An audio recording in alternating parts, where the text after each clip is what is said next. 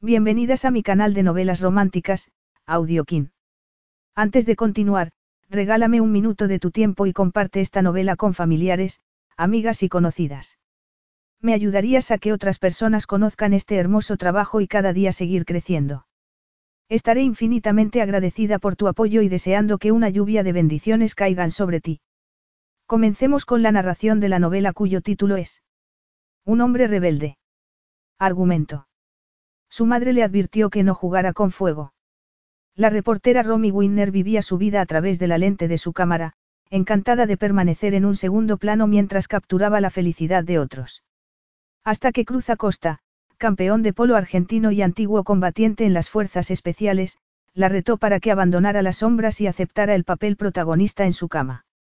Su osadía tuvo una consecuencia sorprendente que la iba a atar de por vida a un hombre de mala reputación.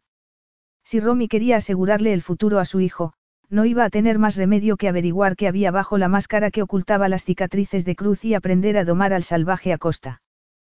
Capítulo 1. Había dos personas alejadas de la celebración. Una era Romy Winner, una reportera que tenía razones de sobra para mantenerse apartada, pues así era como hacía su trabajo. La otra persona era Cruz Acosta, hermano del novio, y él no tenía ninguna excusa. Romy descubrió a un hombre de atractivo salvaje que no pintaba mucho en aquel ambiente tan formal, pero que parecía el típico habitante de la dura e implacable Pampa Argentina, lugar en el que se estaba celebrando la boda. Hizo unas cuantas fotografías más de él intentando pasar desapercibida en la oscuridad.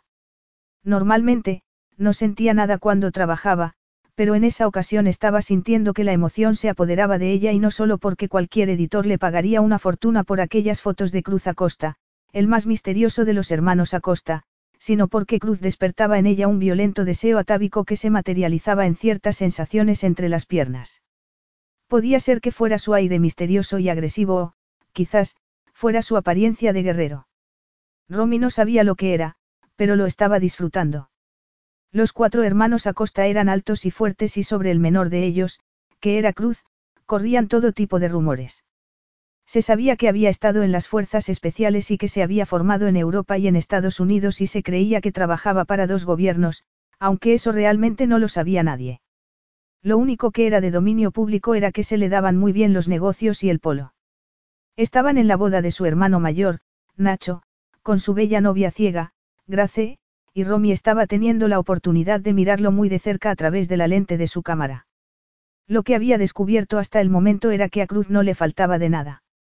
Al ver que el objeto de su interés paseaba la mirada a su alrededor, tal vez en busca de intrusos, Romy se apartó todavía un poco más para que no la viera. Se dijo que ya era hora de olvidarse de Cruz Acosta y de concentrarse en el trabajo aunque, teniendo en cuenta que se ganaba la vida tomando fotografías buscadas por los demás, se podría decir que tomar algunas más de aquel hombre también era trabajo, así que se dispuso a disparar unas cuantas veces más. Sabía que Ronald, el editor de Rock, la revista para la que trabajaba, iba a estar encantado. En aquel momento, se dio cuenta de que Cruz la estaba mirando. Aquel trabajo habría sido un placer si hubiera tenido un pase de prensa oficial, pero muchos consideraban a la revista para la que trabajaba un tabloide escandaloso, así que no habían invitado a la boda a ningún reportero de ella. Romy había ido de incógnito y en secreto por parte de la novia con la condición de que utilizaría algunas fotos para otros propósitos. Joyi Acosta le había dicho a Grace que tenía una amiga que era muy buena fotógrafa, una de sus compañeras de trabajo en Rock, y la novia había querido conocerla, así que las tres se habían visto en secreto durante los últimos meses y, al final, Grace había decidido que quería que Romy fuera la fotógrafa que se encargara de las fotografías de su boda para que su marido y sus futuros hijos tuvieran un recuerdo de aquel día y Romy había aceptado el encargo. Grace y ella se estaban haciendo muy amigas y, además, era una oportunidad de oro para poder ver a los Acosta en su salsa aunque, ahora que lo pensaba, no creía que Cruz fuera a mostrarse tan tolerante y agradable con ella como su cuñada si la sorprendía. Así que no debía permitir que la sorprendiera. Romy se estremeció de deseo cuando su objetivo volvió a posarse en el hombre del que su cámara se había enamorado. Tenía un magnetismo especial que se abría paso a través de los invitados para llegar hasta ella a pesar de que irradiaba un halo de peligro a su alrededor. Cuantas más fotografías le hacía, más difícil le resultaba imaginarse que hubiera algo que pudiera interponerse en el camino de aquel hombre. Se lo imaginaba perfectamente siendo un joven rebelde que se había alistado en el ejército para ganar medallas. Por mucho que fuera vestido de gala, era fácil ver que Cruz Acosta era un arma en sí mismo. En la actualidad, tenía una empresa de seguridad que iba a las mil maravillas y por eso se estaba encargando de la seguridad en la boda. Romy se alarmó al sentir la mirada de Cruz sobre ella. Era evidente que la había visto. La pregunta era, ¿haría algo al respecto? No se había cruzado medio mundo para volver a Londres con las manos vacías. Ni estaba dispuesta a defraudar a la novia, así que se movió entre la gente para esconderse. El encargo de Grace constituía para ella una misión sagrada y no solo un trabajo y no tenía intención de dejar que nadie la distrajera, aunque fuera uno de los hombres más guapos que había tenido el placer de fotografiar. Mientras seguía tomando fotografías, pensó que Cruz hacía un gran contraste con la novia. La serena belleza de Grace resaltaba en aquellos momentos, pues estaba bajo un baldaquín blanco cubierto de flores, entre su marido y Cruz. Romy tomó aire cuando el hombre en cuestión miró en su dirección y, bajando la cámara, buscó un lugar mejor en el que ocultarse, pero no había mucha sombra porque la carpa estaba muy iluminada. Así lo había querido Grace, que se había quedado ciega a causa de un virus, y que lo único que todavía distinguía eran las luces. Romy se mezcló entre los invitados y bajó la mirada hacia el suelo. Los invitados estaban haciendo cola para ir a felicitar a los Acosta. En la cola, todo el mundo murmuraba lo guapísimos que estaban todos. Nacho, el hermano mayor, estaba encantado con su recién estrenada mujer y era evidente que la chispa que había entre Diego y Maxie, su esposa y organizadora de eventos, podría haber incendiado la carpa. También estaba allí Rodrigo Acosta, que, a juzgar por cómo miraba a Joyi, su mujer y compañera de trabajo de Romy, estaba como loco por llevársela a la cama mientras que Lucía Acosta, la única mujer de aquella saga, flirteaba con Luke Forster, su marido y fotogénico jugador de polo. Eso quería decir que Cruz era el único hermano que quedaba por casarse. ¿Y qué? Aunque su cámara se hubiera enamorado de él, eso no quería decir que a ella le tuviera que gustar, claro que, ahora que estaba distraído atendiendo a los invitados, podía aprovechar para estudiarlo bien, para fijarse en sus cicatrices y en su expresión sombría. Romy se dio cuenta de que todo aquello debería alejarla de él, pero, en lugar de ser así, se sintió hechizada. Manteniendo las distancias, sintió que el deseo se apoderaba de ella y, entonces, cuando Cruz se giró hacia la novia para decirle algo y su expresión se suavizó momentáneamente, Romy supo que era el momento perfecto para captar ese tipo de fotografías que la habían hecho tan famosa. Se puso tan contenta por tener aquella oportunidad que apenas se dio cuenta de que Cruz se giraba hacia ella y la miraba fijamente. Cuando se percató, se sintió como un conejo atrapado ante los potentes faros de un coche. Cuando Cruz se movió, ella también se movió, agarró su bolsa y guardó la cámara. Le temblaban las manos y sentía pánico, así que corrió hacia la salida a pesar de que aquello no era propio de ella. Era una profesional experta y no una reportera en prácticas, así que no comprendía por qué se estaba comportando así. Por otro lado, había cierta excitación en que Cruz la persiguiera. Efectivamente, Cruz podía ser el protagonista de sus sueños eróticos, así que el hecho de que la persiguiera le estaba gustando. Antes de irse, quería hacer unas cuantas fotografías más para la novia, así que se apoyó en una columna y fotografió flores y objetos de decoración. Delicadas peonías rosas colgaban del techo porque a Maxie, la organizadora de la boda, le había parecido que, aunque Grace no pudiera verlas, podría olerlas. De la misma manera, Romy quería tomar buenas fotografías de todos los detalles para hacer de aquel día un día especial para la novia. Hola, Romy. Romy dio un respingo, pero solo era un famoso que quería que le hiciera una fotografía. Al editor de rock, le encantaban aquellas imágenes, así que Romy sabía que tenía que hacerlo. Necesitaba desesperadamente el dinero, así que no tenía más remedio que hacer aquel tipo de fotografías aunque ella lo que en realidad quería hacer era fotografiar a gente normal y corriente, con vidas ordinarias, en situaciones extraordinarias. Mientras se colocaba para hacer la fotografía, quedando peligrosamente expuesta, se prometió a sí misma que algún día conseguiría hacer el trabajo que de verdad quería hacer. Cada vez eran menos los invitados que quedaban por felicitar a los Acosta, la gente se estaba encaminando a sus mesas para comenzar a cenar y Romy sintió un frío helado por la columna vertebral. Se estaba despidiendo del famoso cuando tuvo la certeza de que la estaban observando. Normalmente, se le daba bien mezclarse con la gente, así que pronto encontró otro lugar en el que ocultarse, detrás de unas mesas con muchos adornos. Desde aquel lugar, podía observar a Cruz tranquilamente, así que se instaló para disfrutar de la vista. Era evidente que debajo del traje hecho a medida había un cuerpo bien musculado y Romy no pudo evitar imaginárselo desnudo. Um. Grace le había comentado que, aunque a Cruz le encantaba vivir en La Pampa, iba a abrir una oficina en Londres.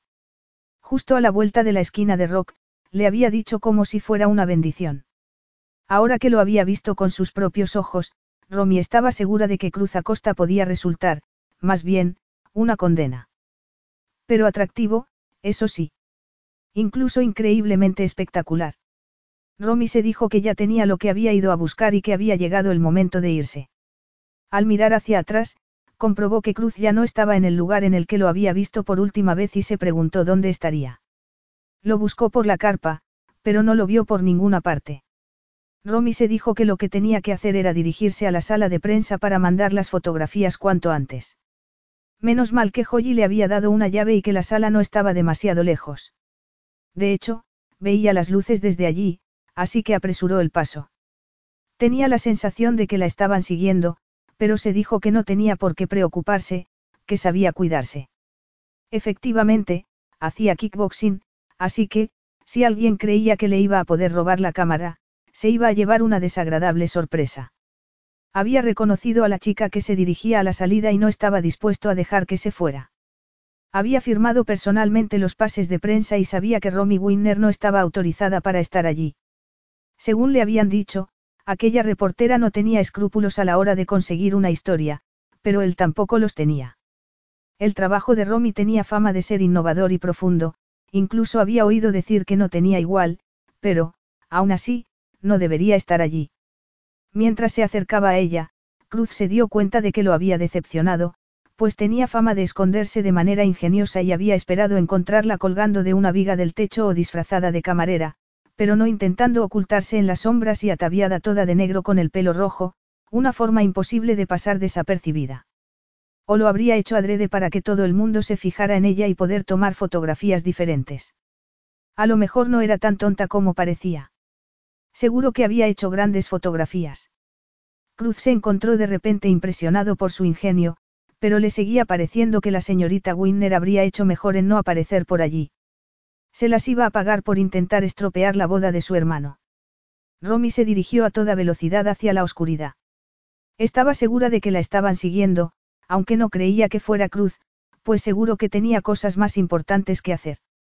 Mientras avanzaba por el camino que llevaba a la casa principal, pensó que Cruz tenía pinta de ser muy rudo y reflexionó que, probablemente, sería porque no había disfrutado de la influencia femenina de una madre, pues sus padres habían muerto en una inundación hacía mucho tiempo y Nacho se había tenido que ocupar de sus hermanos. No era más que eso, así que su imaginación podía descansar. Romy levantó la mirada, volvió a fijarse en las luces de la sala de prensa y se encaminó hacia allí. No se podía permitir el lujo de perder la calma. Lo más importante en aquellos momentos era mandar copias de las fotografías cuanto antes. El dinero que ganaba con su trabajo le permitía mantener a su madre en una buena residencia en la que la cuidaban muy bien y donde había tenido que ingresarla después de que su padre hubiera estado a punto de matarla de una paliza. Romy se había dado cuenta enseguida de que las fotografías bonitas daban dinero y de que las fotografías sensacionalistas se vendían casi tan bien como el sexo. El día en el que le habían dicho que su madre iba a necesitar ayuda las 24 horas del día para el resto de su vida, había decidido que fotografiaría lo que fuera necesario para que a su madre no le faltara de nada. El viento de los Andes la hizo estremecerse de los pies a la cabeza y Romy se preguntó si se había sentido alguna vez en su vida más fuera de lugar que en aquellos momentos. Vivía en Londres, rodeada siempre de ruido y de gente y allí, bajo la sombra de una gigantesca montaña, todo se le antojaba siniestro y oscuro. Romy sintió una angustia en el pecho y caminó más a prisa. La carpa en la que se estaba celebrando la boda había quedado muy atrás y ante ella se extendía solamente un vacío oscuro. Al fondo, se veían las luces de la hacienda, pero no había señales para llegar y tampoco nadie cerca. Romy comenzó a trotar, pero se paró de repente y se quedó a la escucha. ¿Qué había sido eso? Había chasqueado una ramita detrás de ella.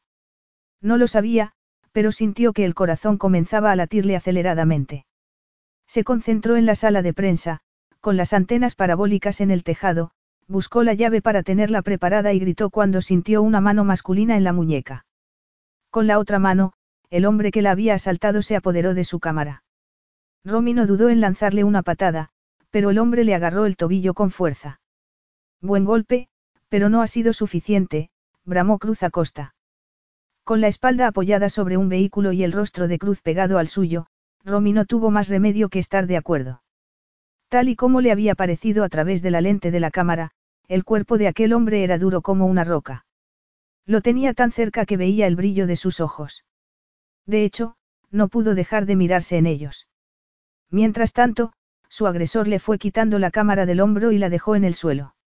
No, le dijo cuando Romy miró de reojo su herramienta de trabajo. Romy intentó zafarse de él, pero Cruz no se lo permitió. La tiró al suelo y se apartó. Romy se giró y se puso en pie rápidamente, apretó los puños, adoptó una postura de defensa y le gritó que se rindiera. Cruz Acosta enarcó una ceja. He dicho que. Te he oído perfectamente, contestó él. Era todavía más guapo en las distancias cortas y más peligroso, también. Romy se encontró gritando de nuevo cuando Cruz volvió a agarrarla con fuerza. Aquel hombre no estaba dispuesto a hacer concesiones por ser el doble de fuerte que ella. No sabes hacer nada más. Se rió cuando Romy intentó volver a presentarle batalla. Cuando la volvió a tirar al suelo, Romy se sintió humillada y más furiosa todavía. Era evidente que Cruz Acosta no se sentía impresionado en absoluto. ¿Se puede saber cómo se ha colado una paparazzi en la boda de mi hermano? Le preguntó. No soy una paparazzi, trabajo para Rock. Se defendió Romy. Oh, usted perdone, se burló Cruz. Así que no eres una paparazzi, sino una periodista respetada con despacho propio y todo, supongo. Efectivamente, tengo un despacho muy bonito, mintió Romy. Aquel hombre estaba haciéndola sentirse excitada y avergonzada a la vez y no le estaba gustando, porque no estaba acostumbrada a que se burlaran de ella. Hubiera sido demasiado decir que los demás reporteros la respetaban, pero, desde luego, no estaba acostumbrada a que los hombres le hablaran así. Así que, además de ser una infame paparazzi y de estar en nómina para la infame revista Rock, ahora descubro que Romy Winner es una experta en kickboxing. Romy sintió que se sonrojaba como la grana. Supongo que te vendrá bien saber kickboxing para colarte en sitios a los que no te han invitado. Me gusta practicar kickboxing, contestó Romy. Y me viene bien para cuando hay hombres como tú cerca. Hombres como yo. Repitió Cruz mirándola enfadado. Deberíamos quedar en el gimnasio de vez en cuando. Cuando quieras, contestó Romy. Por cómo la estaba mirando, era evidente que Cruz esperaba que se asustara o que bajara la cabeza, pero Romy no hizo nada de eso, sino que se encontró mirando fijamente la boca de aquel hombre. Cruz tenía unos labios espectaculares, carnosos y sensuales, y Romy no pudo evitar preguntarse qué sentiría si la besara. Aquello era ridículo. Sí, era cierto que Cruz Acosta era un hombre increíblemente guapo, de esos hombres que a Romy le encantaba fotografiar, pero no tenía ninguna intención de tocarlo. Había llegado el momento de dejar las cosas claras. El kickboxing me viene muy bien para quitarme de encima a los pesados, declaró. No seas creída, Romy, contestó Cruz mirándola con frialdad. Romy se estremeció. Sabía que no iba a recuperar su cámara, pues aquel hombre era más rápido que ella.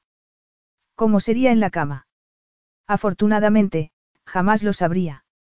Lo único importante en aquellos momentos era recuperar la cámara, así que Romy intentó hacerle un quiebro para agarrarla, pero Cruz volvió a impedírselo. Romy no estaba preparada para la manera en la que lo hizo, agarrándola de la chaqueta y bajándosela por los hombros. Solo llevaba una camiseta blanca, sin sujetador. No se lo solía poner porque tenía poco pecho. Romy se sonrojó al comprobar que Cruz estaba haciendo un inventario pormenorizado de su pectoral. Se imaginó los pechos que le debían de gustar a aquel hombre y deseó tener unos pechos grandes y voluminosos, pero no era así. Lo más abultado que había en aquel momento delante de ella eran sus pezones endurecidos. ¿Sigues queriendo vértelas conmigo? Le preguntó Cruz de manera provocadora. Estoy segura de que tu ego quedaría mal parado, contestó Romy cruzándose de brazos y describiendo círculos a su alrededor. Lo único que quiero es que me devuelvas lo que es mío, añadió mirando la cámara. ¿Qué fotografías has hecho que no quieres que yo vea? Le preguntó Cruz agarrando la cámara. Cuando las haya visto, te devolveré la cámara. Mañana por la mañana. Lo que hay ahí dentro es mío y necesito enviarlo. Te recuerdo que no tienes autorización para hacer las fotografías que has hecho, la interrumpió Cruz. Romy sabía que no le iba a servir de nada intentar razonar con aquel hombre y decidió pasar a la acción, pero, en cuanto intentó golpearlo, Cruz volvió a tirarla al suelo. ¿Qué voy a hacer contigo? Se preguntó en voz alta. Lo tenía tan cerca que percibía su aliento mentolado. Se había sentado sobre ella a horcajadas y Romy apenas se podía mover. Sentía la hierba bajo su espalda, olía a plantas y tenía a un hombre excitado y fuerte encima de ella. Podía intentar escapar. Debería intentar escapar. Lo que tenía que hacer era recordar lo que le habían enseñado en las clases de artes marciales, buscar el punto débil de Cruz. Pero no hizo nada. Cuando intentó ponerse en pie, Cruz se apoderó de su boca, algo que se le daba muy bien. Romy se quedó tan sorprendida que no pudo hacer nada. La sensación de que el hombre con el que había estado teniendo fantasías eróticas durante las últimas horas estuviera tomando posesión de ella, aunque solo fuera de su boca, se le antojó increíblemente potente. Le estaba gustando tanto que incluso protestó cuando Cruz se incorporó alejándose de ella. Menos mal que fue solo para quitarse la chaqueta. Cruz tenía claro lo que quería y fue directamente a por ello. Romy sentía que su cuerpo se erotizaba cada vez más. Había crecido tapándose la cabeza con la almohada todas las noches para no oír los gritos de sus padres, así que no sabía lo que era la ternura ni el romance. Prefería ver la vida a través de la lente de su cámara, pero, cuando la vida le presentaba una oportunidad de placer como aquella, también sabía aprovecharla y disfrutarla. Tenía muy claro que aquello iba a ser sexo por sexo, placer por placer, y decidió aceptarlo y tomarlo y, luego, pasar a otra cosa. Todo en aquel hombre se le antojaba sensual, su cuerpo, sus manos, sus hombros, su rostro, su certeza de que ella iba a aceptar sin rechistar lo que le estaba proponiendo era tan sensual que Romy estuvo a punto de perder el control. Vivir la vida a través del objetivo de su cámara de fotos era, a veces, poco satisfactorio, pero aquel encuentro inesperado estaba resultando de lo más estimulante. Cruz la miró fijamente a los ojos y Romy sintió que el deseo se apoderaba de ella con fuerza.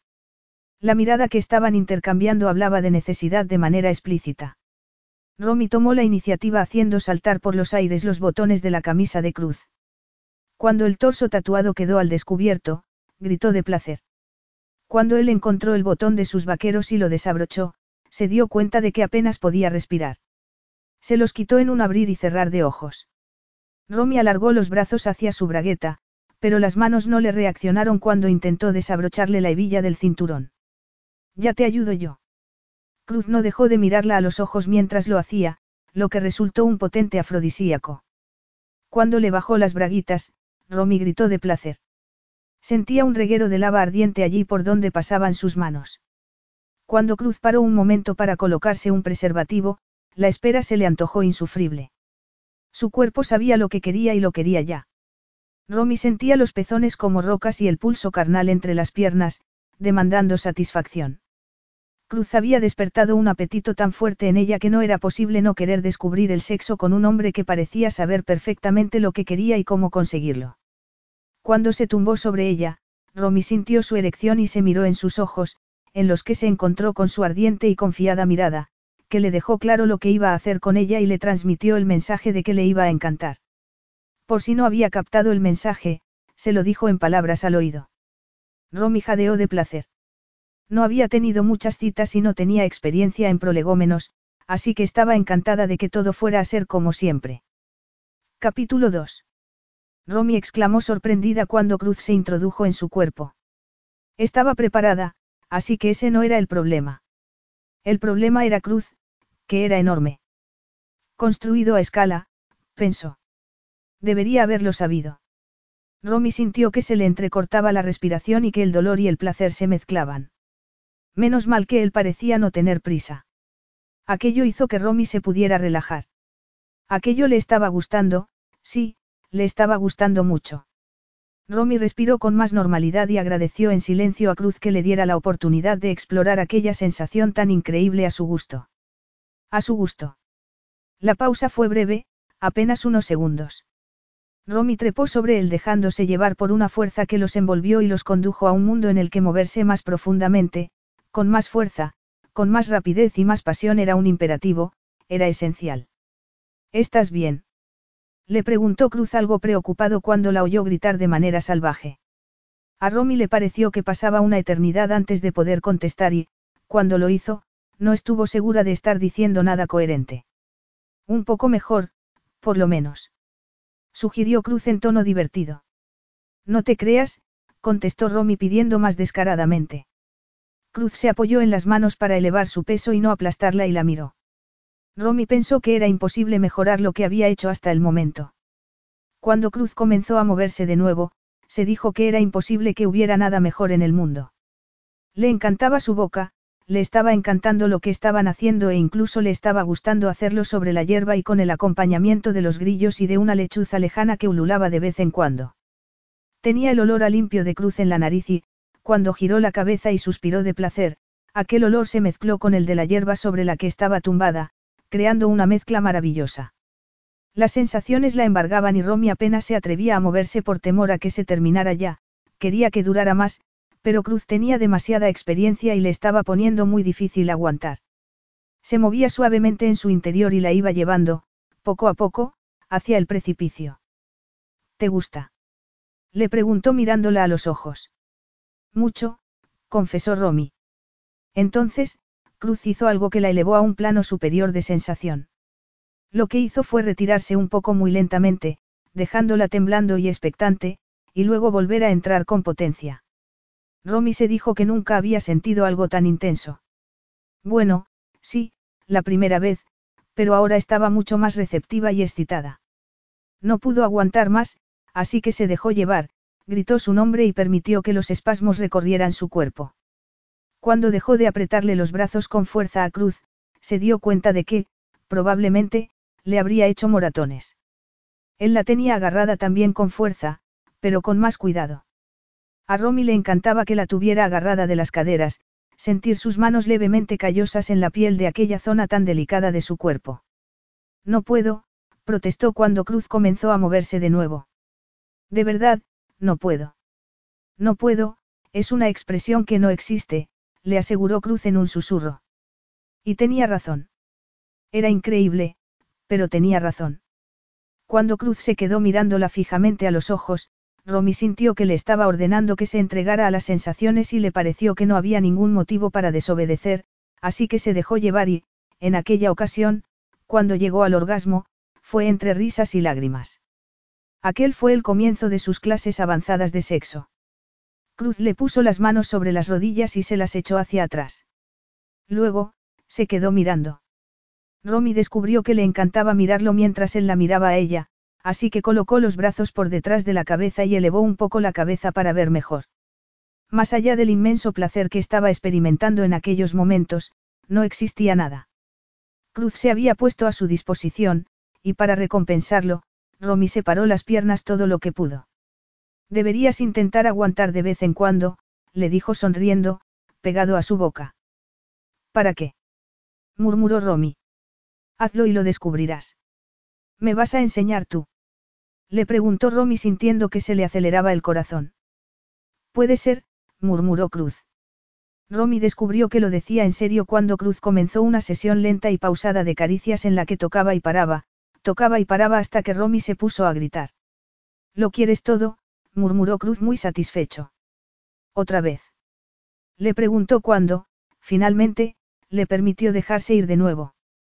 Romy le puso las manos en el pecho y sonrió. Aquello que había comenzado como un encuentro sexual fortuito y rápido se estaba convirtiendo en algo más lento y profundo y no tenía queja. Cruz resultaba adictivo y el placer que le daba era increíble, pero... ¿Qué ocurre? Le preguntó al ver que Romy giraba la cabeza hacia un lado. Nada, contestó ella apartando de su cabeza lo que le había preocupado. Piensas demasiado, afirmó Cruz. En eso, estamos de acuerdo, contestó Romy ahogando un grito de éxtasis cuando Cruz comenzó a moverse de nuevo en su interior. A Cruz no le hizo falta preguntarle si quería más, pues la respuesta era obvia para ambos. De hecho, Romy lo agarró de la espalda y lo instó a moverse al ritmo que ella quería. Luego, lo abrazó de la cintura con las piernas y comenzó a moverse también, cada vez con más intensidad, entregándole lo mejor de sí misma. Durante todo el proceso, Cruz no dejó de mirarla a los ojos, lo que resultó un gran afrodisíaco, pues le permitió ver hacia dónde iba. La tenía firmemente agarrada bajo su cuerpo y no le permitió que cambiara de postura. Así, cuando se desató la tormenta, pudo embestirla a la perfección. Lo hizo separándole las rodillas, asegurándose de que los dos podrían ver perfectamente lo que estaban haciendo. Cuando él tampoco fue capaz de aguantar más, se dejó ir con un rugido de satisfacción. Romy lo siguió, dejándose caer desde el vértice de las sensaciones del que no había escapatoria. Fue entonces cuando se dio cuenta de que la fantasía no la había preparado para la realidad, pues sus fantasías siempre eran egoístas y Cruz había despertado algo dentro de ella que hacía que se preocupara por él, un poco. Una pena que él no sintiera lo mismo. Era obvio porque, ahora que había quedado físicamente saciado, se estaba alejando.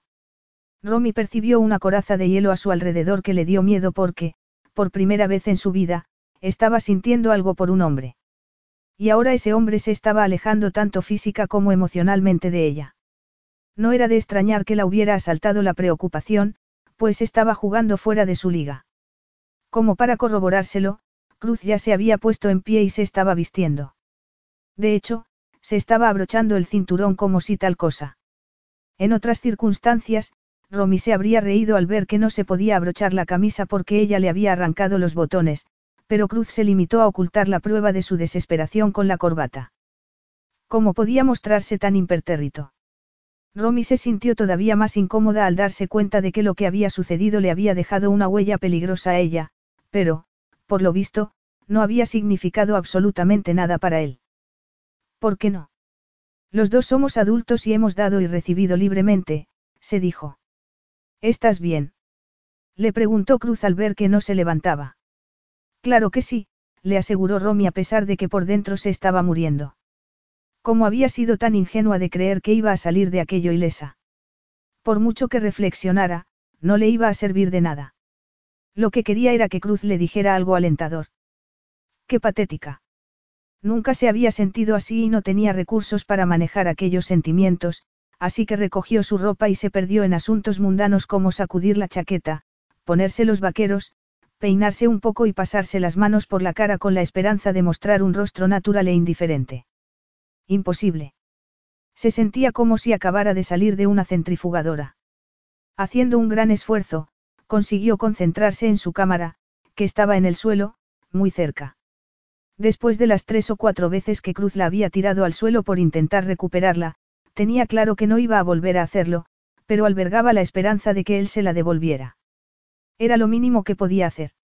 Sin embargo, Cruz estaba en aquellos momentos hablando por teléfono, diciéndole a su equipo de seguridad dónde estaba.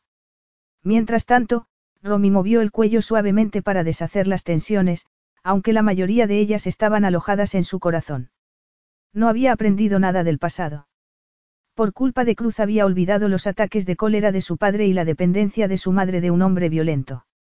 Cruz no se había mostrado violento con ella en modo alguno, pero era fuerte, daba órdenes y se mostraba distante emocionalmente, todo lo que ella había aprendido a evitar. A diferencia de su madre, jamás sería dependiente de un hombre, pues había aprendido a no sentir para evitar los apegos. En eso, se parecía a Cruz. Lo que habían compartido no había sido más que un breve encuentro divertido para los dos y ahora había terminado. Ninguno de los dos era capaz de amar. Amar.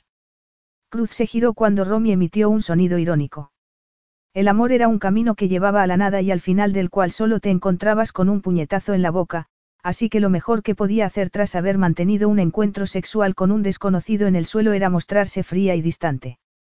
Bueno, me tengo que ir, anunció Cruz colgando el teléfono. Claro, pero me gustaría que primero me devolvieras mi cámara, contestó Romy como si tal cosa. Cruz frunció el ceño. Así que, ahora que te has divertido, ya no quieres nada más. No, te equivocas, quiero mi cámara, insistió Romy. Aquella cámara significaba mucho para ella, era casi una extensión de sí misma, era la única manera que tenía de ganar dinero para vivir ella y su madre. Ya te he dicho que te la voy a devolver en cuanto haya visto lo que hay dentro, contestó Cruz colgándosela al hombro. Vas a censurar mis fotografías. No te lo pienso permitir, le advirtió Romy corriendo tras él. Cruz la miró de una manera que hizo que a Romy le diera un vuelco el estómago. Te puedes quedar a dormir en el barracón que hemos habilitado para la prensa, le indicó. Mañana por la mañana, uno de mis empleados te devolverá tu cámara. Romy parpadeó. Lo había dicho como si no se conocieran de nada, como si no se acabaran de dar placer mutuamente. Se habían acostado y punto. Mañana por la mañana será demasiado tarde. La necesito ahora. ¿Para qué? Quiso saber Cruz. Tengo que enviar las fotografías para llegar a la edición de mañana, mintió por desesperación. Y, además, improvisó, tengo que elegir las que voy a donar a vuestra fundación. Tal y como esperaba, Cruz mostró interés. A la Fundación Acosta. Sí, contestó Romy repasando mentalmente las fotografías que había tomado y decidiendo que tenía más que suficientes para pagar la residencia de su madre. Luego, estaban las que había hecho para el álbum de Grace, pero había más, muchas más, más que de sobra. Se me ha ocurrido algo que creo que es una buena oportunidad para vuestra fundación, le explicó mientras el germen de una idea tomaba forma en su cabeza.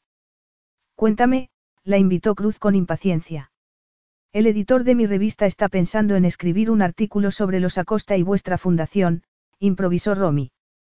Piensa en lo mucho que eso podría ayudar a dar a conocer la fundación, añadió poniéndole la zanahoria a Cruz delante de la nariz.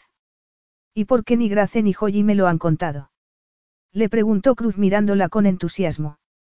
Si me lo hubieras dicho, te habría firmado un pase oficial. He venido a hacer fotos de la boda porque me lo pidió Grace personalmente, le explicó Romy. No quería que le dijera absolutamente nada a nadie y he respetado su deseo. Es muy importante que Nacho no sepa nada porque es una sorpresa. Espero que tú también sepas respetarlo, le pidió. Lo que ha debido de pasar es que Grace y Joyi estaban tan concentradas en la preparación de la boda que se les ha olvidado comentártelo, concluyó rezando para no meter a sus amigas en un lío. Cruz se quedó mirándola. Romy esperó con el alma en vilo.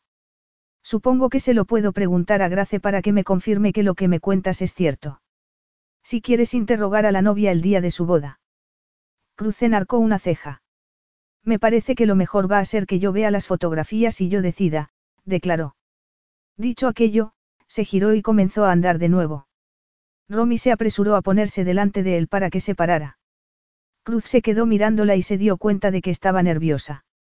La cámara debía de significar mucho para ella.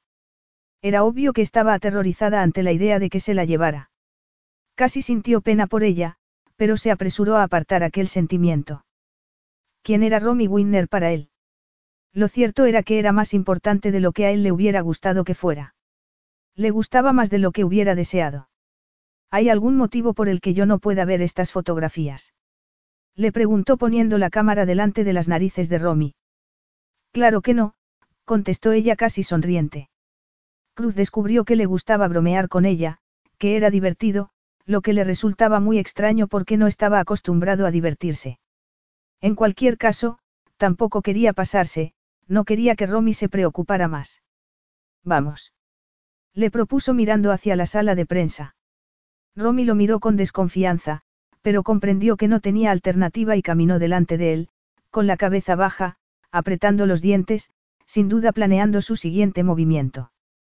¿Qué quieres ocultar? Le preguntó de repente, girándose hacia él al llegar a la puerta. Yo. Se sorprendió Cruz. Romy se quedó mirándolo fijamente. Normalmente, los que tienen cosas que ocultar, tienen mucho cuidado conmigo y con mi cámara, así que me pregunto qué es lo que tú no quieres que se sepa. ¿Crees que ese es el motivo por el que te he confiscado la cámara? Puede ser, confirmó Romy sin bajar la mirada. ¿Te preocupa que haya tomado fotos de ti en actitudes comprometidas? Le preguntó en tono divertido. ¿Preocuparme yo? Repitió Cruz negando con la cabeza aunque, en realidad, estaba tomando nota para no volverse a comportar jamás de manera tan arriesgada como había hecho con aquella mujer a la que no conocía de nada. Cruz. Era la primera vez que lo llamaba por su nombre y le gustó, lo que lo hizo sonreír. Nada, solo era para recordarte que estoy aquí. Cruz la miró con ironía y sintió que la excitación volvía a apoderarse de él.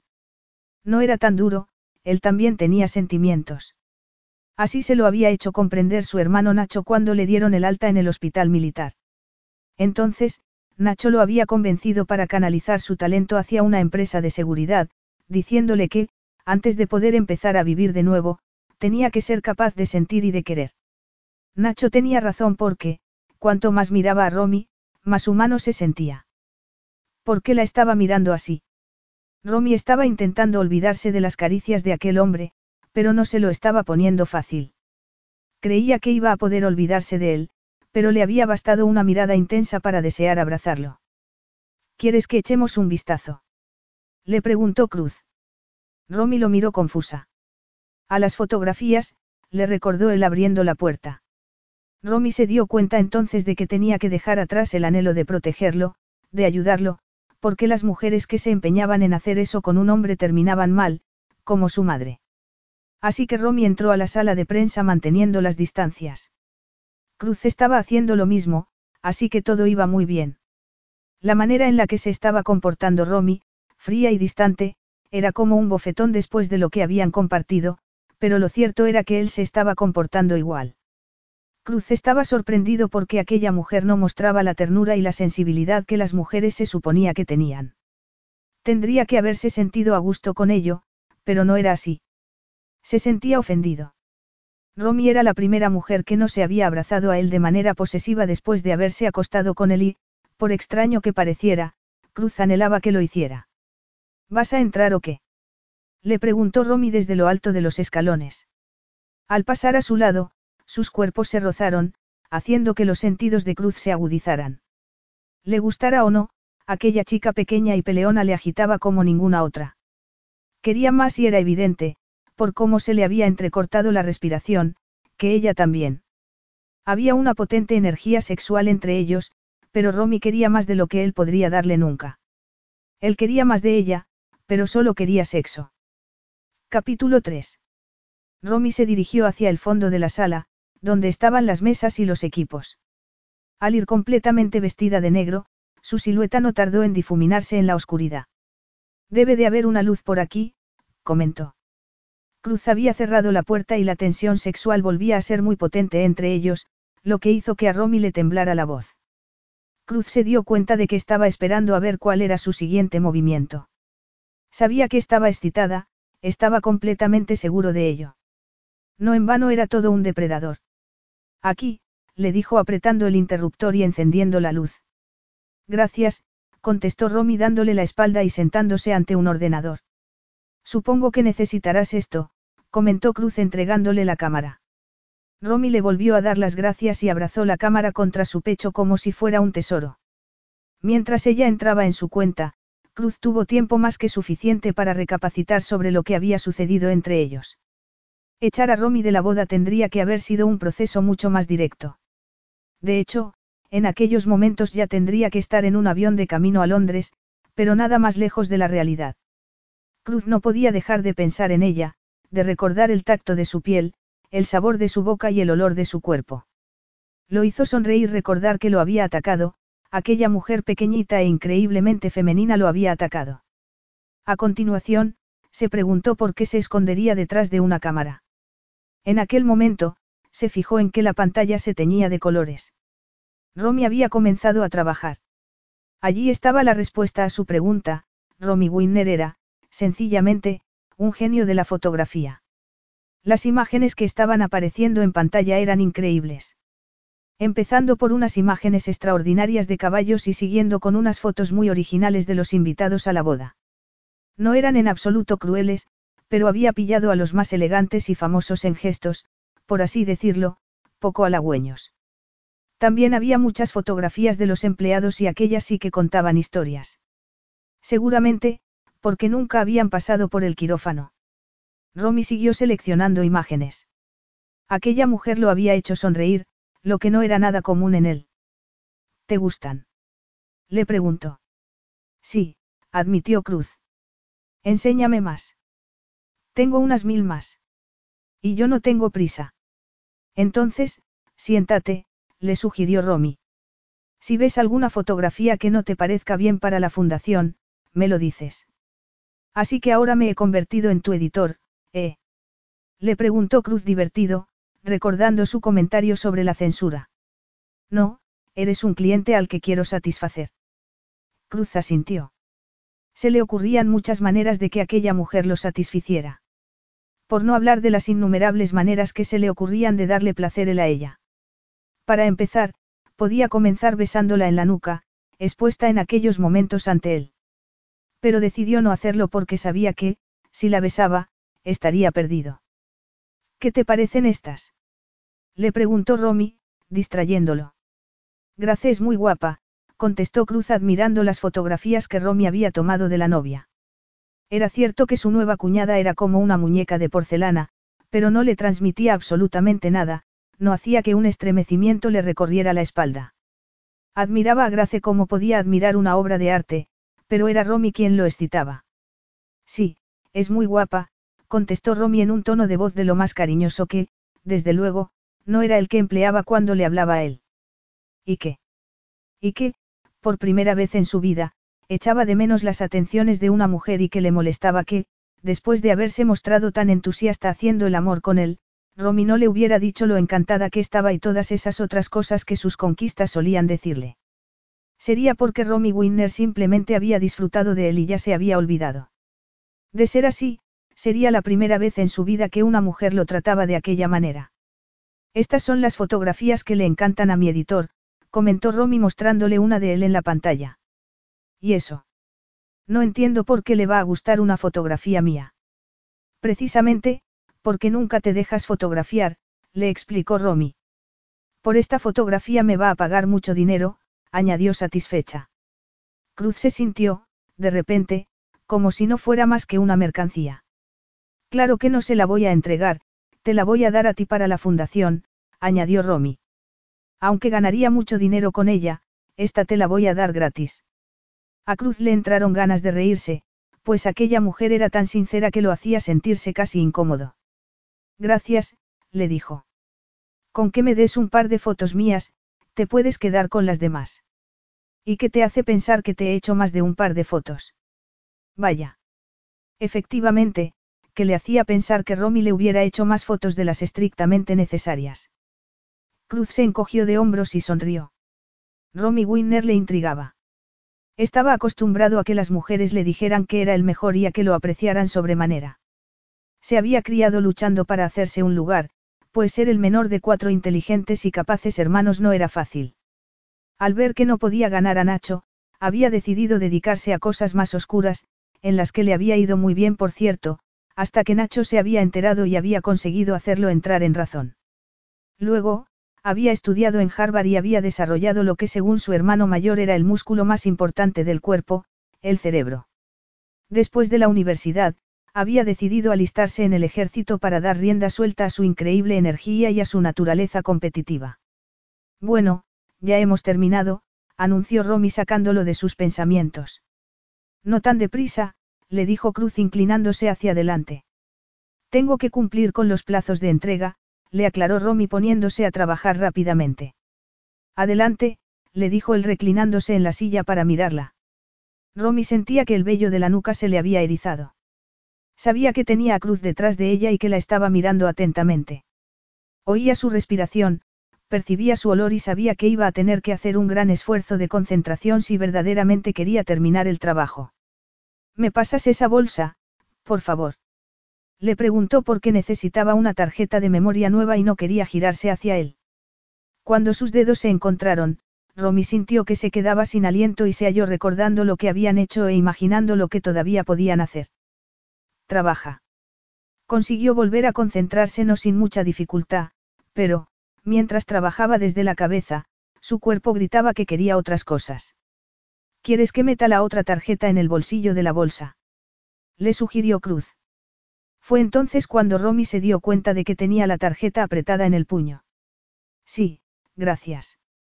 Sus dedos volvieron a encontrarse, por supuesto, y Romy se halló preguntándose si iba a ser capaz de volver a su vida normal y corriente después de aquello.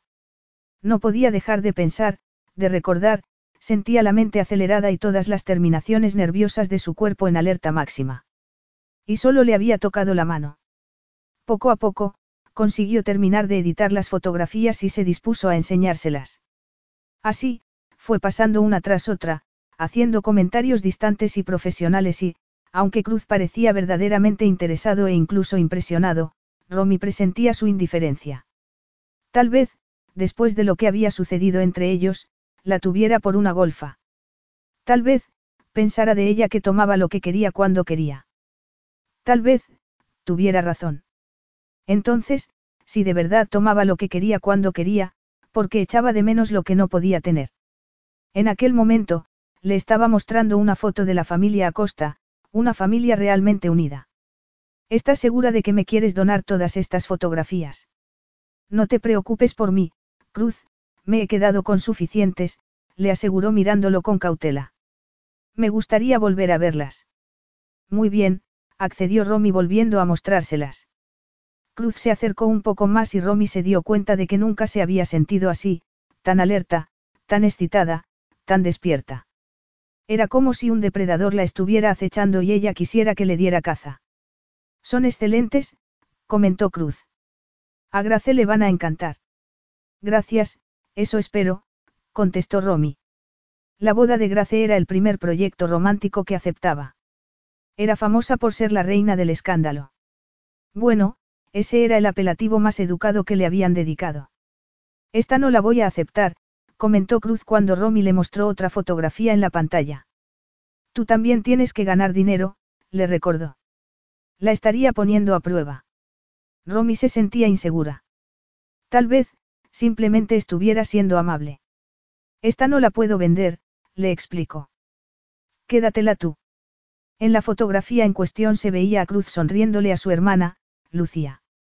Le parecía un momento íntimo entre hermanos y quería que la tuviera él, no le parecía bien publicarla.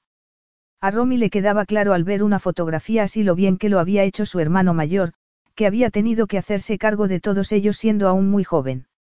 Estaba convencida de que ellos y todo el mundo que la viera también lo entenderían así y no le parecía bien venderla. Enmárcala y, así, cada vez que la mires, te acordarás de la maravillosa familia que tienes. Cruz se preguntó por qué se estaba comportando Romy así con él.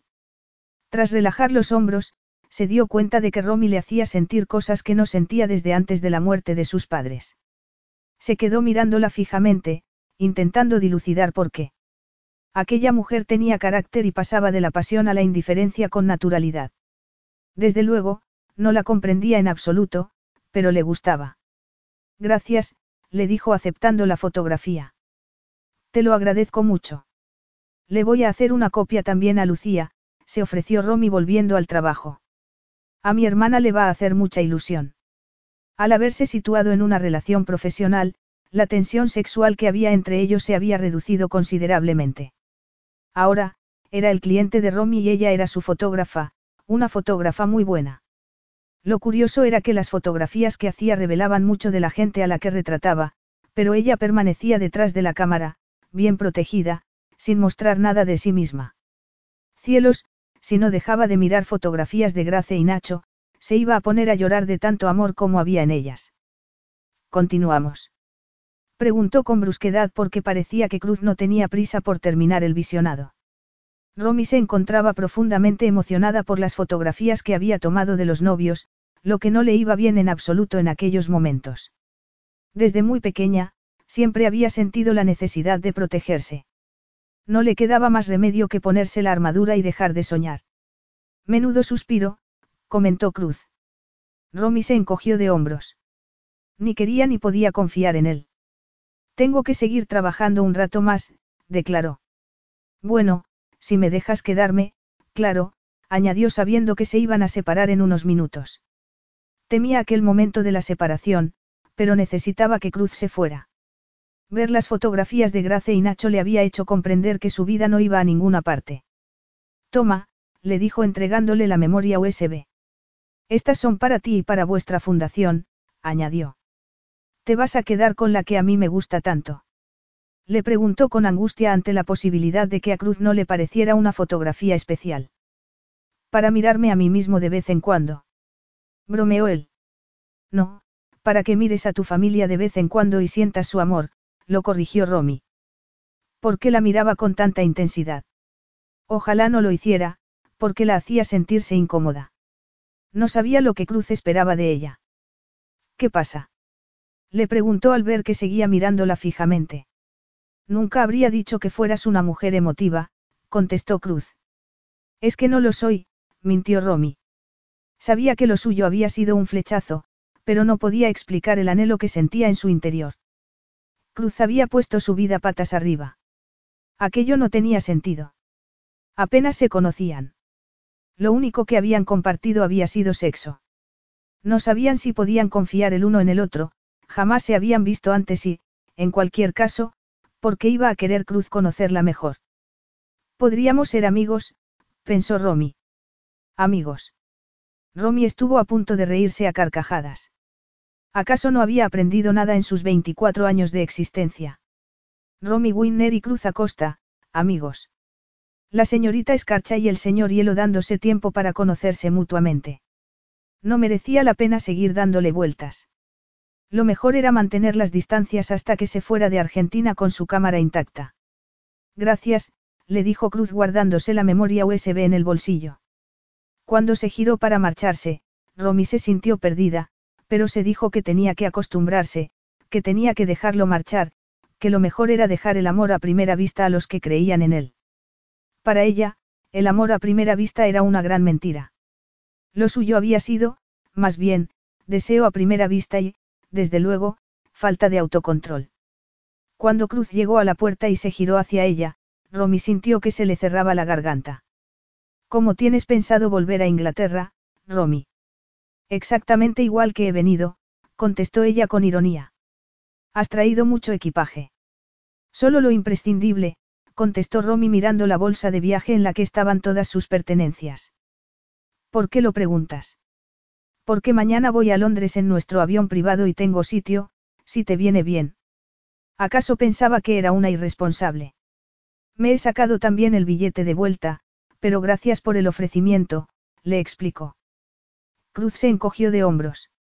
Es una pena porque podrías haber hecho fotos muy buenas a bordo, de invitados importantes. Prefiero no inmiscuirme en su intimidad, contestó Romy. ¿Cómo? Romy Winner dejando pasar una exclusiva. Lo que me sugieres, es más un robado propio de alguien sin escrúpulos, estalló Romy. ¿Pero por quién la había tomado? Cruz le hizo un gesto con las manos para que se calmara. Estoy muy tranquila, le aseguró Romy. Lo cierto era que, a pesar de lo mucho que habían compartido, se conocían muy poco. Cruz la tenía por una paparazzi, por una reportera sin escrúpulos dispuesta a hacer lo que fuera necesario para conseguir unas cuantas fotografías. Incluso acostarse con él si eso le reportara algún beneficio. Romy. ¿Qué? ¿Te has, enfadado?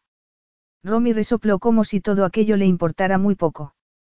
A pesar de su mal humor, no podía dejar de admirar los labios de Cruz. ¿Qué tipo de reportera te crees que soy? Por lo que he visto, una muy buena, señorita Winner, declaró Cruz sinceramente, desarmándola. Gracias, contestó Romy apretando los dientes mientras se miraban a los ojos. Cruz se tenía que ir y ella se tenía que quedar donde estaba, tan lejos de él como pudiera, con todas aquellas mesas, sillas y ordenadores distanciándolos. Romy esperó a que se fuera, que cerrara la puerta y terminara con aquella locura, pero Cruz no se fue, apagó el interruptor de la luz y avanzó hacia ella de nuevo. Capítulo 4. Chocaron el uno contra el otro en mitad del trayecto, se escuchó una batería de gemidos, lenguas y respiraciones entrecortadas. Romy se quitó las botas mientras Cruz le deslizaba las manos bajo la cinturilla de los vaqueros. En cuanto le desabrochó el botón y le bajó la cremallera, la tela se deslizó sobre sus caderas como si fuera seda, dejando a Romy solo con la chaqueta, la camiseta blanca y sus mínimas braguitas, que Cruz no tardó en romper. El hecho de que estuviera medio vestida confería mucho más erotismo al encuentro. Romy sentía la respiración a un ritmo frenético, pero se le aceleró todavía más cuando oyó a Cruz rasgar el envoltorio de plástico del preservativo. Se apresuró a liberar a Cruz del cinturón y a bajarle la bragueta del pantalón. Sentía su erección en la mano y suspiró de alivio cuando la liberó. Aunque ella sentía su respiración cada vez más fuerte, se dio cuenta de que Cruz respiraba con normalidad, como si estuviera completamente calmado y centrado. Aquello no hizo sino excitarla todavía más. Aquel hombre era la sólida promesa del placer y la satisfacción. Abrázame con las piernas, Romy, le ordenó levantándola del suelo. Los movimientos de Cruz eran medidos y certeros mientras que Romy se sentía un caos toda ella. Hizo lo que Cruz le había indicado mientras sentía que él la acercaba a una mesa y hacía sitio para ella. Romy jadeó cuando Cruz se colocó entre sus piernas. Las sensaciones eran cada vez más potentes. Romy lo animó a que la penetrara. Sentía sus manos en las caderas y le gustaba. Cruz le echó las rodillas hacia atrás mientras la miraba a los ojos. Placer garantizado, pensó Romy agarrándolo del pelo y obligándolo a bajar la cabeza hacia ella. Una vez más, solo una vez más, y, luego, nunca más. Estaba preparada y hambrienta. Cuando Cruz la embistió hasta el fondo, Romy sintió sorpresa, placer, alivio y entusiasmo. Todo a la vez. Cruz comenzó a moverse con la misma urgencia que ella, pero no tardó en controlarse y en comenzar a penetrarla más lentamente, yendo hasta el final y volviendo sobre sus pasos, amenazando con sacar su maravilloso miembro del cuerpo de Romy para volver a entrar poco después. Aquello era tan intenso que Romy no pudo aguantar y se dejó ir con violencia, gritando, consciente de su propio placer, pero sabiendo que aquello era para los dos. Así que contrajo los músculos internos para que Cruz tuviera claro que ella también participaba. Él sonrió y la apoyó en la mesa de manera que toda la espalda de Romy estuviera en contacto con la madera. Parecía ir siempre un paso por delante de ella. La agarró de las muñecas y se las colocó por encima de la cabeza con una mano mientras con la otra la agarraba con fuerza de las caderas. Acto seguido, comenzó a penetrarla con fuerza y rapidez. No había delicadeza en aquel encuentro, era obvio que Cruz solo buscaba una cosa. Saberse tan poderosa hizo que Romy se excitara todavía más. Lo agarró de los brazos y se movió con él, encantada con sus embestidas. Momentos después ya volaba a otra galaxia de luz mientras Cruz la abrazaba. Luego, mientras se ponía los vaqueros, se sintió incómoda. Cuando estaban juntos, estaban todo lo cerca que dos personas podían estar, confiaban el uno en el otro, se preocupaban el uno del otro, sabían cómo darse placer, pero ahora que ya no estaban unidos todo eso se evaporaba, desaparecía casi inmediatamente. Cruz ya se había vestido y estaba yendo hacia la puerta. Romy tuvo la sensación de que eran dos desconocidos que acababan de aterrizar en el planeta y no sabían dónde estaban. Recuerda que tengo sitio en el avión mañana, comentó Cruz parándose ante la puerta. Romy hizo un gran esfuerzo para parecer tranquila. De hecho, apenas lo miró porque sabía que, si lo miraba, si lo miraba de verdad, iba a querer que se quedara e incluso podría llegar a pedírselo. Gracias, pero no será necesario, contestó aparentando seguridad en sí misma. Recuerda que, si quieres más fotografías, solo me tienes a un correo electrónico de distancia. Una vez en Londres, te tendré a la vuelta de la esquina, contestó Cruz abriendo la puerta. ¿Cómo? Romy decidió hacer como si no lo hubiera oído. Si decía algo, la fachada de frialdad con la que se estaba protegiendo saltaría por los aires. Sintió que se le llenaban los ojos de lágrimas, pero no estaba dispuesta a preguntarle a Cruz si volverían a verse en Londres. Lo que había habido entre ellos no había sido más que sexo y ahora ya no quedaba nada. Te voy a encender la luz, anunció Cruz. Perfecto, gracias, contestó Romy orgullosa de sí misma por ser capaz de decir aquello con total tranquilidad. La verdad es que todavía me tengo que quedar un rato a trabajar. Te dejo que trabajes, entonces, se despidió Cruz. Ha sido un placer, Romy. Romy elevó la cabeza. Se estaba burlando de ella. Comprobó que Cruz lo había dicho con una sonrisa en los labios. Para mí también, se animó a declarar. Estaba segura de que aquello no había sido más que un encuentro más para aquel latino mujeriego. Daba igual que su corazón estuviera sufriendo porque Cruz se había ido y la había dejado en compañía de las fotografías que tenía en el ordenador. Cruz miró hacia atrás. Por la ventana de la sala de prensa se veía a Romy. Estaba inclinada sobre la pantalla del ordenador como si no hubiera pasado nada. Desde luego, no lo estaba mirando. Aquella mujer no era empalagosa. Aquello lo molestaba. Su ego se acababa de llevar un buen golpe. Estaba acostumbrado a que las mujeres quisieran estar con él, a que le preguntaran cuándo se iban a volver a ver, si las iba a llamar, si les daba su número de teléfono. Por lo visto, a Romy no le había interesado nada de aquello. Cruz caminó hacia la carpa y comprobó que la celebración seguía adelante. Se reunió con su equipo, escuchó lo que le tenían que decir y organizó el siguiente turno de seguridad. Todas aquellas actividades eran predecibles, lo que fue un gran alivio después del encuentro con aquella mujer imposible de clasificar a la que había dejado trabajando en la sala de prensa. La mujer a la que seguía deseando. Sí, efectivamente, esa, pensó. El ruido que llegaba de la carpa era ensordecedor. La gente se lo estaba pasando en grande. Bailaban y bailaban sin parar. Y Romy sola en la sala de prensa. ¿Y qué? No le iba a pasar nada. Allí, estaba a salvo. Cruz decidió mandar a uno de sus hombres al cabo de un rato para ver qué tal estaba. Aquello hizo que se girara hacia el camino por el que había vuelto. No, no iba a mandar a ninguno de sus hombres, iba a ir él. Romy oyó un ruido y se despertó inmediatamente. Encendió la lámpara que había en la mesilla y vio, aliviada, que se trataba de otra chica. Perdona, te he despertado, se disculpó la recién llegada intentando sentarse en el borde de la cama para quitarse los zapatos y el vestido. Jane Arlott, corresponsal de la revista Frenzy, se presentó. Romy Winner, de Rock. Encantada, contestó Jane alargando la mano torpemente. Me encantan tus fotografías.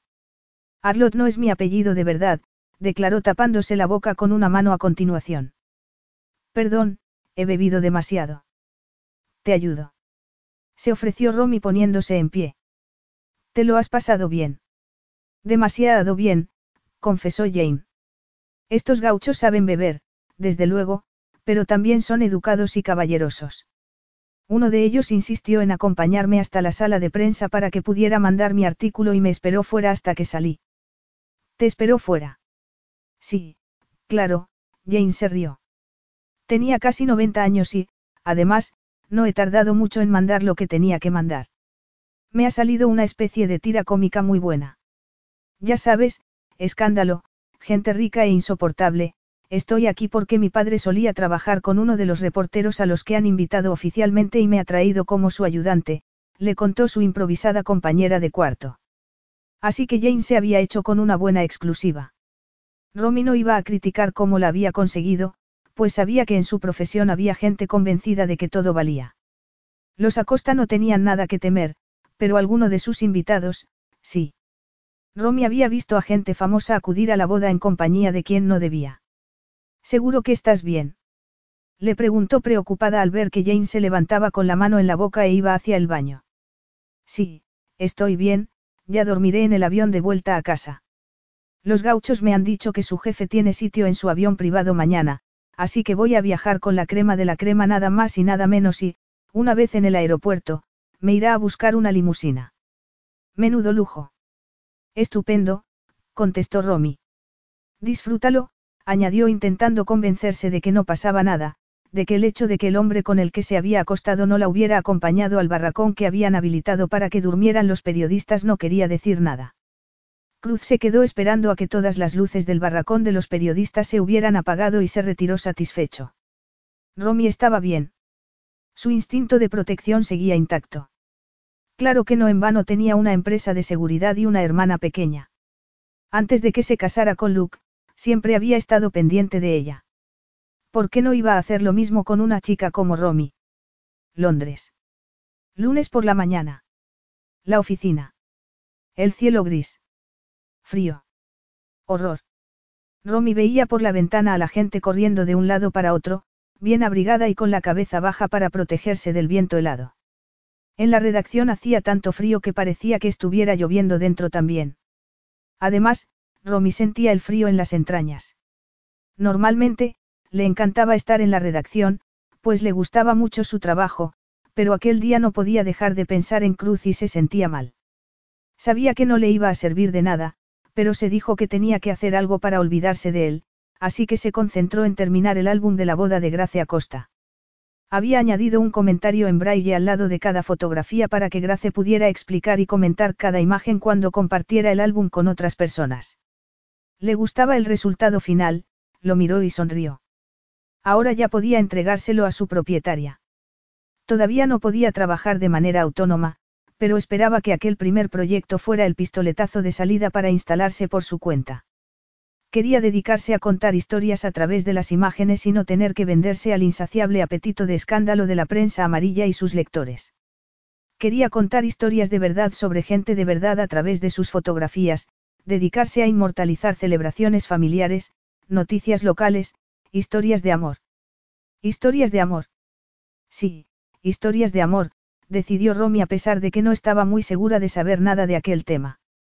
La jueza que había en ella así se lo recordó, pero ella no se amilanó y decidió que, el hecho de que no hubiera amor en su vida, le confería precisamente la capacidad de poder reflejar los momentos felices que había en las vidas de otras personas. Romy se dirigió al despacho de Ronald Smith, el experto audiovisual de la revista y una de las personas con más influencia del sector. Hola, Ronald, saludó a su jefe al entrar en su santuario. ¿Qué me traes, princesa? Le preguntó Ronald poniéndose las gafas de pasta negra en la punta de la nariz, convenientemente operada. Creo que algunas de las fotografías que te traigo esta vez te van a encantar, contestó Romy. A ver. Romy colocó las fotografías en la mesa de visionado y se dio cuenta de que eran todas iguales. ¿Qué había sucedido? Posiblemente, que le había dado las mejores a Cruz. Ronald se mostró comprensiblemente decepcionado. Pero si no has traído más que retratos de los empleados, se quejó. Es que eran los rostros más interesantes de la fiesta. No sé si nuestros lectores van a pensar lo mismo, contestó Ronald mirándola atentamente. ¿No será que te has quedado las mejores para ti?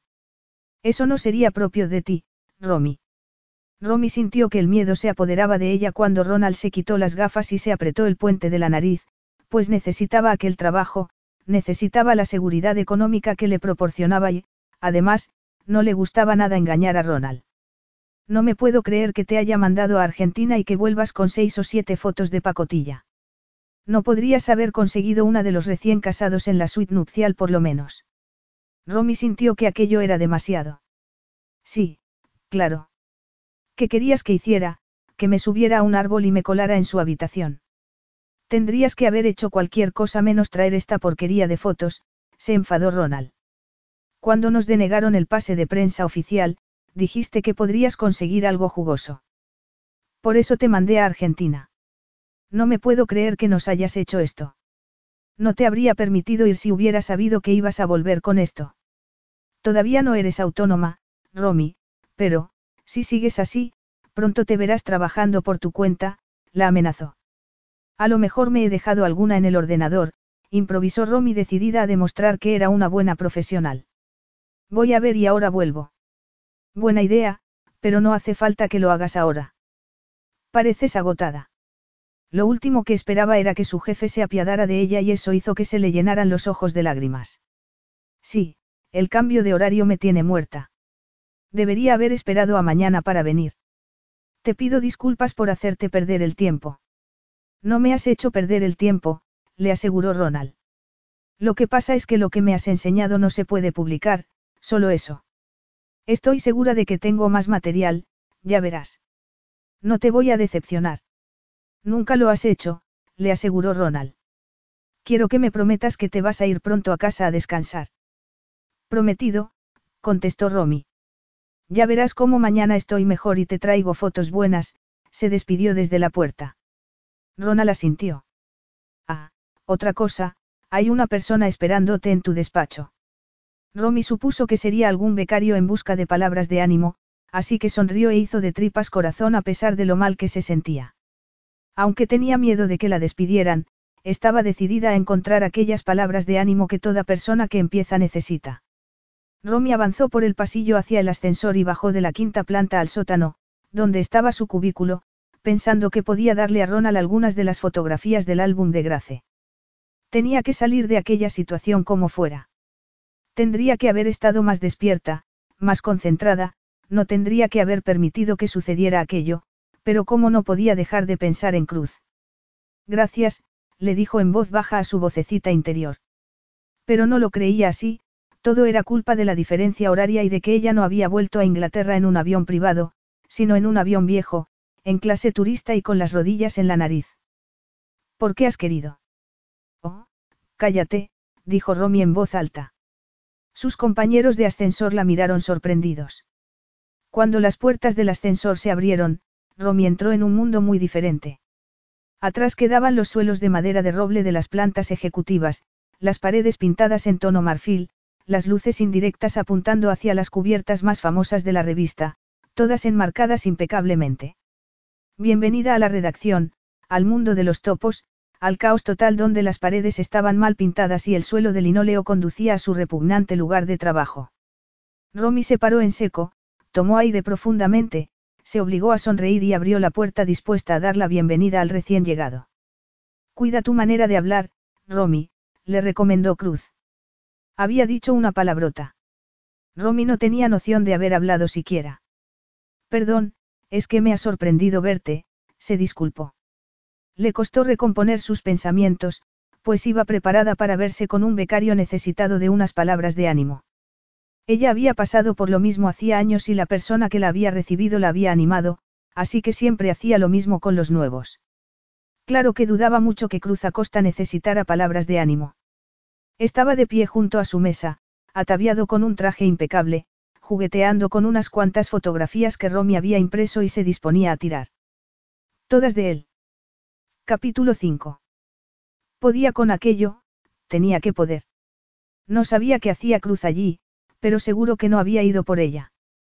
Tenía que conseguir que creyera que no la había intimidado, pero no sabía cómo conseguirlo porque el corazón le latía aceleradamente.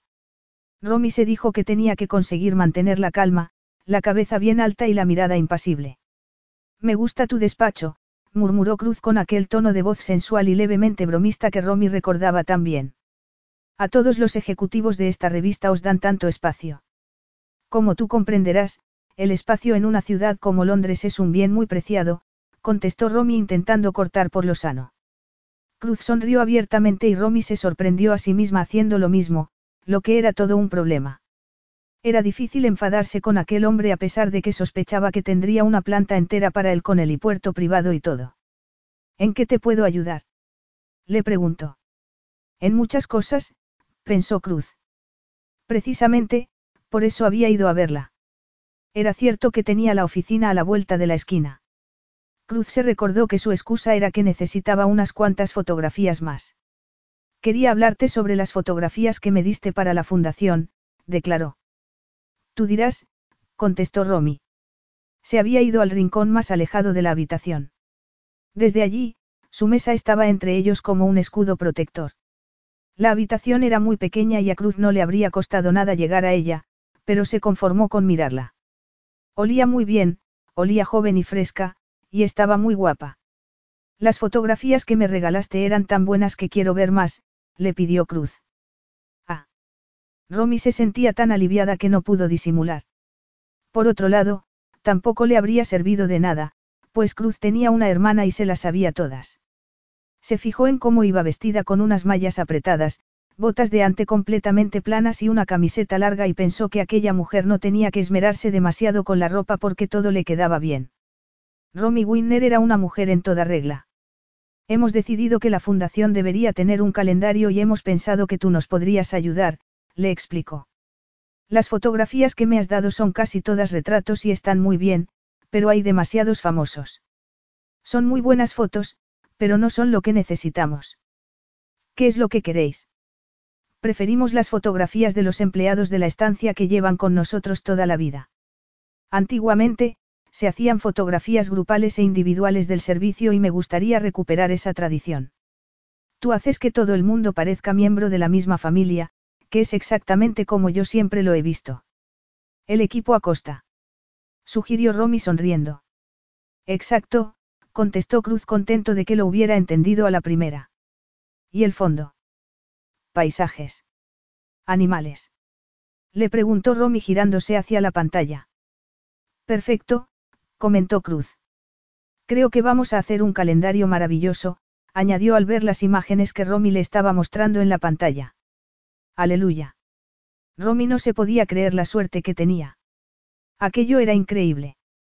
No iba a perder su trabajo porque le entregaría a Ronald todas las fotos que Cruz no quería y que, por alguna extraña razón, porque no había pensado con claridad en Argentina, le había entregado en un primer momento. Entonces, ¿no te importa devolverme las otras? Le preguntó. Claro que no, le aseguró él con voz grave y sensual. Pareces cansada, comentó mientras ella cargaba las fotografías en una memoria USB. No hace falta que lo hagamos ahora, puedo volver en otro momento. No, prefiero que te quedes para que te lleves lo que realmente quieres.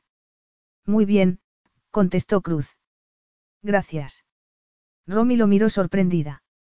De verdad se quería quedar. Aquello era muy extraño. Debía de ser que le interesaba de verdad el calendario o, sería que quería verla. Romy se dijo que no, que era imposible, que Cruz podía estar con quien quisiera y que Londres estaba lleno de mujeres guapas. Lo que ocurrió en la sala de prensa en Argentina es historia y debo olvidarlo, se dijo. ¿Te encuentras bien? Le preguntó Cruz al ver que se pasaba la mano por la frente como si tuviera calor. No, lo cierto era que no se encontraba bien. Sí, me encuentro de maravilla, mintió Romy. La habitación, que era pequeña, había quedado completamente imbuida por la energía de Cruz y por eso le estaba dando vueltas la cabeza, así que Romy bebió un poco de agua, lo que no la ayudó a sentirse mejor en absoluto.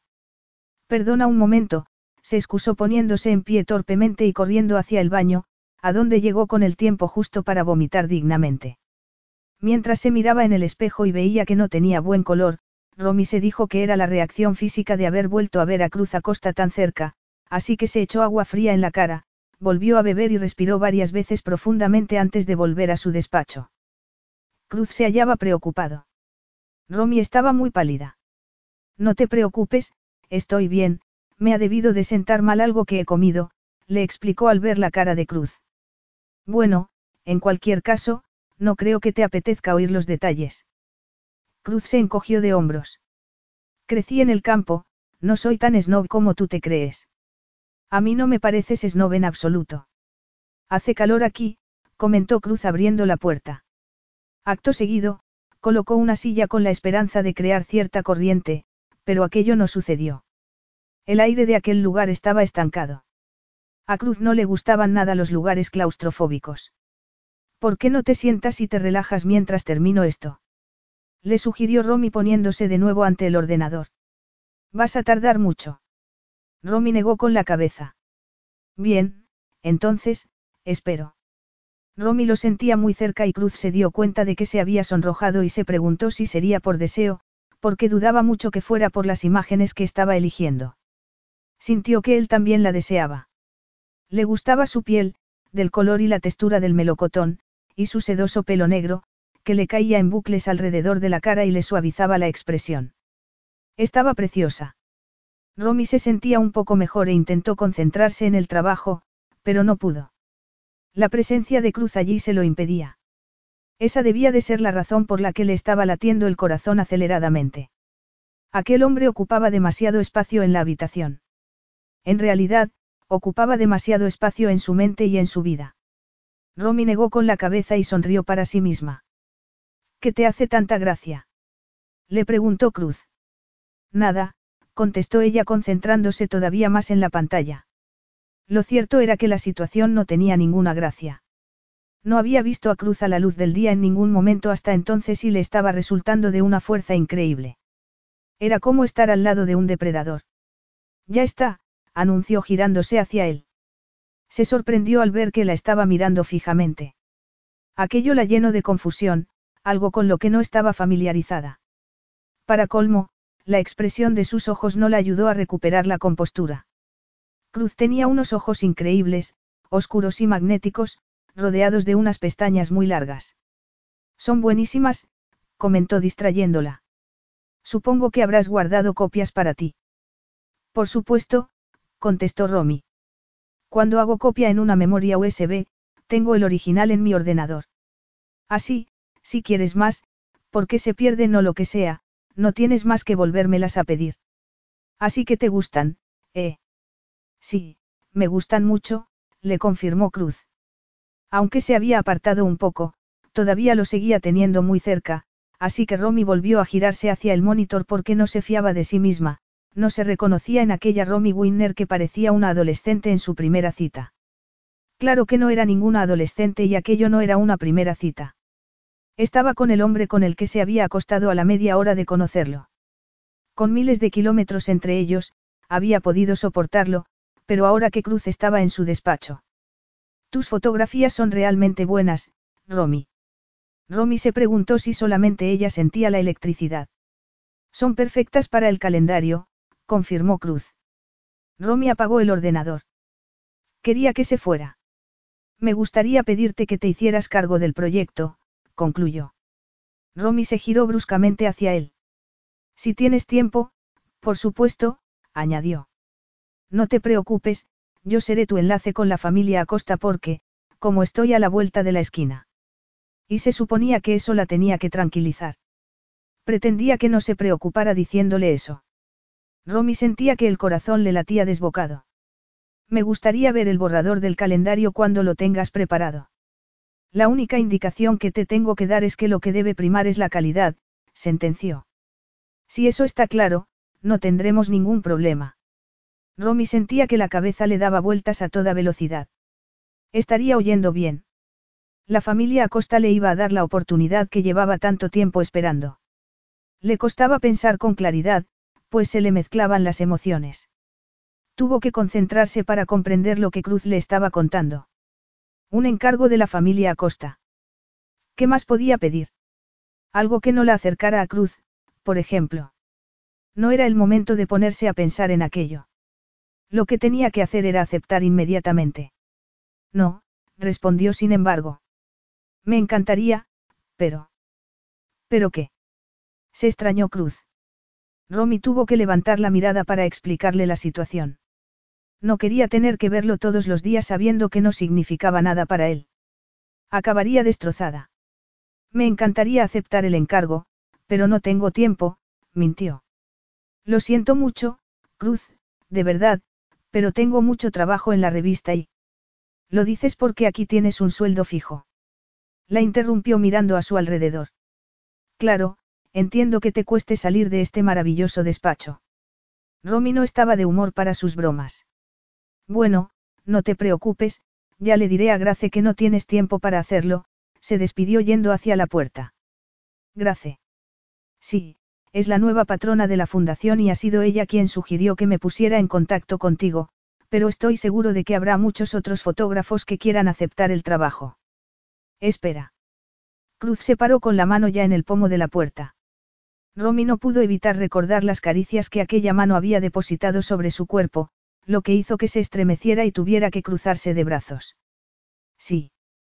¿Qué quieres que le diga a Grace? ¿Cómo le iba a fallar así? Grace estaba intentando ayudarla. Habían hablado largo y tendido cuando Romy había llegado a Argentina. La conversación había sido tan fácil y agradable que Romy se había ilusionado con el futuro. Era la primera vez que le pasaba. Dile que sí, contestó.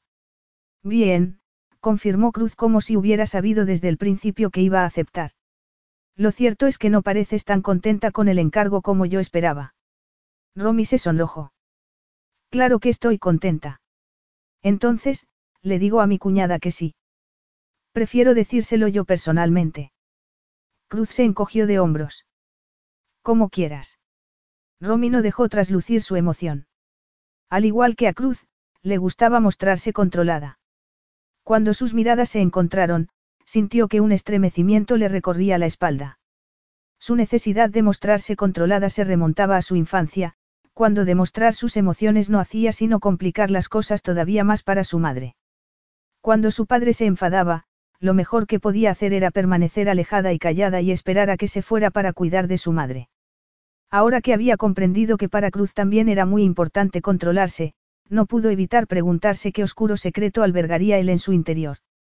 Romy solía ir al gimnasio varias veces a la semana porque eso también la ayudaba a mantener las emociones controladas. La única vez que había perdido el control había sido en Argentina, con Cruz. Todos aquellos años de aprender a gobernar sus emociones no le habían servido de nada con él. ¿Algo más?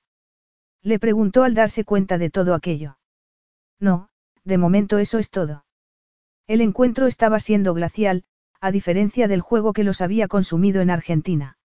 Ahora tenían una relación de trabajo. Romy se lo recordó varias veces mientras Cruz se preparaba para irse, diciéndose que era una locura desear volver a estar bajo el peso de su cuerpo, volver a sentir su aliento mentolado, volver a sentir el deseo entre las piernas. Me alegro de volver a verte, le dijo en tono distante. Romy, le dijo él mirándola de manera seductora. Va a ser maravilloso estar en contacto regular con Grace, le cortó Romy poniéndose en pie para indicarle que se fuera. Hablando de eso, dijo Cruz. Sí. Le preguntó Romy intentando parecer calmada. El sábado damos una fiesta para recaudar fondos en un hotel de Londres. Grace va a venir y he pensado que sería un buen momento para volver a veros. Así podré presentarte al resto de mi familia y podrás comprender lo que la fundación significa para nosotros. Si estás interesada, claro. Romy se quedó mirándolo a los ojos, intentando dilucidar si ese era el verdadero motivo por el que la invitaba. La estaba invitando a la fiesta solo por trabajo o había algo más. ¿Qué contestas? Insistió Cruz algo impaciente. De lo del sábado. Dijo Romy volviendo a la realidad. ¿Sí o no? Sí, sí, me encantará volver a ver a Grace y conocer a tu familia, por supuesto. Me alegro de tu decisión. Si el calendario sale bien, a lo mejor te damos más trabajo. Entonces, me llevo la cámara. No, no hace falta que te la lleves esta vez, contestó Cruz antes de darle el nombre del hotel en que se iba a celebrar el acto. Romy no pudo fingir y la sorpresa se reflejó en su rostro. De gala, concluyó Cruz. Romy lo miró como advirtiéndole que nadie le decía cómo se tenía que vestir, pero se recordó que en aquella ocasión no se trataba de ella, sino de Grace. Aún así, no quería complacer a Cruz. Apenas había visto un par de fotografías suyas en las revistas con otras mujeres, pero era más que suficiente para saber que le gustaban las féminas bien vestidas. Claro que en aquellas fotografías parecía muy aburrido. Eso le hizo pensar en lo divertido que lo había visto en los ratos de pasión que había compartido con ella y no pudo evitar sonreírse de nuevo. Me pondré mi mejor vestido de fiesta, le prometió. Hasta el sábado. Pasaré a buscarte a las ocho, se despidió Cruz. Romy lo miró con los ojos muy abiertos. Eso quería decir que era su cita. No, tonta, lo hace única y exclusivamente para asegurarse de que no cambies de opinión y dejes a su familia plantada, pensó. Muy bien, contestó. Espera un momento que te anote mi dirección. Cruz sonrió con un matiz de prepotencia. Olvidas en qué trabajo. Romy se dijo que su dirección no era ningún secreto y se tranquilizó. A las ocho, asintió. Hasta el sábado, Romy. Hasta el sábado, Cruz. Cuando hubo cerrado la puerta tras él, Romy se dio cuenta de que le temblaban las piernas. Se apoyó en la pared y esperó a dejar de oír los pasos de Cruz, que se alejaba. Todo quedó en silencio. Aquello era ridículo. Se estaba comportando como se había jurado que jamás se comportaría. Se había convertido en una víctima de su agobiado corazón. Romy sabía que solo había una solución para aquello, ir a practicar kickboxing aquella noche y así decidió hacerlo. Entretanto, lo mejor que podía hacer era ponerse a trabajar. Quería estar perfecta para el sábado, con todo bajo control, sentirse fuerte, tenía que recordarse que todo le iba bien, que era independiente, que tenía una buena vida. Tenía que recordárselo todos los días hasta el sábado y, especialmente, el mismo sábado. El sábado. ¿Qué se iba a poner el sábado? Capítulo 6. Madre mía, comentó un chico al pasar junto al saco al que Romy le estaba dando una buena paliza. Sí, Tenía mucha frustración que quemar aquella noche. Aquel gimnasio no era un lugar de niñas tontas, sino un lugar de entrenamiento serio, un gimnasio de deportistas de verdad. ¿Qué te preocupa, Romy? Le preguntó el dueño del gimnasio. Problemas de hombres. Qué bien me conoces, pensó ella. Ya me conoces, Charlie, ya sabes que a mí solo me interesa mi cámara y los viajes, que en mi vida no hay sitio para los hombres, mintió. Seguro que, cuando hace frío, abrazas a tu cámara en la cama para entrar en calor, murmuró el viejo entrenador alejándose. Romy se dijo que nadie sabía lo que le ocurría, así que era mejor que no opinaran. Luego, se miró al espejo y se preguntó qué hombre iba a querer a una mujer menuda llena de energía. Evidentemente, Cruz no.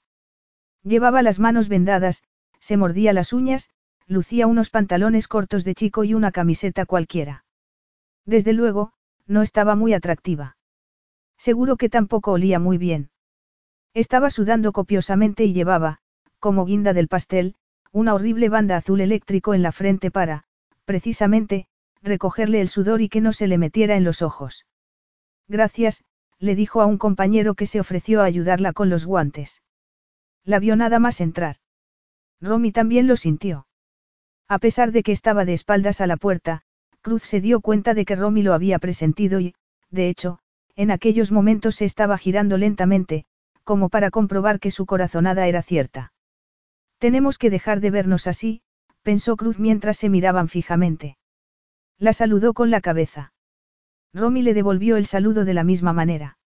A diferencia de otras mujeres, ella lo miraba como si estuviera intentando sopesarlo psicológicamente antes de luchar con él. Hola, Charlie, saludó a su viejo amigo sin dejar de mirar a Romy. Creo que ya has visto a nuestra campeona, comentó el entrenador. Sí, contestó Cruz volviéndola a mirar. Romy acababa de terminar su entrenamiento y él lo iba a comenzar. Sería de muy mala educación no saludarla. Ah. ¿Qué hace este aquí? se preguntó Romy horrorizada. ¿Cómo podía estar tan guapo? ¿Y qué hacía en su gimnasio? ¿Acaso no había unos cuantos en la ciudad para millonarios adictos a la salud? ¿Por qué no se iba a uno de esos y la dejaba tranquila? A pesar de los terribles fluorescentes blancos, Cruz estaba guapísimo. Alto, bronceado y fuerte, más fuerte que el resto de compañeros del gimnasio. No podía dejar de mirarlo e iba hacia ella. Cielos. Romy se quería ir a la ducha. Mientras avanzaba hacia ella, decidió que a Cruz le quedaba bien la ropa de deporte. Caminaba con paso decidido, mostrando sus cicatrices y sus tatuajes y Romy volvió a desearlo. Si no lo hubiera conocido de nada, también lo habría deseado. Romy miró a su alrededor y comprobó que no era la única que lo estaba mirando. No era de extrañar. No era para menos. Cruz no caminaba, se deslizaba por el suelo como un felino. Mientras lo miraba acercarse a ella, sintió que se le secaba la garganta y reflexionó que debía de ser la única zona de su cuerpo que estaba seca en aquellos momentos. Volvemos a vernos, la saludó Cruz en tono divertido. No esperaba que fuera tan pronto, contestó Romy alargando la mano para agarrar una toalla limpia justo en el momento en el que otra persona se la llevaba. Ten la mía, le ofreció Cruz poniéndosela al cuello. A Romy no le dio tiempo a negarse. La tela todavía conservaba su calor. Así que te gusta venir al gimnasio. Sí, me gusta sudar, contestó Romy. ¿Cómo es que no te había visto antes por aquí? Has venido a dar una vuelta por los bajos fondos a ver qué hacemos los seres humanos normales y corrientes. Te recuerdo que mi despacho está a la vuelta de la esquina, murmuró Cruz. ¿Y no tienes gimnasio en el despacho? Se burló Romy. Lo están construyendo en estos momentos, le aseguró Cruz en tono divertido. Vaya, me dejas impresionada. Ya lo veo. Me gustaría verlo cuando esté terminado.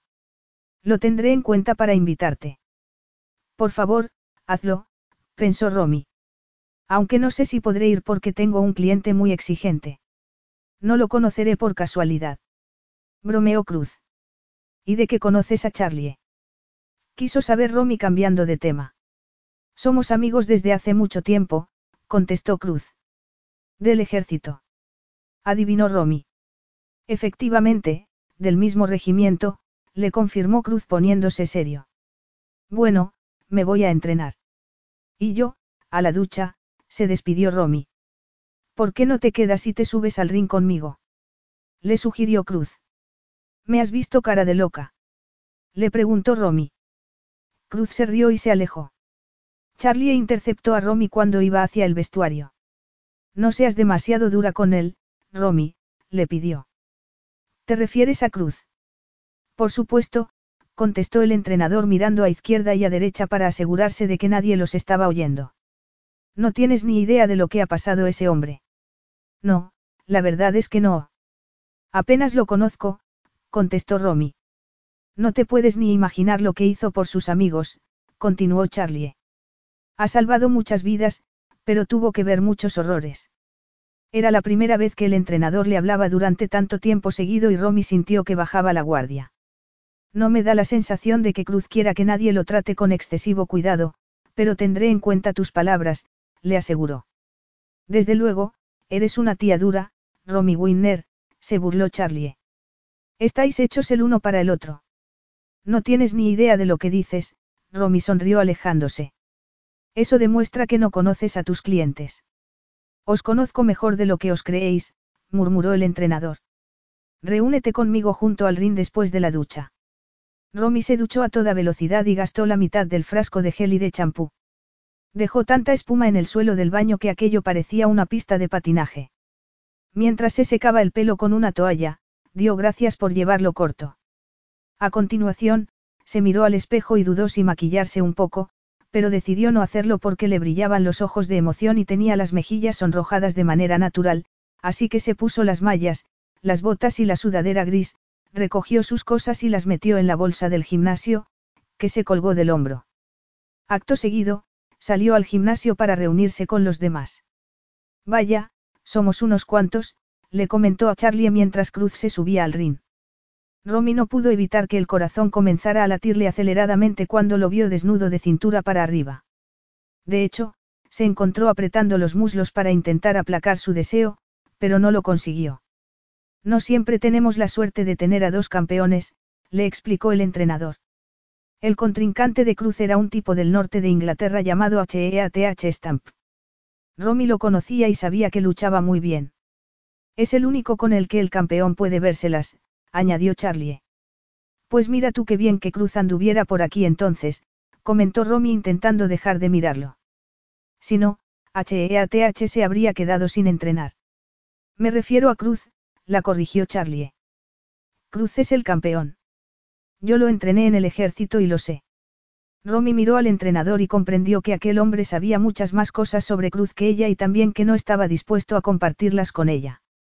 Romy se dio cuenta de que Charlie estaba más animado que de costumbre y comprendió que era a causa de Cruz, lo que la hizo desear conocer todos sus secretos, pues estaba segura de que los tenía. Mientras el árbitro llevaba a los dos contrincantes al centro del ring, Romy reflexionó que Cruz tenía derecho a su vida privada y que tenía suerte de tener un amigo tan bueno como Charlie. Comenzó la contienda y Romy solo tenía ojos para un hombre. El nivel era muy alto, pero Cruz tenía algo que trascendía la técnica y lo convertía en un maestro. Como ella también luchaba, se dio cuenta de que Cruz se estaba refrenando. De hecho, podría haber ganado el encuentro en el primer asalto, pero había preferido continuar hasta que su oponente comenzó a flaquear. Entonces, anunció que el combate había quedado en tablas, alzó el puño de HEATH en alto y bajó del ring. Ventajas de tener una relación especial con este gimnasio, se rió cuando Romy lo miró asombrada. ¿Qué tipo de relación especial tienes tú con este gimnasio? Quiso saber. Antes era mío, contestó Cruz con naturalidad. ¿Cómo? Se sorprendió Romy, que siempre había creído que Charlie era el dueño. No sabía que estuvieras en el negocio de los gimnasios. Pues sí, así es. De hecho, tengo unos cuantos. Vaya, no sabía nada.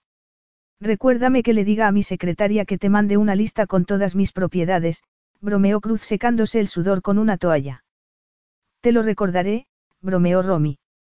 Vaya, se llevaban bien. Eso parecía. ¿Qué vas a hacer ahora? Le preguntó Cruz. Irme a casa, contestó Romy. ¿Quieres comer algo?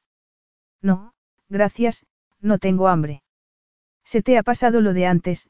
No. Sí, claro que sí, mintió Romy, que había vuelto a tener náuseas aquella misma tarde. Espérame, le pidió Cruz. Me ducho y vuelvo en diez minutos. Pero. Pero nada, porque Cruz ya se había ido. Romy se pasó la mano por el pelo en un gesto de frustración y se preguntó por qué querría cenar con ella. ¿O no sería comida lo que quería compartir con ella? Romy sintió que se le aceleraba el corazón. No quería convertirse en su chica para todo. El hecho de haberse acostado con él y de habérselo pasado muy bien no la convertía en su conejita de Playboy. Seguro que quiere hablar del calendario y esas cosas de la fundación, pensó. ¿Y si no era así? Nos vamos. Le preguntó el centro de sus pensamientos saliendo del vestuario de muy buen humor. Hay un sitio justo aquí al lado donde podemos tomar algo, añadió abriéndole la puerta. Lo conozco, contestó Romy dándole diez puntos por sus buenos modales. Se refería a un lugar muy pragmático, puesto sin ninguna floritura con mesas de formica blancas y sillas duras, pero cuyo cocinero era buenísimo, elegía materias primas de excelente calidad y ponía buena y abundante comida para deportistas insaciables. Encontraron mesa junto al ventanal, que estaba completamente empañado. ¿Te parece bien aquí? Le preguntó Cruz una vez sentados. Sí, gracias, contestó Romy, que no quería sentirse impresionada por él, lo que resultaba difícil cuando su mente solo parecía poder pensar en desnudarlo. Romy se recordó que ahora trabajaba para la familia Acosta y decidió concentrarse en eso. Se le hacía muy extraño haberse acostado con aquel hombre, haber compartido un sexo extraordinario con él, y tener que hacer ahora como que nada de todo aquello había sucedido. Cruz, por su parte, parecía haberlo olvidado ya. ¿Te importa que te haga una foto? Le preguntó después de pedir la comida. Por. Quiso saber Cruz. Porque pareces casi humano, porque este sitio es genial, porque todo el mundo cree que los Acosta sois unos snobs que vivís en otro planeta. Quiero mostrar a la gente que también haces cosas normales. Como comerme un filete con patatas, por ejemplo. Le preguntó Cruz quitándose la cazadora y sonriendo. Como comerte un filete con patatas, por ejemplo, contestó Romy devolviéndole la sonrisa. A ver, le pidió Cruz cuando le hubo hecho unas cuantas fotos con el teléfono porque no se había llevado la cámara.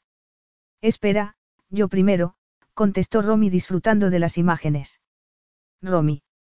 Un momento, un momento, lo hizo esperar Romy adrede. Romy.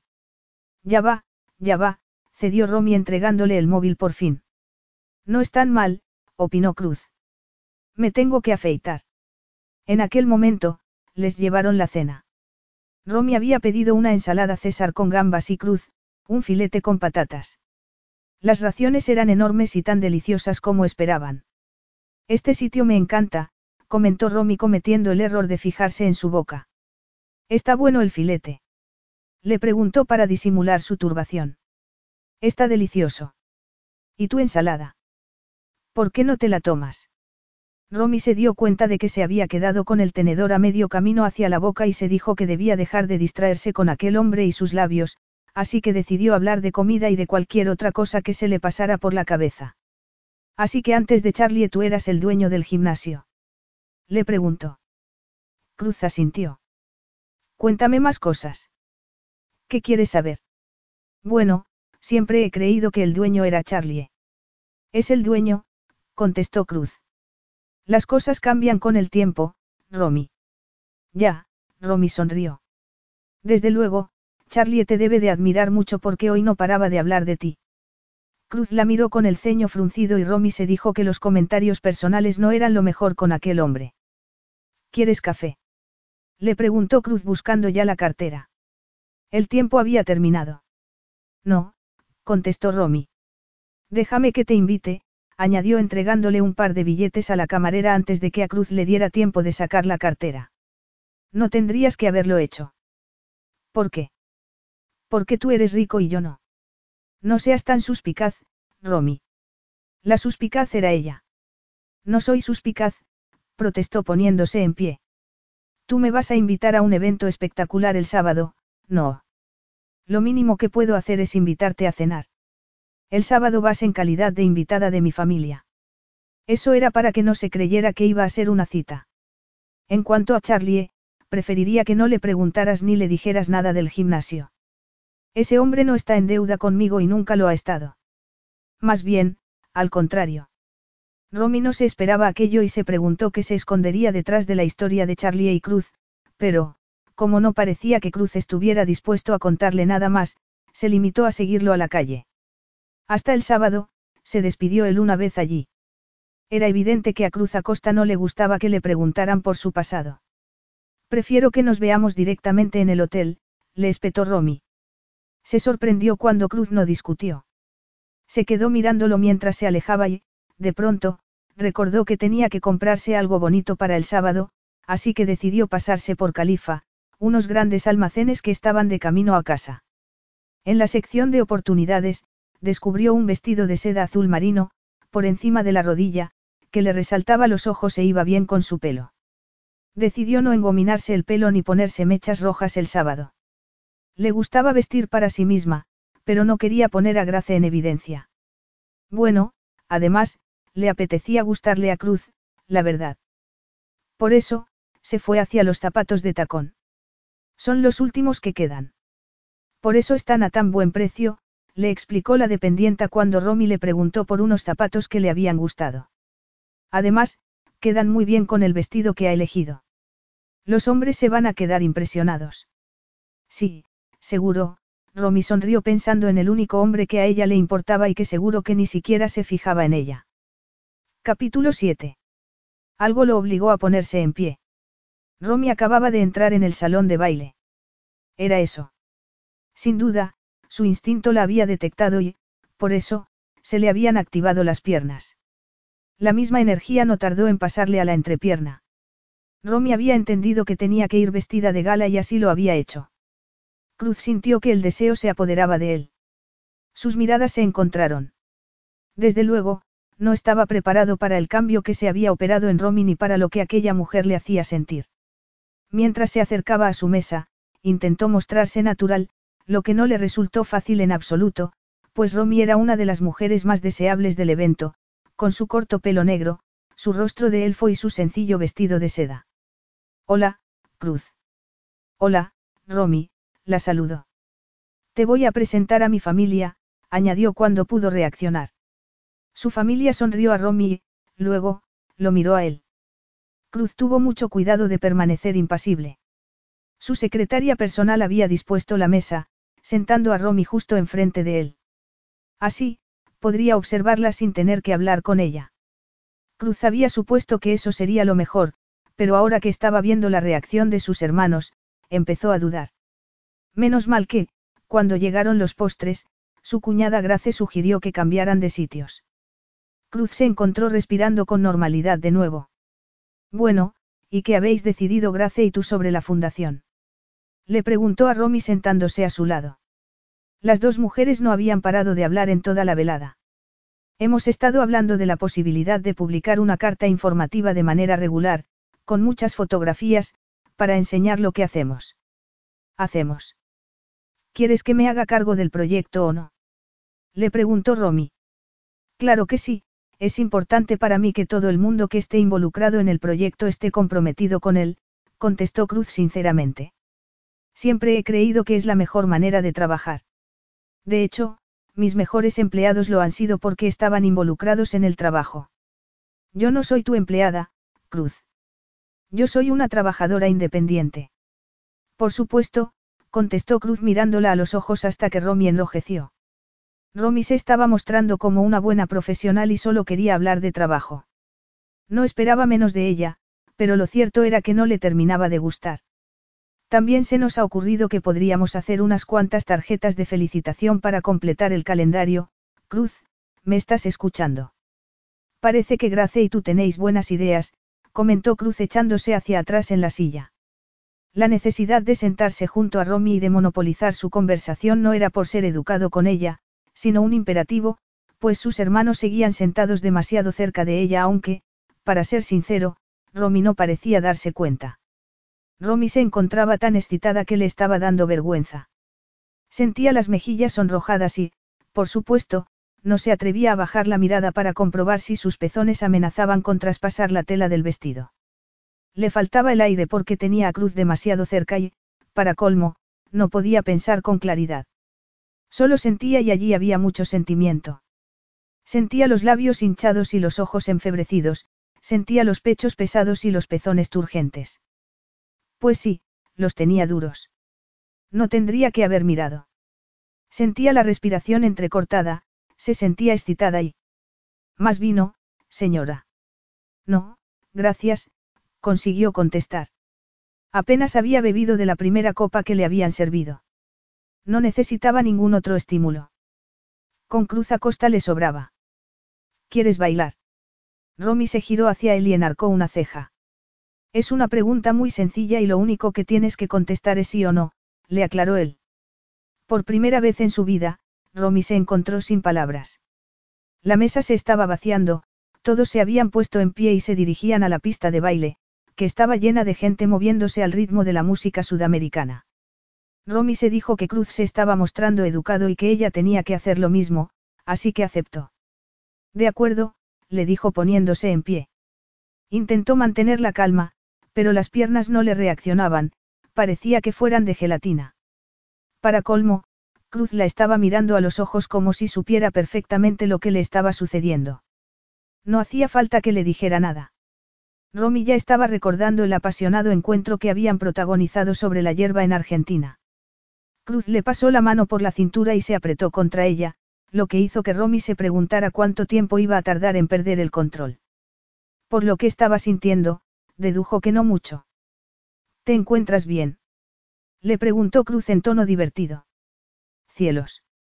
Sabía perfectamente cómo se encontraba. Depende de lo que sea para ti encontrarse bien, contestó. De alguna manera, consiguió seguir bailando sin ningún incidente. Ninguno habló mientras volvían a la mesa. Romy sentía la palma de la mano de Cruz en la espalda, su calor, y tal vez fue aquello lo que la sumió en un estado somnoliento en el que apenas dio importancia al hecho de que pasaran de largo su mesa y se dirigieran a la salida y a los ascensores.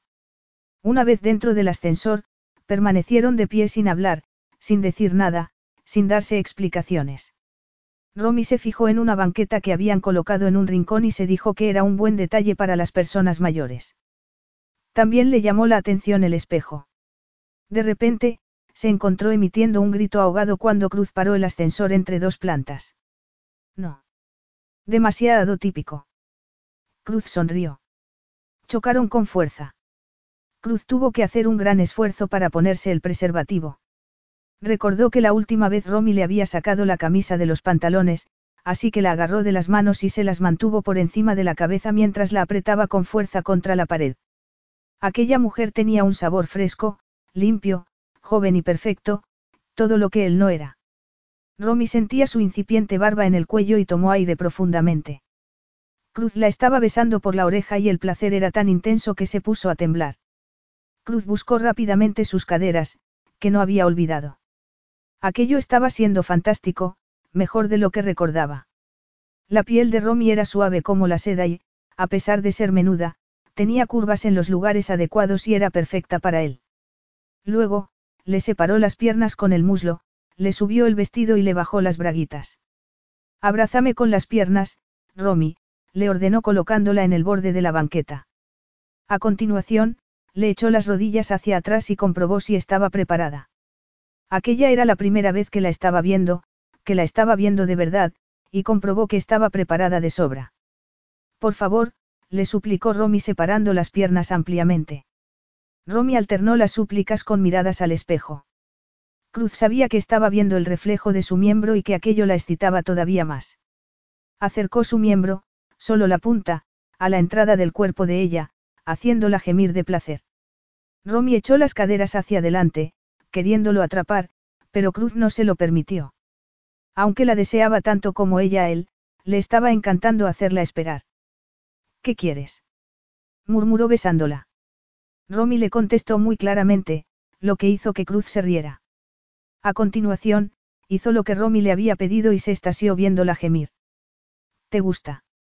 Romy volvió a gemir y echó la cabeza hacia atrás. Cruz se retiró un poco para volver a entrar.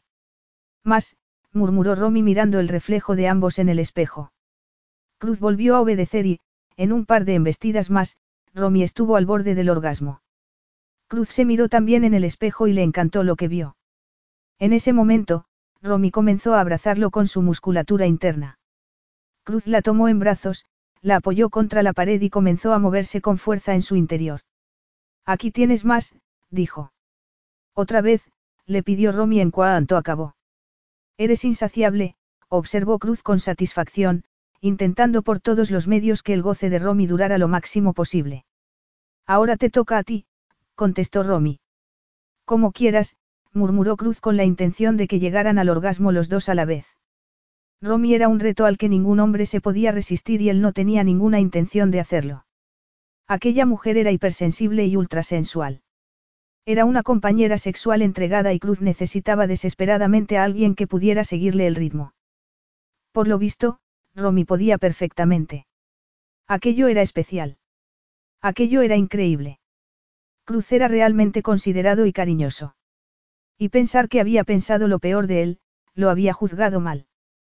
Cruz la dejó sobre el suelo del ascensor cuando hubieron terminado y le preguntó si estaba bien. Romy se colocó el vestido y asintió mientras buscaba las braguitas por el suelo y se las ponía. Vamos arriba para que te puedas arreglar un poco, comentó Cruz mientras Romy se miraba el pelo en el espejo. Entonces, decidió que la gente no comprendía a Cruz. Sí, era cierto que era un tipo duro porque tenía que serlo, pero también podía mostrarse cariñoso en otras circunstancias. Gracias, le dijo. Me vendrá bien arreglarme un poco antes de volver al salón. Ella también tenía fama de ser una mujer dura, pero no lo era con él. A lo mejor, después de tanto tiempo, su corazón había vuelto a la vida. A lo mejor, estaba aprendiendo a confiar en alguien. En cuanto salieron del ascensor, Romy se dio cuenta de que los Acosta tenían toda la planta para ellos, pues había seguridad por todas partes. Cuando creía que habían llegado ante la puerta de la suite de Cruz, comprobó que aquello era un despacho. El baño está ahí, le indicó él bruscamente, señalando la dirección exacta y poniendo su atención en una preciosa rubia que quería mostrarle algo en una pantalla. Romy se sintió morir cuando la gente comenzó a mirarla de reojo y corrió hacia el baño diciéndose que eso le pasaba por jugar con fuego. Una vez allí, cerró la puerta con pestillo, tomó aire varias veces y se dijo que tenía que tener claro que lo que había entre Cruz y ella no era más que sexo. Acto seguido, se desnudó y se metió en la ducha, que le sentó de maravilla. Mientras el agua caía sobre su cuerpo, decidió que aquella misma agua se llevaba a Cruz por el desagüe para que ella pudiera volver a mostrarse ante él con una coraza, pero lo cierto fue que aquello no la ayudó a sobreponerse al dolor que sentía en su interior. En aquella ocasión, no era deseo sexual, sino algo mucho peor. Era como si, cuando se habían conocido, Cruz hubiera plantado una semilla en su interior y aquella semilla hubiera crecido y se hubiera convertido en amor. Amor. Amor.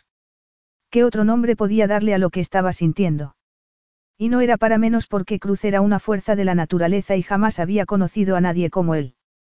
No debería haberse enamorado de Cruz porque no tenía absolutamente ninguna posibilidad de que su amor fuera correspondido, pero no había podido evitarlo. Romy salió de la ducha y se dio cuenta, consternada, de que no había toallas.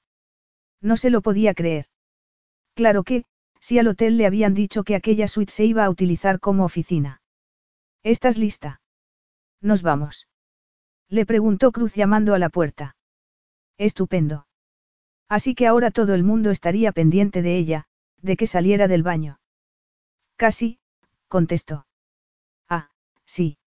Estaba desnuda, temblando y chorreando agua. Un par de minutos, pidió. Acto seguido, intentó secarse con el secador de pared y dio gracias por tener el pelo corto. A continuación, se puso el vestido y se preparó para abrir la puerta y soportar las miradas de los empleados de Cruz, así que tomó aire y salió del baño. Efectivamente, todo el mundo la miró. Romy sintió de repente que le faltaba el aire y se desplomó, lo que era ridículo porque jamás se había desmayado. ¿Estás bien? Le preguntó Cruz corriendo a su lado. Siéntate, le indicó. Ahora mismo te traigo agua. Romy lo único que quería era irse de allí, pero no tuvo más remedio que esperar. Mientras lo hacía, se preguntó por qué se habría desmayado si apenas había bebido. Le habría sentado algo mal de la cena. Estoy bien, le dijo a Cruz mientras él le daba un vaso de agua. Es evidente que no estás bien, así que voy a llamar a un taxi para que te lleve a casa. Pero. Pero nada, insistió Cruz. No quiero que te vuelvas a desmayar y, si ocurre, no quiero que estés sola, así que, ahora que lo pienso, mejor te voy a llevar yo a casa. La iba a llevar a casa. Iba a ver el minúsculo adosado que compartía con otras tres chicas en un barrio deteriorado de la ciudad. Fantástico. Podían empeorar un poco más las cosas, por favor. No quería que supiera dónde vivía, no quería tener que darle explicaciones de en qué se gastaba el dinero porque la intimidad de su madre era sagrada. Estaba preparada para que Cruz frunciera el ceño cuando llegaron al barrio. Acababan de llegar en su todoterreno a una zona de la ciudad en la que algunos taxistas ni siquiera se querían adentrar. Romy estaba acostumbrada a que, a veces, la dejaran a un par de manzanas e ir andando a casa desde allí. ¿Cómo es que vives aquí, Romy? Allá vamos. ¿Y a ti qué te importa? Le espetó. Cruz no contestó. No hacía falta. Su rostro lo decía todo. Peor para él. Ella no tenía que darle explicaciones de su vida. No quería que ni Cruz Acosta ni nadie sintiera pena de ella. Vivía allí porque así lo había elegido, porque no le quedaba más remedio, y estaba orgullosa de ello porque, así, podía cuidar de su madre. Cruz paró el coche y se dispuso a bajarse. No hace falta, le dijo Romy. Vivo justo enfrente. Insisto en acompañarte a la puerta, contestó Cruz bajándose del coche antes de que a Romy le diera tiempo de protestar. Y no voy a aceptar un, no, por respuesta, añadió abriéndole la puerta. Capítulo 8. Aquella mujer lo tenía atrapado y Cruz no acababa de comprender por qué. ¿Por qué Romy Winner? Buena pregunta, se dijo Cruz mientras se alejaba de la casa de Romy y volvía a Park Lane, una de las mejores zonas de Londres. Mientras conducía, se preguntó por qué no le había pedido a cualquiera de sus empleados que acompañara a Romy a casa y dedujo que había sido porque Romy era responsabilidad suya y no había más que pensar, porque comprobar que llegaba bien a casa había sido vital para él. Ver dónde vivía lo había sorprendido. Habría dicho que viviría en una zona bohemia, pero no en un barrio de callejones oscuros llenos de carteristas. Ahora, estaba preocupado por ella. A pesar de que Romy le había asegurado que se encontraba bien, Cruz la había visto pálida y débil. De repente, la chica fuerte se había vuelto vulnerable. La guerrera no era tan dura como ella creía, lo que lo hizo sentirse mal por haberla seducido en el ascensor. Cruz tuvo que hacer un gran esfuerzo para olvidarse del sexo y volverse a preguntar por qué viviría Romy en aquel lugar cuando debía de ganar bastante dinero porque era una de las mejores fotógrafas de su generación. ¿Qué haría con el dinero que ganaba? Mientras aparcaba su todoterreno frente al hotel, se encontró preguntándose por qué se sentía tan atraído por ella. Sería, tal vez, porque era un espíritu libre, exactamente igual que él. Mientras le entregaba las llaves al portero del hotel, se dio cuenta de que ninguno de los dos quería ataduras emocionales, pero verla de vez en cuando le apetecía. Romy amaneció el lunes por la mañana sintiéndose mal, vomitando violentamente, así que no tuvo más remedio que volver gateando a la cama, taparse con el edredón y cerrar los ojos, rezando para que se le pasaran las náuseas. Menos mal que sus compañeras de casa se habían ido todas a trabajar y la casa estaba silenciosa. Romy descansó un rato y, luego, se levantó muy lentamente. Todavía no se sentía lo suficientemente bien como para ir a trabajar, así que se dirigió al sofá, todavía en camisón, con una taza de té humeante porque era lo único que su estómago no rechazaba. Era imposible que estuviera, no quería pensar en lo que sucedería si estuviera. Ni siquiera se atrevía a pensar en la palabra. No quería verbalizar sus miedos. No podía estar embarazada. Cruz siempre se había puesto preservativo. No, evidentemente, algo le había sentado mal. Cuando miró el reloj, se dio cuenta de que no tenía tiempo de quedarse allí todo el día sintiendo compasión de sí misma porque tenía una sesión fotográfica con una cantante aquella mañana y no iban a esperar por ella. Tampoco iba a esperar la factura de la residencia de su madre, así que Romy se vistió y salió de casa.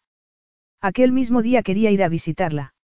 No tenía tiempo para tonterías, tenía que recuperar las fuerzas y seguir adelante con su rutina. Mientras iba hacia el trabajo, decidió pasarse por la farmacia a comprar medicamentos para el resfriado y la gripe. Una vez allí, metió en la cesta pañuelos de papel y caramelos para la garganta. Cuando se disponía a pagar, se paró en la sección de embarazadas con la esperanza de que nadie la viera. Agarró una prueba de embarazo poniendo cara de que la iba a comprar para una amiga y se acercó a la caja. ¿Tiene algo que cure rápidamente el dolor de tripa? Le preguntó Romy a la encargada una vez allí. ¿Tiene náuseas? Le preguntó la farmacéutica. No estará embarazada. Añadió viendo la prueba de embarazo bajo los pañuelos de papel y los caramelos. Claro que no, contestó Romy riéndose algo forzadamente. Seguro insistió la mujer mirándola con amabilidad. Antes de poder darle cualquier medicamento, tengo que saberlo. Ah, lo dice por la prueba de embarazo, es para una amiga, contestó Romy sonrojándose de los pies a la cabeza. Para entonces, había varios clientes detrás de ella, escuchando la conversación. De todas formas, prefiero pecar de precavida, insistió la joven girándose para mostrarle varias cajas. Hay muchas marcas de pruebas de embarazo. Me las llevo todas, la interrumpió Romy. Perfecto. Así, Luego viene y hablamos sobre el remedio para las náuseas porque tengo algunos para embarazadas. Pues que se lo tomen las que estén embarazadas, pensó Romy mientras cerraba la puerta a sus espaldas. Aquello era ridículo.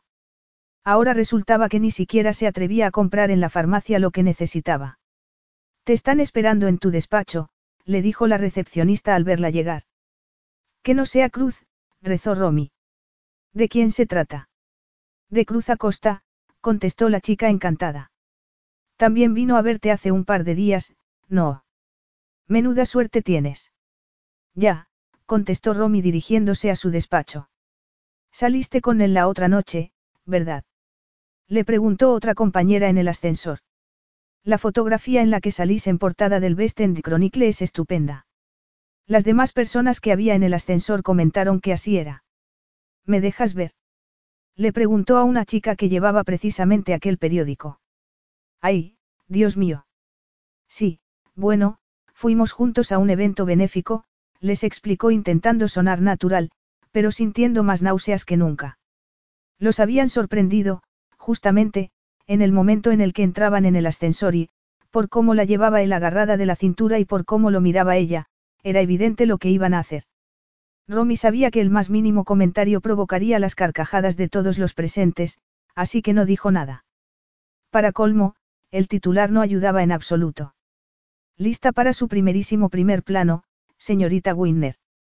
Romy se preguntó si merecería la pena denunciar a la publicación por injurias, pero decidió que era mejor no remover el asunto y siguió leyendo. ¿Quién no siente envidia de Romy Winner, que ha tenido un encuentro íntimo con el misterioso millonario Cruz Acosta?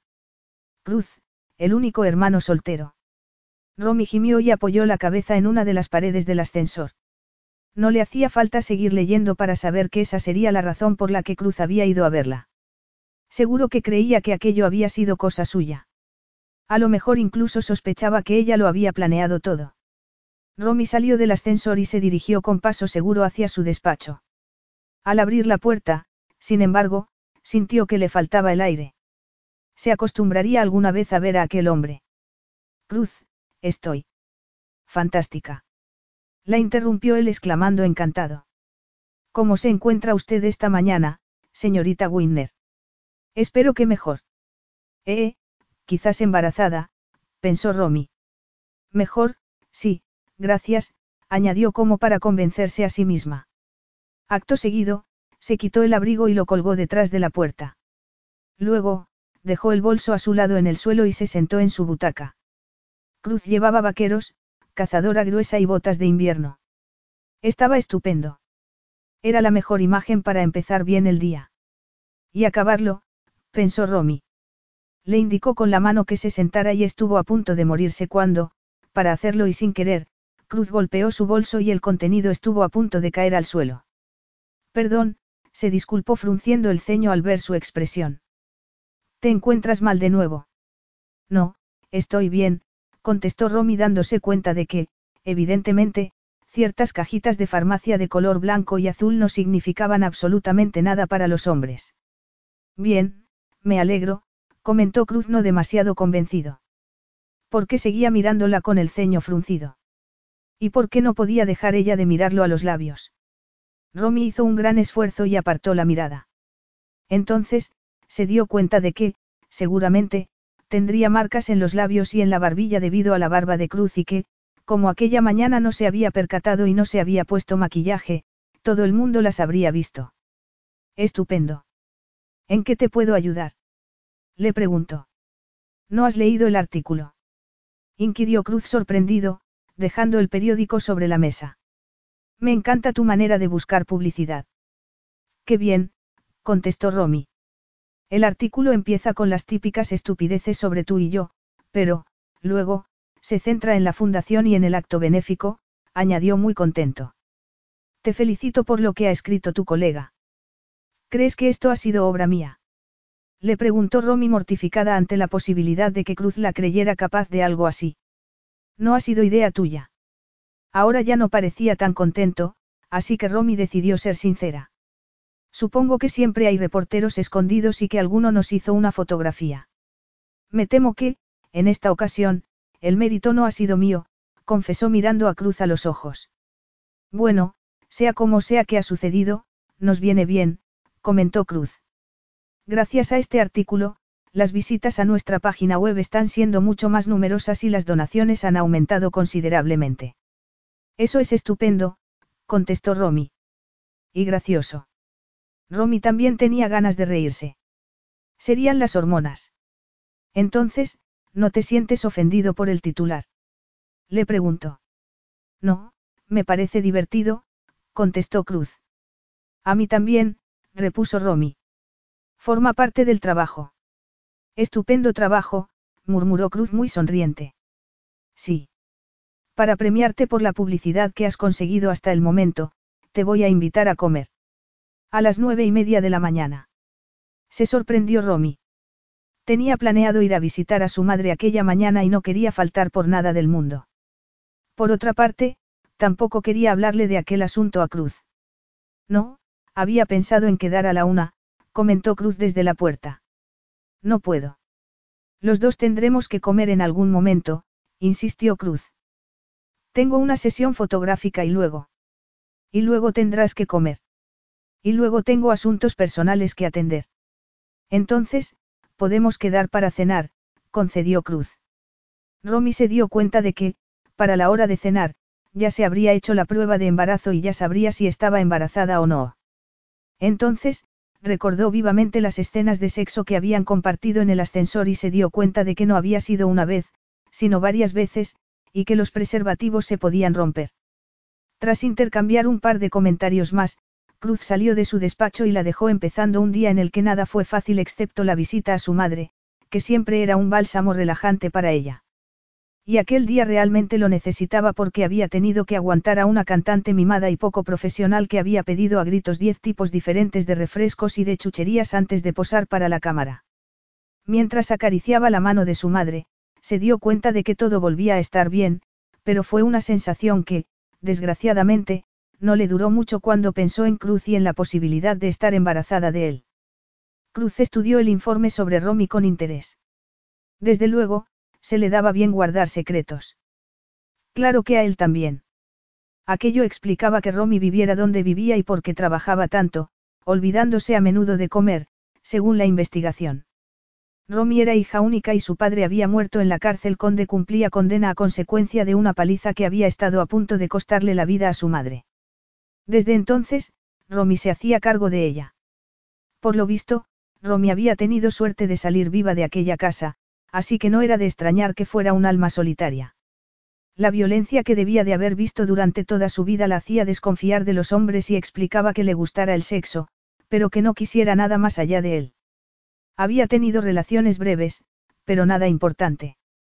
Cruz suponía que era incapaz de confiar en un hombre, lo que quería decir que él era el menos indicado para ella, claro que tampoco era que él quisiera entablar una relación seria con ella, por supuesto, ya que su capacidad para ofrecer a una mujer algo más que sexo era nula. Mientras apartaba el documento, Cruz pensó que hacían buena pareja, pero también había visto cómo lo miraba Romy y, aunque le hubiera gustado tener algo que ofrecer, sabía que no podía darle lo que ella quería.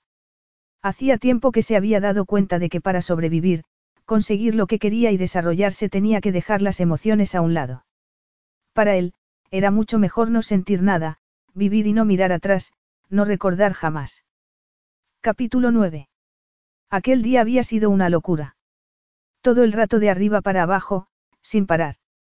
Y todavía no había terminado. La cajita blanca y azul seguía en la estantería del baño, donde la había dejado, y, después de hacerse la prueba, tenía que ir a cenar con Cruz. Menos mal que el encuentro se iba a desarrollar en terreno neutral. Romy se duchó mientras pensaba que iba a estar en un sitio público con él. ¿Qué podía suceder? Tal vez el mismo reportero que los había sorprendido en el hotel los estuviera esperando. Por lo visto, a Cruz le había hecho gracia lo que había publicado sobre ellos. Entonces, ¿por qué a ella no le había hecho ninguna? Probablemente porque Cruz significaba mucho para ella y ella no significaba absolutamente nada para él y eso dolía. Era la primera vez que le estaba sucediendo aquello, pues siempre había sido capaz de controlar sus sentimientos. Tenía muy claro a quién quería en la vida, a su madre y a sus amigas, pero en lo referente a los hombres, bueno, no había hombres en su vida. Y ahora, de repente, de todos los hombres del mundo iba y se enamoraba de Cruz Acosta, que nunca había ocultado que no quería ser más que buena compañía con capacidades especiales, un hombre de intensa vida sexual. Sí, era evidente que Cruz necesitaba el sexo, que lo disfrutaba mientras que ella no podía parar de recordar lo que le había dicho y cómo lo había dicho, cómo la había mirado y cómo la había acariciado y lo que le había hecho sentir. Para ella, no solo había sido sexo. Había sido mucho más. Y había dejado su coraza completamente rota. Romy decidió que aquella noche no se iba a vestir de manera elegante, sino que iba a llevar sus vaqueros azules, su jersey gordo y calentito y su bufanda preferida. Se miró al espejo y le gustó que no hubiera nada provocativo en su apariencia para que Cruz no pudiera malinterpretarla. Se había vestido como para salir a cenar con un amigo, lo que de algún modo era cierto. Antes de irse, tenía que hacer una cosa y, cuanto antes lo hiciera, mejor. Cruz se puso en pie y sintió un estremecimiento al ver entrar a Romy en el restaurante porque estaba increíble. En realidad, a él le parecía que siempre estaba increíble. Hola, la saludó en tono cortante, ocultando sus pensamientos. Me alegro de volver a verte. Por favor, siéntate. Tenemos un montón de cosas de las que hablar porque voy a estar de viaje un tiempo y, antes de irme, me gustaría que quedara claro que estamos de acuerdo en lo que vamos a hacer. ¿Vino tinto o blanco? Romy lo miró confundida. Es una pregunta bastante sencilla. ¿Tinto o blanco? Eh, un zumo de naranja, por favor. Muy bien, contestó Cruz decidiendo que fuera lo que fuese que Romy tenía en la cabeza aquella noche no iba a permitir que interfiriera en su conversación. Tenían que hablar de muchas cosas, había asuntos importantes que Cruz quería que quedaran claros. Por ejemplo, el presupuesto del que iba a disponer para trabajar. El camarero entregó a Romy la carta y ella comenzó a estudiarla mientras Cruz la estudiaba a ella. Tras haber leído el informe sobre ella, la entendía mucho mejor. Ahora, veía la amabilidad que escondía bajo la coraza de hierro y su capacidad de afecto. Cruz se apresuró a apartar la mirada. Qué bien le iba a venir el viaje que iba a hacer. Necesitaba distanciarse de aquella mujer. Romy lo distraía y él no se podía permitir el lujo de distraerse, pues tenía una vida muy activa, el polo, los intereses de las empresas familiares y los intereses de sus propias empresas. Definitivamente, no tenía tiempo para perderlo con una mujer. Por eso, había decidido visitar las oficinas que tenía por el mundo y concertar un partido con Nero Caracas al final del viaje para deshacerse de cualquier frustración que le pudiera quedar para entonces. Jugar al polo contra el equipo de su amigo sería más que suficiente para retomar su vida. Así que te vas de viaje. Le preguntó Romy. Sí, contestó Cruz en tono frío. Si ya sabes lo que quieres cenar, será mejor que hagamos el pedido cuanto antes y así podremos ponernos con lo nuestro, porque tenemos mucho de lo que hablar. La comida estaba buena. Cruz se lo comió todo mientras que Romy apenas probó bocado. Parecía preocupada. Ah, sí le dijo cuando Cruz se lo preguntó. Acto seguido, aceptó la carta de postres que el camarero le ofrecía. Café y helado. Le sugirió Cruz. Aquí las dos cosas están muy buenas. El helado es casero, lo hacen con nata, huevos. Romy parpadeó. No, gracias. Estoy llena, contestó recogiendo sus cosas como si quisiera marcharse cuanto antes. Voy a pedir la cuenta, anunció Cruz comprendiendo que aquel no era el final de la velada que él había imaginado. Era cierto que necesitaba distanciarse de Romy, pero según sus normas y cómo le apeteciera hacerlo a él. Mientras se ponía en pie e iba hacia la puerta, se recordó a sí mismo que era mejor no mezclar el placer y el trabajo. Claro que, por otra parte, dudaba mucho de poder olvidarse de Romy por mucha distancia que pusiera entre ellos. Romy suponía que lo que le había dado náuseas en aquella ocasión había sido la sorpresa. Sí, debía de haber sido eso. Apenas eran las diez de la noche y ya había vomitado lo poco que había cenado. No se podía creer que Cruz se fuera a ir. Y lo iba a hacer así, como si tal cosa, sin darle ninguna explicación. Claro que, porque iba a tener que dársela. No era nada para él. Romy se estremeció y volvió a la cama. No era más que una fotógrafa que la familia Acosta había contratado para ilustrar sus actividades benéficas, una fotógrafa que había demostrado tener muy poca moralidad, pues se había entregado sin pensarlo sobre la hierba, en la sala de prensa y en un ascensor. ¿Qué clase? ¿Por qué no le había dicho nada a Cruz durante la cena? Había tenido más de una oportunidad y no lo había hecho. Con quien iba a tener que ser muy sincera sobre un tema en concreto era consigo misma. El tema en cuestión no era un asunto de trabajo, ni siquiera una preocupación. Se trataba de un bebé, de una vida nueva. Romy abrió el ordenador portátil y estudió las fotografías que había tomado de Cruz. En ninguna de ellas asomaba la ternura ni el humor. Cruz Acosta era un hombre duro y decidido. Romy se preguntó cómo se tomaría la noticia. Debía ser realista. Desde luego, si le decía, vas a ser padre, no podía esperar que se pusiera a dar saltos de alegría. En cualquier caso, tampoco tenía Romy intención de decírselo así. El hecho de ir a tener un bebé era algo tan grande e importante para ambos, tan precioso y tierno para ella, que quería elegir el momento y la forma correctos. Le hubiera gustado que las cosas fueran diferentes entre ellos, pero las cosas eran como eran y punto. No servía de nada desear que fueran de otra manera para hacerlas cambiar. Para hacer que algo cambie, hay que tomar acciones y en aquellos momentos lo que Romy necesitaba era ganar dinero. Mientras miraba las fotografías vendibles que todavía no había sacado al mercado, se dio cuenta con alivio de que tenía muchas. Además, seguro que el fotógrafo que les había sacado entrando en el ascensor tendría más imágenes interesantes. Menos mal que nadie los había retratado sobre la hierba. Estudió de cerca la fotografía de Cruz y ella entrando en el ascensor y sonrió porque hacían buena pareja. Bien, pues aquella buena pareja iba a tener un bebé. Cruz apretó los dientes mientras su cuñada le leía la cartilla. Había pasado por la estancia, en Argentina, y estaba disfrutando de la tranquilidad. No había conseguido olvidarse de Romy, no había tenido suficiente tiempo. Era realmente increíble que en su familia hubiera tantas mujeres de carácter fuerte. ¡Qué ironía! Cruz consultó su reloj y jugueteó con la idea de inventarse una reunión para poder terminar la llamada. ¿Me estás escuchando, Cruz? Por supuesto, Grace, pero tengo un poco de prisa. Tengo algunos compromisos esperándome. Bien, pues asegúrate de que Romy forma parte de ellos, insistió su cuñada. A lo mejor tengo que volver a salir de viaje. No podrías quedar tú con ella. ¿Cómo quieres que elija yo las fotografías? Cruz vociferó en silencio. Perdona, se disculpó sinceramente. Lo digo porque tú estás en Londres y yo no. Estoy dispuesta a quedar con Romy con una condición, comentó su cuñada. ¿Qué condición? Quiso saber Cruz. Que la vuelvas a ver y arregléis las cosas entre vosotros. Imposible.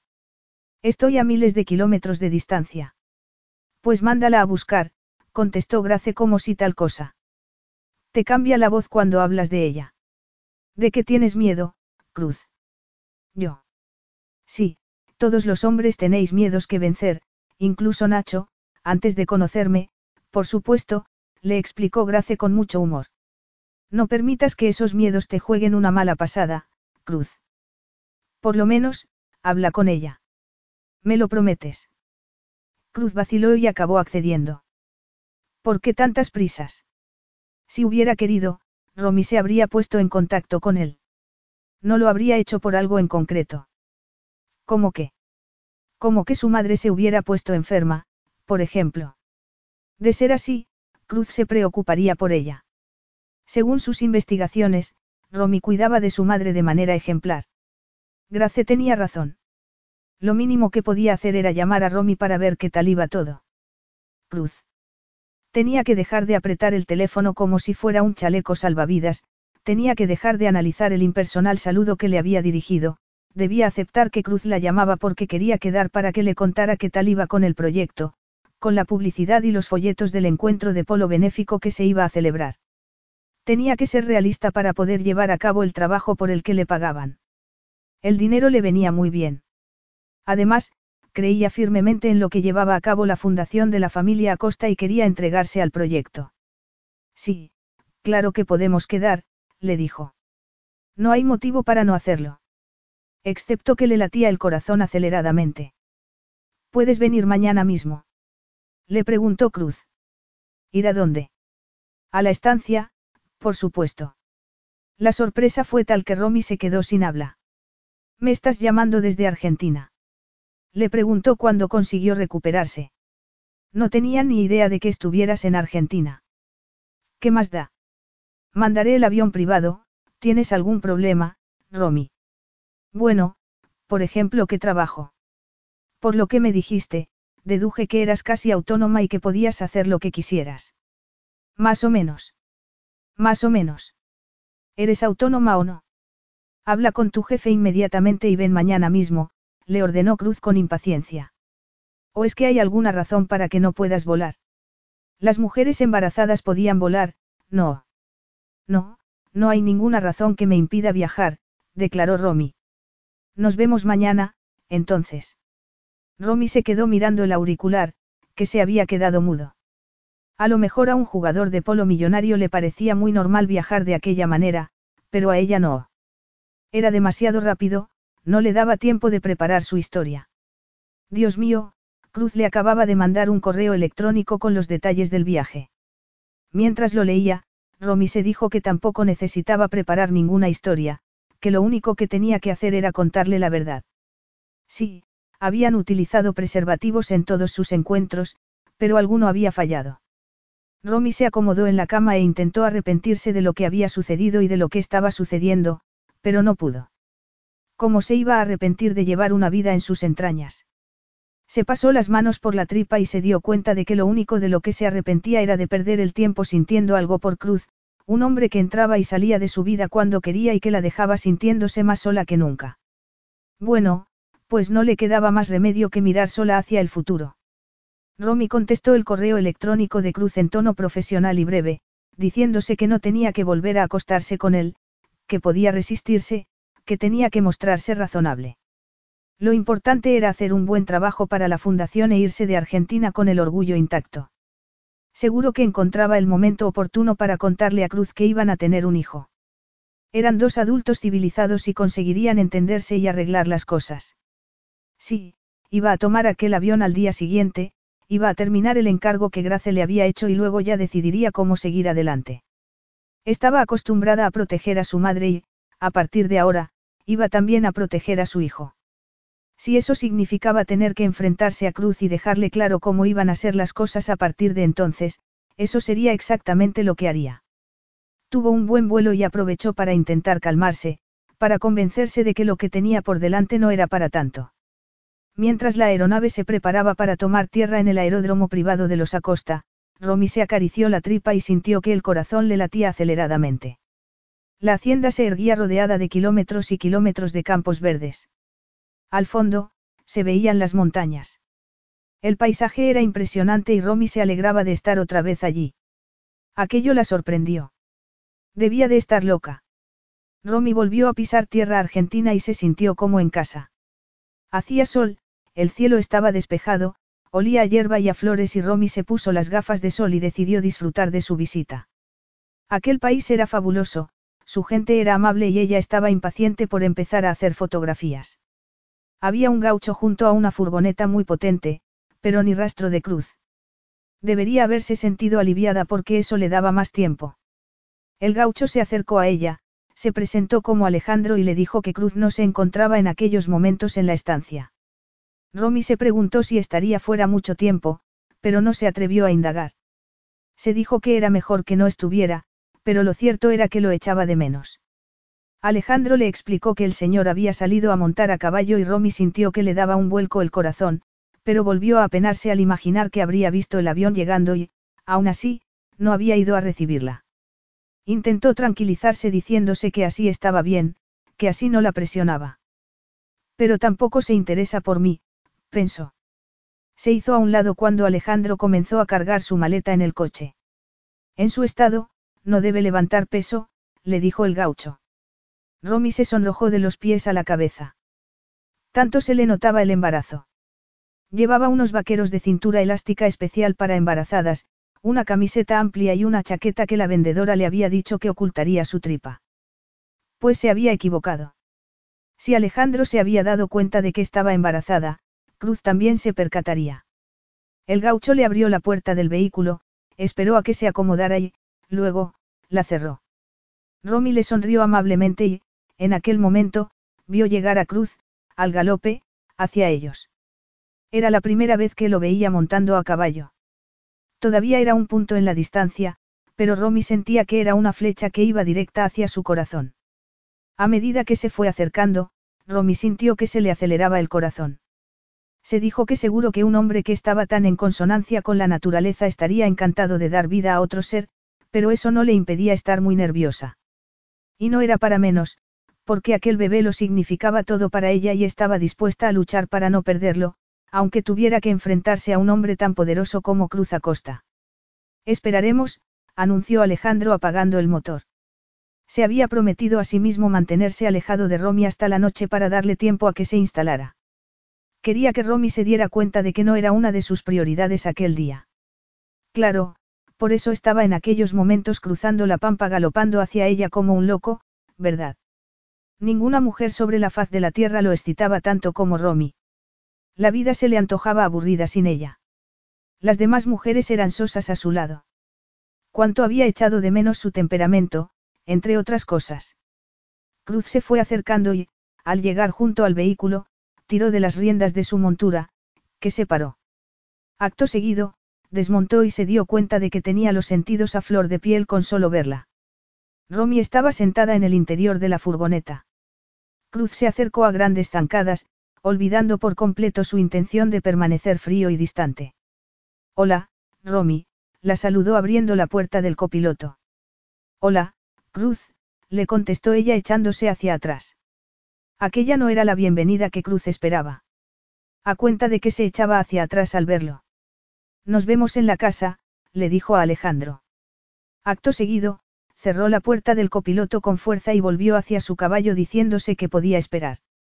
Encontró la hacienda vacía porque había dado el día libre al personal de servicio, ya que quería espacio cuando llegara Romy para hacer lo que les apeteciera. Dejó a su caballo en las cuadras y encontró a Romy en la cocina, donde Alejandro le estaba sirviendo agua fría. El hombre la estaba cuidando como una mamá gallina, algo que Cruz nunca había visto en él. Romy sabe cuidar de sí misma muy bien, comentó quitándose el pañuelo de la cabeza y secándose el sudor con él. Alejandro no contestó, así que Cruz se fijó en Romy, que estaba sentada ante la mesa de la cocina. Le pareció más pequeña de lo que la recordaba, pero tenía las mandíbulas apretadas, como presentando batalla. Así que quería guerra, ¿eh? Muy bien, en cuanto se hubiera duchado, la tendría. ¿Has tenido un mal viaje? Le preguntó. En absoluto, contestó Romy de forma distante, sin girarse hacia él.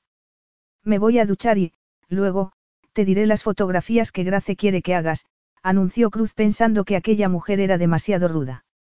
Romy tiene que descansar. Cruz se quedó mirando a Alejandro.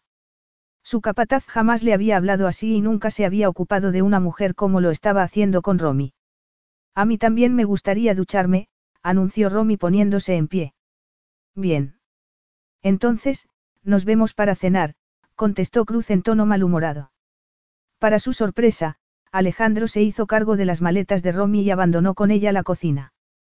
¿Qué pasa? Le preguntó en cuanto volvió. Eso se lo vas a tener que preguntar a la señorita Winner, contestó el capataz. Tú sabes lo que pasa, dímelo, insistió Cruz. El gaucho se encogió de hombros y se fue de nuevo. Romy sabía que no tendría que haber dejado la puerta del dormitorio abierta, pero, después de ducharse, se había tumbado en la cama y se había quedado dormida sin darse cuenta. Además de la diferencia horaria, el embarazo le daba mucho sueño. Y no solo eso. Tal y como le había explicado muy bien Joyi, las hormonas propias del embarazo también la habían hecho entrar en una fase que ella denominaba, de sexo loco. Romy escondió el rostro en la almohada e intentó olvidarse de eso. Por eso habría dejado la puerta abierta. Lo habría hecho adrede aunque hubiera sido inconscientemente. Aquellas preguntas cruzaron por su cabeza cuando vio entrar a Cruz, todavía mojado de la ducha y con tan solo una toalla a la cintura. ¿Acaso creía que podía acostarse con él de nuevo antes de contarle lo que había sucedido?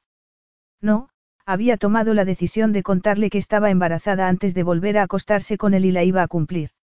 Entonces, ¿por qué le hizo sitio en la cama cuando él se acercó? No hablaron. No hizo falta. Romy sintió que se quedaba sin aliento cuando la toalla que cubría a Cruz cayó al suelo. Cruz se sentó en el borde de la cama y Romy aprovechó para taparse la tripa con el edredón. Cruz la miró a los ojos y, en aquel momento, Romy sintió que era capaz de hacer cualquier cosa por él. Cualquier cosa. Cruz le acarició el pelo y Romy giró la cabeza y le besó la palma de la mano. Recordar el placer de otras ocasiones era un potente afrodisíaco.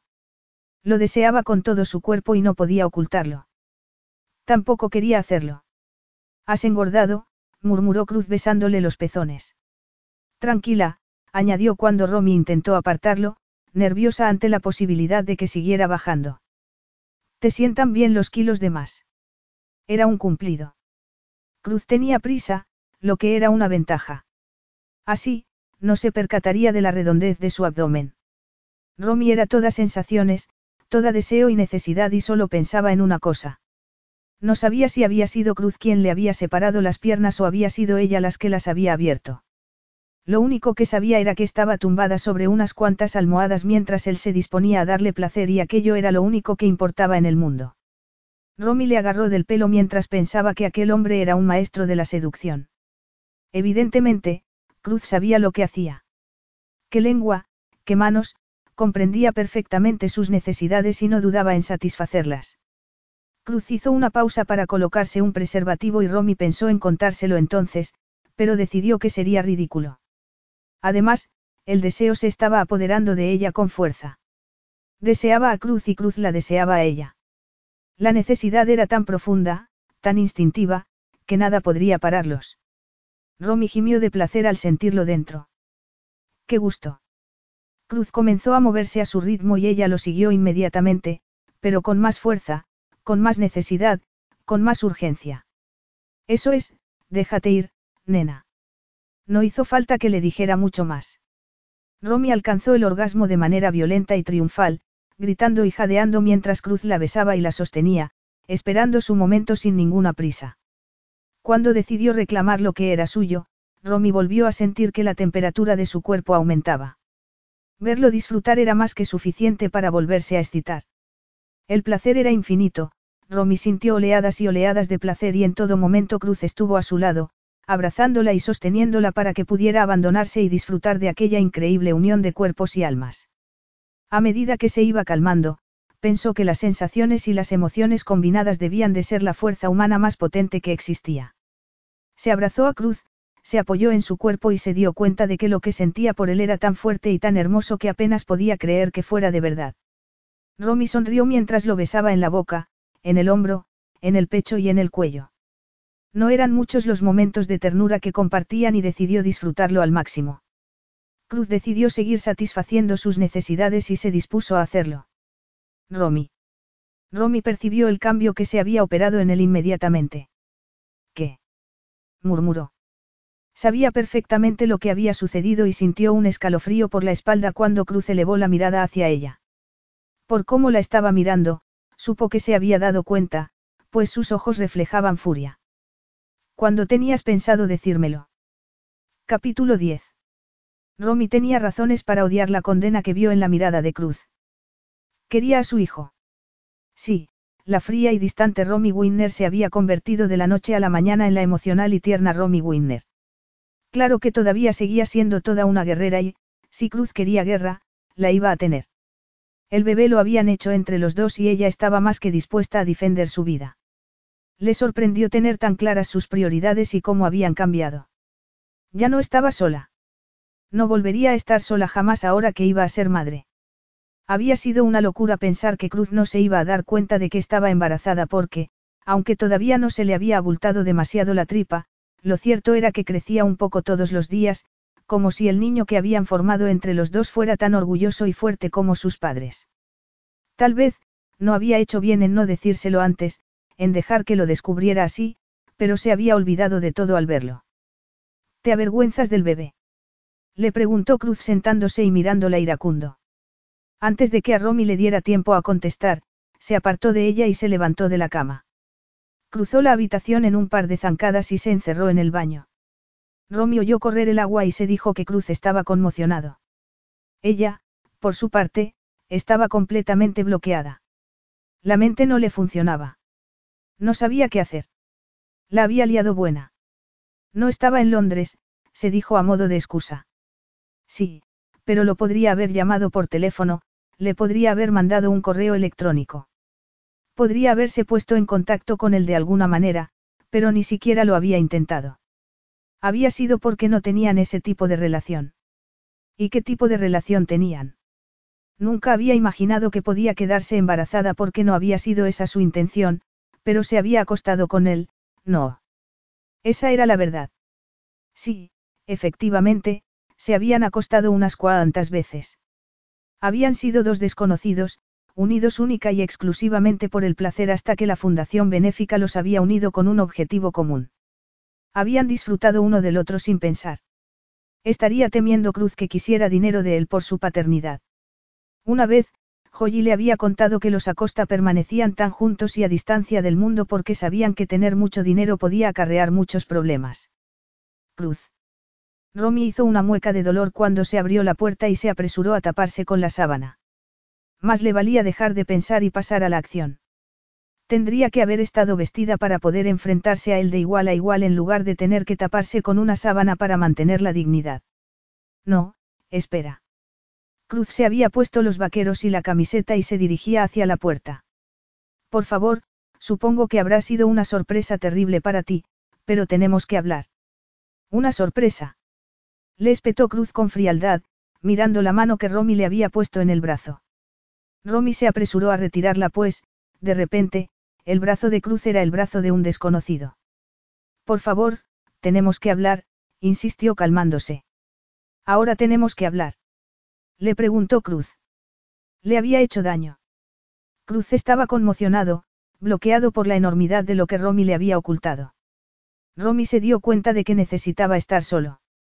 Por favor, le imploró apelando a su lado más sensible. No, contestó él apartándose. No, repitió. No puede soltarme algo así y esperar que reaccione con naturalidad. Lo cierto era que Romy no esperaba nada de él, pero tampoco quería que se fuera, así que se puso ante Cruz y se apoyó en la puerta. No quiero nada de ti, le aseguró con voz trémula. Sé que un bebé no es razón suficiente como para permanecer juntos en esta especie de enganche raro que tenemos. Vaya, así que eso es lo que querías. Engancharme. Le soltó Cruz en un tono de voz que la asustó realmente. Romy se apartó de la puerta. ¿Qué otra cosa podía hacer? Se sentía muerta por dentro. Se daba cuenta de que tendría que habérselo contado mucho antes, pero el miedo a la reacción de Cruz se lo había impedido. Los dos eran responsables de lo que había sucedido, pero, por lo visto, él no quería afrontarlo. Romy decidió que, en cuanto volviera a Inglaterra, la comunicación con él se haría a través de los abogados, pero ahora estaba en Argentina y decidida a terminar el encargo que le había hecho la familia Acosta. Necesitaba estar sola para poder pensar con claridad, así que se metió en el baño y cerró la puerta mientras Cruz abandonaba el dormitorio. No. No. Aquello no podía estar sucediendo. Cruz se preciaba de controlar hasta el más mínimo aspecto de su vida para que nada inesperado pudiera ocurrir. ¿Cómo era posible que hubiera ocurrido aquello? ¿Por qué? No tenía respuestas para sus preguntas, así que se dirigió hacia las cuadras. Un hijo. Su hijo. Iba a tener un hijo.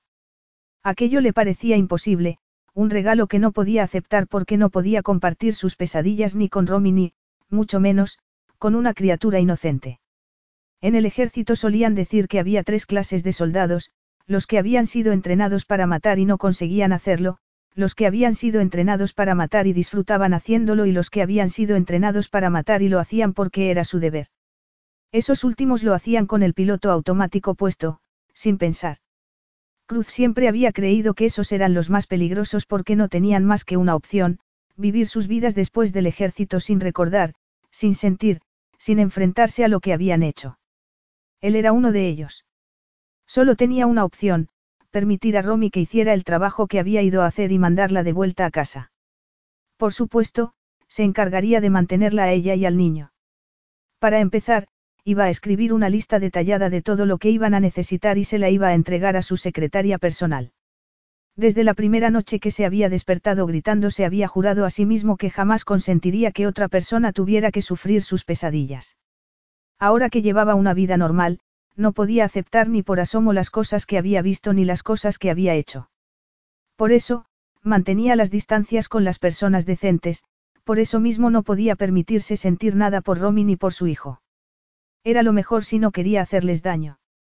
Lo único que podía hacer para protegerlos era salir de la vida de Romy. Mientras preparaba a su caballo, tomó la decisión. Galopó durante un buen rato y, cuando desmontó cerca del río, se dio cuenta de que no había conseguido dejar de pensar en Romy, recordaba perfectamente su mirada y su voz, su preocupación y su súplica. Era evidente que estaba asustada. Cruz elevó el rostro hacia el sol y pensó que aquella era la primera vez en su vida que había huido de un reto. Normalmente, se enfrentaba a todos, pero aquella criatura que todavía no había nacido lo había bloqueado. No tenía duda de que el niño fuera suyo, pues confiaba plenamente en Romy.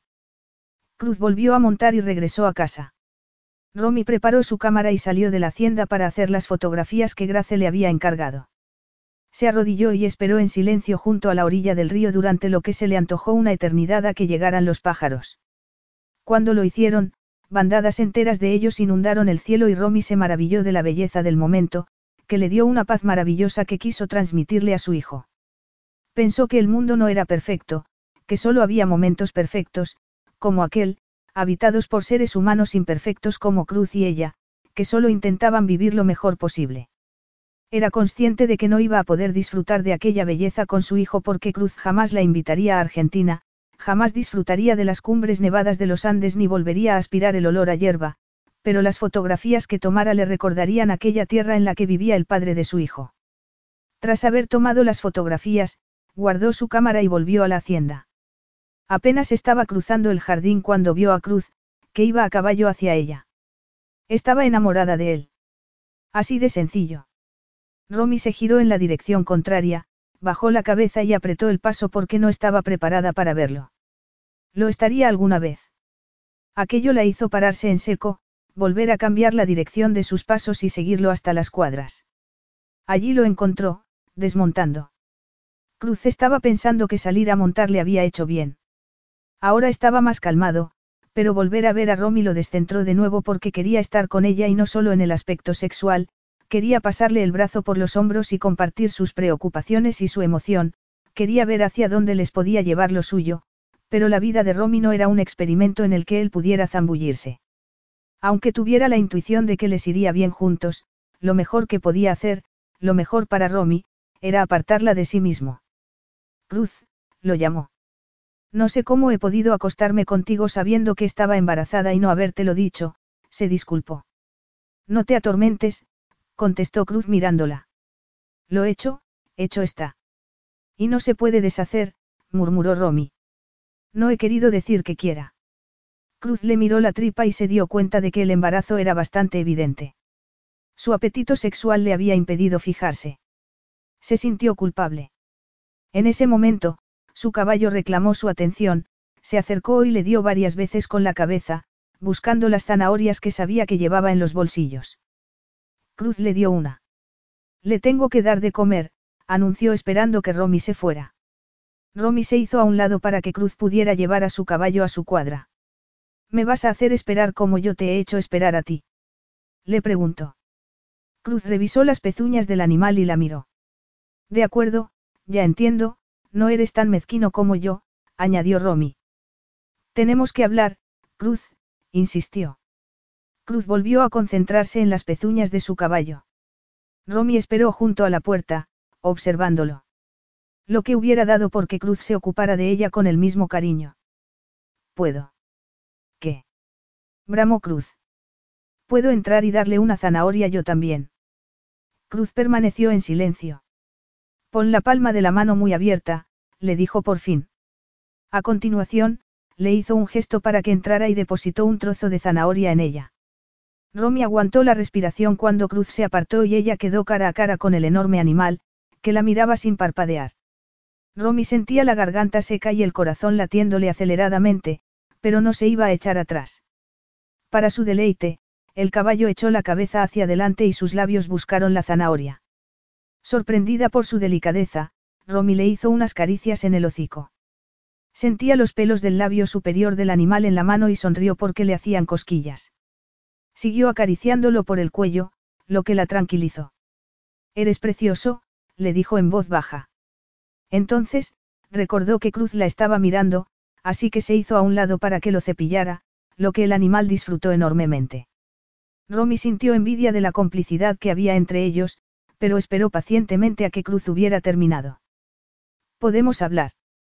Le preguntó entonces. ¿Y tú me lo preguntas? Le contestó Cruz pasando a su lado para recoger las cosas. Su tono de voz seguía siendo frío y distante y Romy sintió que el último rato, tan agradable, lo había soñado. En cualquier caso, tenía que continuar adelante, así que siguió a Cruz hasta el almacén donde se guardaban los aperos y cerró la puerta tras ellos. Cruz se giró hacia ella sorprendido, se apoyó en la pared y esperó. Te lo habría contado antes sí. Si no hubieras estado tan ocupada abalanzándote sobre mí. La interrumpió Cruz con frialdad. Romy elevó el mentón. Creo recordar que tú estabas igual de excitado que yo. Cuando tenías pensado decirme que estabas embarazada. Pareces más preocupado por mis errores que por el niño. Te aseguro que he querido decírtelo muchas veces. Pero tus necesidades sexuales te lo han impedido, claro, volvió a interrumpir la cruz mirándola con una expresión que Romy no reconoció, una expresión que dejaba claro que cualquier posibilidad de entendimiento entre ellos era imposible. Te vuelvo a repetir que no he sido yo la única con necesidades sexuales, contestó Romy. En cualquier caso, no quiero discutir sobre eso. Lo que quiero es que hablemos. Por favor, Cruz, ¿qué te pasa? Cualquiera diría que estás intentando apartarme de ti. No, te vas a quedar aquí hasta que yo lo diga, la contradijo Cruz agarrándola del brazo. Suéltame, gritó Romy furiosa. No puedes ir a ninguna parte, aquí no hay más que miles de kilómetros de nada. Me voy de Argentina. Y, luego, luego, construiré una vida para mí y para nuestro hijo, el hijo del que no quieres hablar. A Romy le pareció percibir un brillo de humanidad en los ojos de su oponente y se preguntó si, por fin, había conseguido traspasar su piel de rinoceronte, pues ya no la sujetaba con tanta fuerza del brazo. Cuando Cruz se inclinó sobre ella y se apoderó de su boca, Romy supo que debería luchar por quitárselo de encima, pero lo que hizo fue batallar para mantenerlo cerca. Así de fácil, ¿eh? Le espetó Cruz apartándola. Sí, mira que eres fácil. Romy se enfadó. No me tendrías que haber besado, no tendrías que haber dudado de mí y yo, desde luego, te tendría que haber contado todo esto antes. Tú también me has besado, le dijo Cruz desde la puerta. Era cierto. Lo había besado y volvería a besarlo. Debía de estar loca. ¿A dónde vas? Tenemos que hablar, insistió cuando Cruz abrió la puerta. Yo no tengo nada más que decirte, Romy. Romy se apresuró a colocarse delante de él, a cerrarle el paso para que no se pudiera ir. Estoy tan asustada como tú, admitió. Tú. Asustada. Esto no lo habíamos planeado, lo sé, pero tampoco es para tanto. Hay muchas parejas que se convierten en padres sin haberlo planeado. Estemos o no preparados, en menos de un año, nuestras vidas habrán cambiado por completo. Será tu vida, le espetó Cruz. Romy lamentó su mirada fría. Cruz. Necesito tiempo para pensar, le indicó él bruscamente. Romy se apretó contra la puerta. No tenía intención de quitarse. Le iba a decir lo que tenía que decirle y, luego, abandonaría el país para siempre. No tienes nada que pensar, le dijo muy seria. Ni el niño ni yo te necesitamos y, desde luego, no queremos tu dinero. Cuando vuelva a Inglaterra, hablaré con mis abogados para que establezcan unas condiciones de visita justas para ti, pero eso es todo. Que ni se te pase por la cabeza que no soy capaz de cuidar de mi hijo. Cruz se quedó lívido. Estaba furioso, pero se controló. Romy se llevó las manos a la tripa.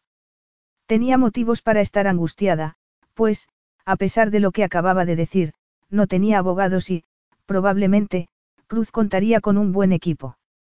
Además, tendría que buscar otra casa, pues el contrato de alquiler estaba a punto de vencer. A pesar de sus valientes palabras, todavía no estaba preparada para traer a un hijo al mundo. ¿Me dejas salir, por favor? Le preguntó Cruz. Romy se apartó para dejarle pasar. No podía hacer otra cosa. Si Cruz no quería formar parte de la vida de su hijo, no le iba a suplicar. Tampoco iba a fingir que no le dolía que la apartara de su vida con tanta facilidad. Comprendía que guardara sus sentimientos en lo más íntimo de sí mismo, pero no era él el único al que le iba a cambiar la vida. Romy se dijo que ese era el primer día de su vida como madre soltera y que tenía que encajarlo. Lo prioritario era encontrar otra casa, más adecuada a sus necesidades. No importaba que no pudiera ser en el barrio con el que soñaba. Seguro que podía encontrar algo digno y respetable en una zona más normal. Estaba dispuesta a trabajar todas las horas que fueran necesarias para conseguirlo.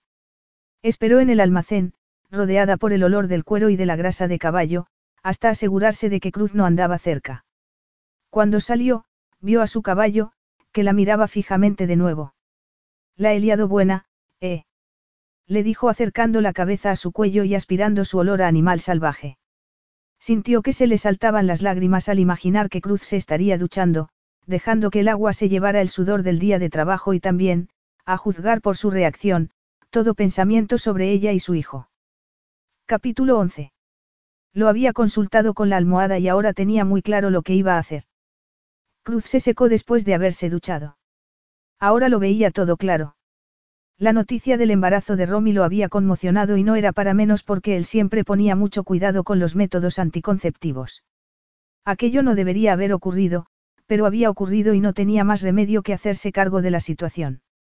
Tras ponerse unos pantalones vaqueros y una camiseta limpios, se peinó y decidió que el futuro de su hijo no era negociable.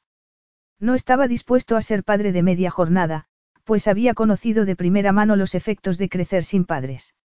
No había sido culpa de Nacho que se hubiera convertido en un salvaje, pero estaba convencido de que un niño necesitaba a sus dos progenitores. Por supuesto, Romy seguiría siendo libre, ambos llevarían sus vidas de manera independiente, pero tenía que trasladarse a vivir a Argentina.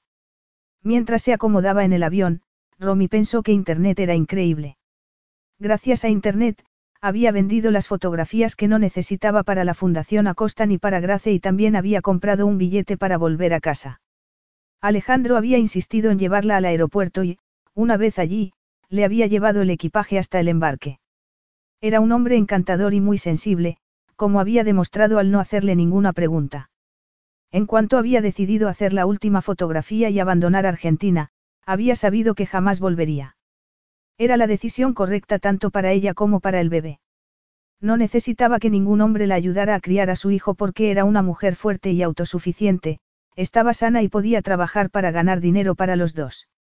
Lo que era evidente era que no necesitaba a Cruz Acosta. De verdad. Al principio, había sentido mucho vértigo ante la idea de separarse de él, pero ahora, mientras el enorme avión surcaba el aire, comprendía que era necesario poner distancia entre ellos. Si Cruz no quería formar parte de aquello, él se lo perdía. A ella le daba igual. Estaba acostumbrada a vivir sin un hombre cerca porque lo había hecho toda la vida y podía seguir haciéndolo. Romy se puso los auriculares y buscó una película en la que perderse, por lo menos un par de horas. Necesitaba dejar de oír a su jueza interna, que le decía que haberse ido sin advertírselo a Cruz había sido otra metedura de pata.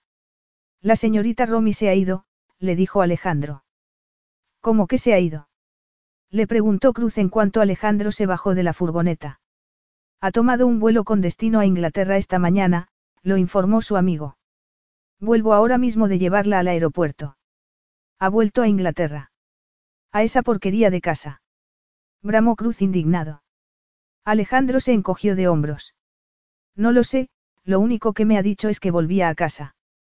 Ha hablado de una zona muy bonita situada junto al río, me ha dicho que me encantaría, me ha comentado que hay parques y cafeterías cerca a los que ir con un bebé. Todo eso es mentira, le dijo Cruz. Supongo que te lo ha contado porque, si supieras dónde vive, no la habrías llevado al aeropuerto.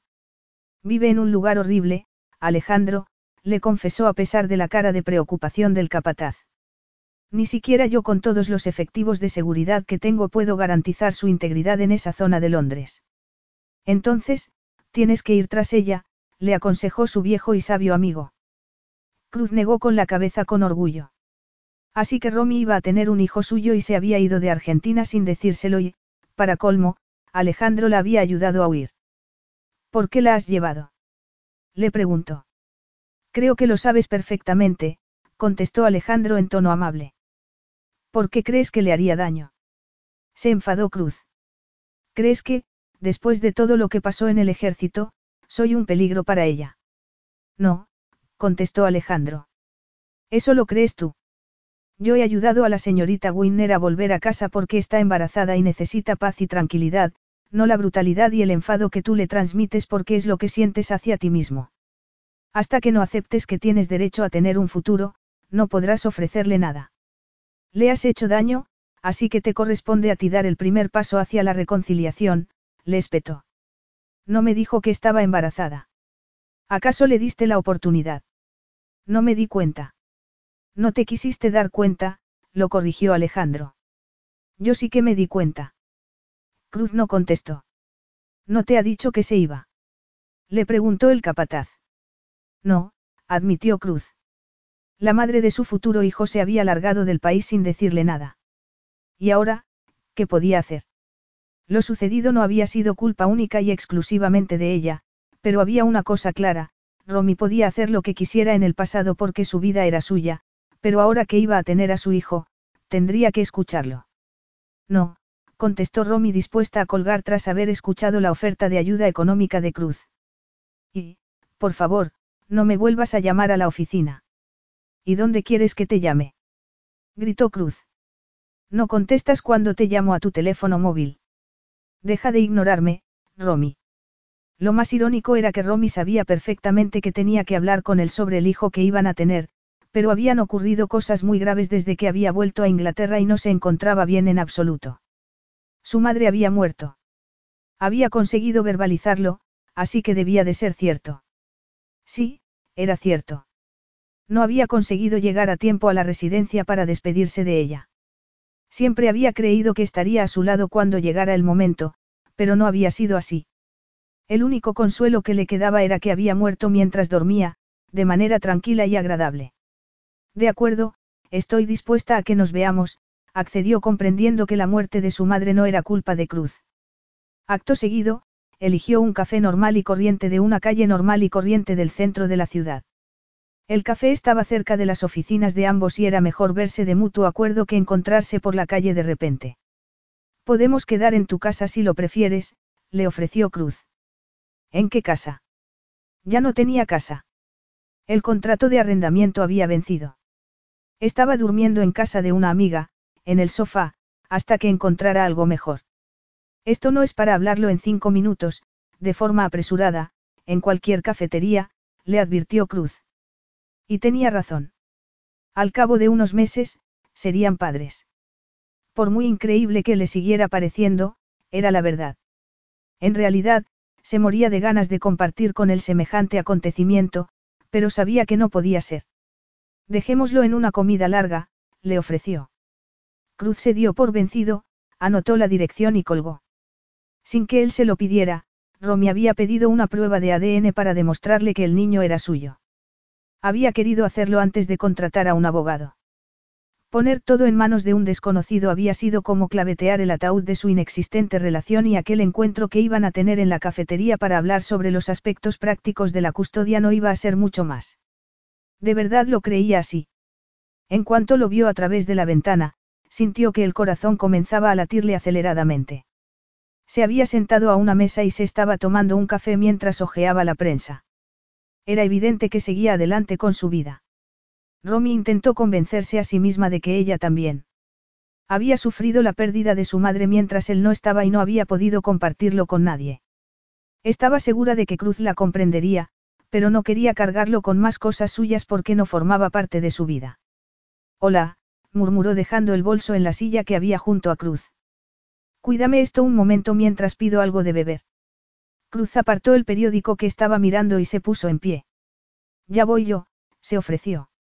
Un descafeinado y un croissant, solo eso, le indicó Romy. Solo eso. Andaría mal de dinero. Tendría que haberse preparado para ver a Romy tan embarazada porque sabía perfectamente de cuántos meses estaba. De haberlo hecho, ahora no se estaría sintiendo como un ángel protector que había fallado en su misión. Cruz volvió con el café y el croissant a la mesa y se sentó. Romy comenzó a juguetear con el croissant. Espero que estés comiendo bien, pensó Cruz sin dejar de observarla. Tenía ojeras. Parecía que no estaba durmiendo bien. Pues ya eran dos. Vamos al tema, le pidió Cruz al ver que parecía estar pensando en otras cosas. Sí, vamos al tema, contestó Romy mirándolo fijamente con sus preciosos ojos azul oscuro. He contratado a un abogado porque me ha parecido que te resultaría más fácil hablar con él que conmigo. Además, yo estoy muy ocupada últimamente, le explico. ¿Te va bien en el trabajo? Quiso saber Cruz. Deberías saber que sí. Grace no para de pedirme cosas para la fundación. Eso es bueno, no. Romy sonrió tímidamente.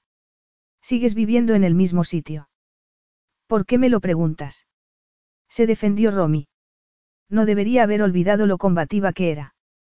Tal vez las hormonas del embarazo habían acentuado aquel rasgo de su personalidad, pero el bienestar de Romy y de su hijo era lo único que lo preocupaba en aquellos momentos. En realidad, no tenía ninguna intención de pelearse con ella. Por curiosidad, contestó encogiéndose de hombros. No necesito tu dinero, se apresuró a asegurarle Romy. Cuando aceptas dinero de otra persona, te pones bajo su control y yo soy una mujer libre, Cruz. De acuerdo, de acuerdo, contestó Cruz poniendo las manos en alto. Estoy dispuesta a hacer lo que sea necesario por mi hijo, pero no pienso tolerar que ni tú ni tu dinero me digáis lo que tengo que hacer. No te necesito, Cruz. Soy perfectamente capaz de hacerme cargo de la situación. Y yo no lo estoy poniendo en duda, le aseguró Cruz, pero el niño que va a nacer ha cambiado nuestras vidas, las de los dos. Ya no podemos permanecer cada uno en nuestro mundo individual y privado, Romy. Romy había supuesto que aquel encuentro con Cruz iba a resultar difícil, pero no había contado con que fuera a resultar tan emotivo. Aquello estaba siendo una tortura. Cuánto hubiera deseado poder tenderle la mano en lugar de apartarlo de su vida. Pero no podía ser, el pasado se lo impedía. En cuanto jugueteaba con la más mínima posibilidad de formar una familia, recordaba aquella casa en la que su madre no había sido más que una esclava de su padre. No te puedes ni imaginar lo que es esto, comentó acariciándose la tripa distraídamente. Me lo imagino perfectamente, contestó Cruz. Me crié en una estancia, siempre rodeado de gente. He visto nacer y morir como algo normal, como parte de los ciclos naturales de la vida, he visto el efecto que el embarazo tiene en las mujeres y entiendo perfectamente lo que estás viviendo. Además, Romy, sé lo de tu madre y lo siento mucho. ¿Cómo no lo iba a saber? Al fin y al cabo, se dedicaba a eso. Gracias, contestó Romy algo asustada. Lo cierto era que no todos los hombres tenían aquel fondo que tenía Cruz, pero Romy sabía que Cruz se iría tarde o temprano y que era mejor apartarlo cuanto antes para no hacerse ilusiones. No era mucho, pero era todo lo que tenía. No había esperado que le resultara tan difícil hacerlo. Cuando nazca el niño, tendrás derechos de visita, anunció refugiándose en los detalles prácticos de la situación. Me parece muy bien por tu parte, contestó Cruz con frialdad. Se estaba comportando de manera ridícula. Cruz tenía dinero más que suficiente para enfrentarse a ella en los tribunales y ella no disponía de recursos. Por mucho que creyera que tenía la situación bajo control, ambos sabían que no era verdad. Es importante para mí saber que soy independiente, confesó. Para mí también, contestó Cruz, pero no a expensas de los que me rodean. Después de aquello, permanecieron en silencio. Espero que podamos seguir siendo amigos, ofreció Romy. Yo diría que eso depende de ti, contestó Cruz poniéndose la cazadora. A Romy le hubiera gustado decir algo, alargar el brazo y tocarlo, pero no podía ser, todo había salido mal. Voy a pedir la cuenta, anunció. Cruz se le adelantó y llamó a la camarera. Romy quería que aquel hombre formara parte de su vida, pero no podía soportar la idea de vivir con el control que algo así llevaría aparejado. Le entraron ganas de llorar y de aporrear la mesa con los puños cerrados. Se recordó que aquellos sentimientos eran producto de las hormonas, que estaba desbordada por las emociones. ¿Nos vamos? Le preguntó Cruz poniéndose en pie. Mis abogados se pondrán en contacto con los tuyos. Muy bien. Así que eso era todo. Todo había acabado. Romy se sentía como si le hubieran clavado un puñal en el corazón. Se puso en pie e intentó abandonar la mesa, pero la tripa se le quedó trabada y Cruz tuvo que moverla para que pudiera salir. Aquello la hizo sentirse increíblemente vulnerable. Era absurdo fingir que no quería confiar en él, que no quería compartir sus miedos. Cruz se hizo a un lado mientras Romy avanzaba hacia la puerta. Por si no hubiera sido suficiente, golpeó una bandeja que había en una mesa y, cuando se giró para ver lo que había hecho, estuvo a punto de tirar a un niño al suelo. No pasa nada, ya me encargo yo, le dijo Cruz con calma, encargándose de lo ocurrido con su habitual carisma y una gran sonrisa. Lo siento, se disculpó Romy mirando a los involucrados, que apenas se fijaron en ella, pues estaban magnetizados por Cruz. Lo siento, repitió cuando éste se reunió con ella en la puerta. Estoy muy torpe. Nos volveremos a ver cuando haya nacido el niño. Cruz enarcó una ceja y no contestó. Estaremos en contacto, se despidió. Aquello estaba yendo demasiado rápido y a Romy no le iba a dar tiempo de pronunciar las palabras adecuadas para evitar que Cruz se alejara. Cruz se subió el cuello de la cazadora, miró a izquierda y a derecha y cruzó la calle. Romy lo siguió con la mirada, sintiendo el corazón maltrecho. Se quedó allí, en la puerta de la cafetería, mientras los clientes entraban y salían. Se preguntó cómo era posible que se le estuviera rompiendo el corazón mientras los demás pedían un café o más salsa de tomate para las patatas fritas. Gracela había invitado a hospedarse en su casa alegando que no podía encargarse de sí misma ni de su bebé durmiendo en un sofá. Su amiga le había dicho que en el ático había mucho sitio, pero Romy no había aceptado hasta que Grace había añadido que, así, le haría compañía mientras Nacho estaba fuera jugando al polo. Además, Grace le había indicado que, al vivir juntas, podrían concentrarse en el trabajo de la fundación mientras Romy esperaba el nacimiento de su hijo. Romy había calculado que, si era precavida, tendría suficiente dinero para comprar todo lo que el niño necesitara antes de que naciera. Rastreó en Internet en busca de gangas y visitó tiendas de segunda mano para adquirir los artículos más caros. A pesar de que era una mujer muy apañada que sabía vivir con poco, no pudo evitar pasarse por los grandes almacenes Califa cuando se enteró de que había ofertas. Allí, compró un conjunto de ropa adorable que estaba a mitad de precio. Se habría llevado diez o doce más, así como una mantita muy suave y un móvil para colgar encima de la cuna, pero no podía ser. Todos aquellos objetos eran secundarios. La matrona del hospital le había hecho una lista con las prioridades. No pasa nada, se dijo con lágrimas en los ojos mientras se paseaba por la sección de bebés de los grandes almacenes. Adoraba a su hijo y estaba dispuesta a hacer lo que fuera necesario por él.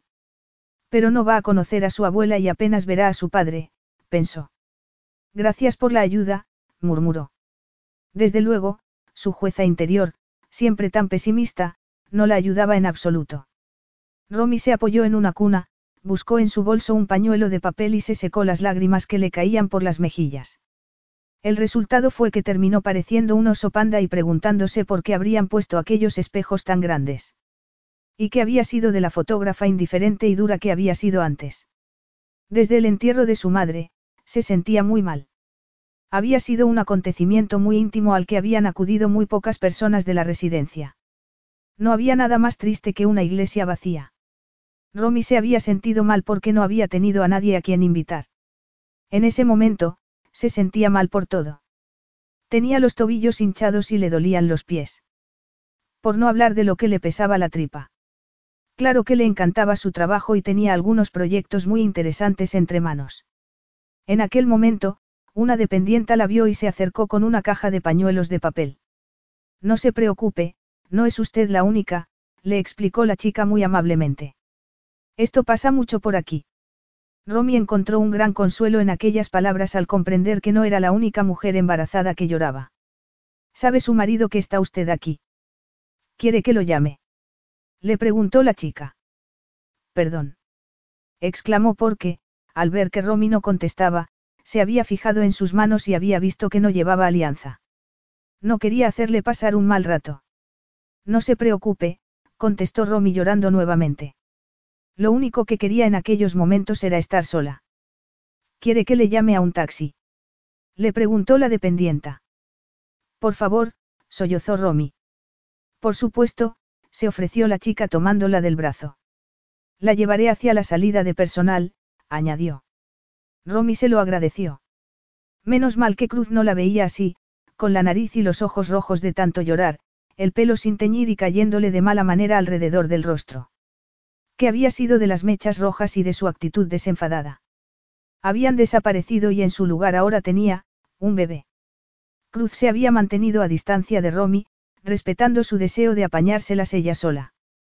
Romy había insistido mucho en ello y le había dicho que, cuando el niño naciera, se lo haría saber.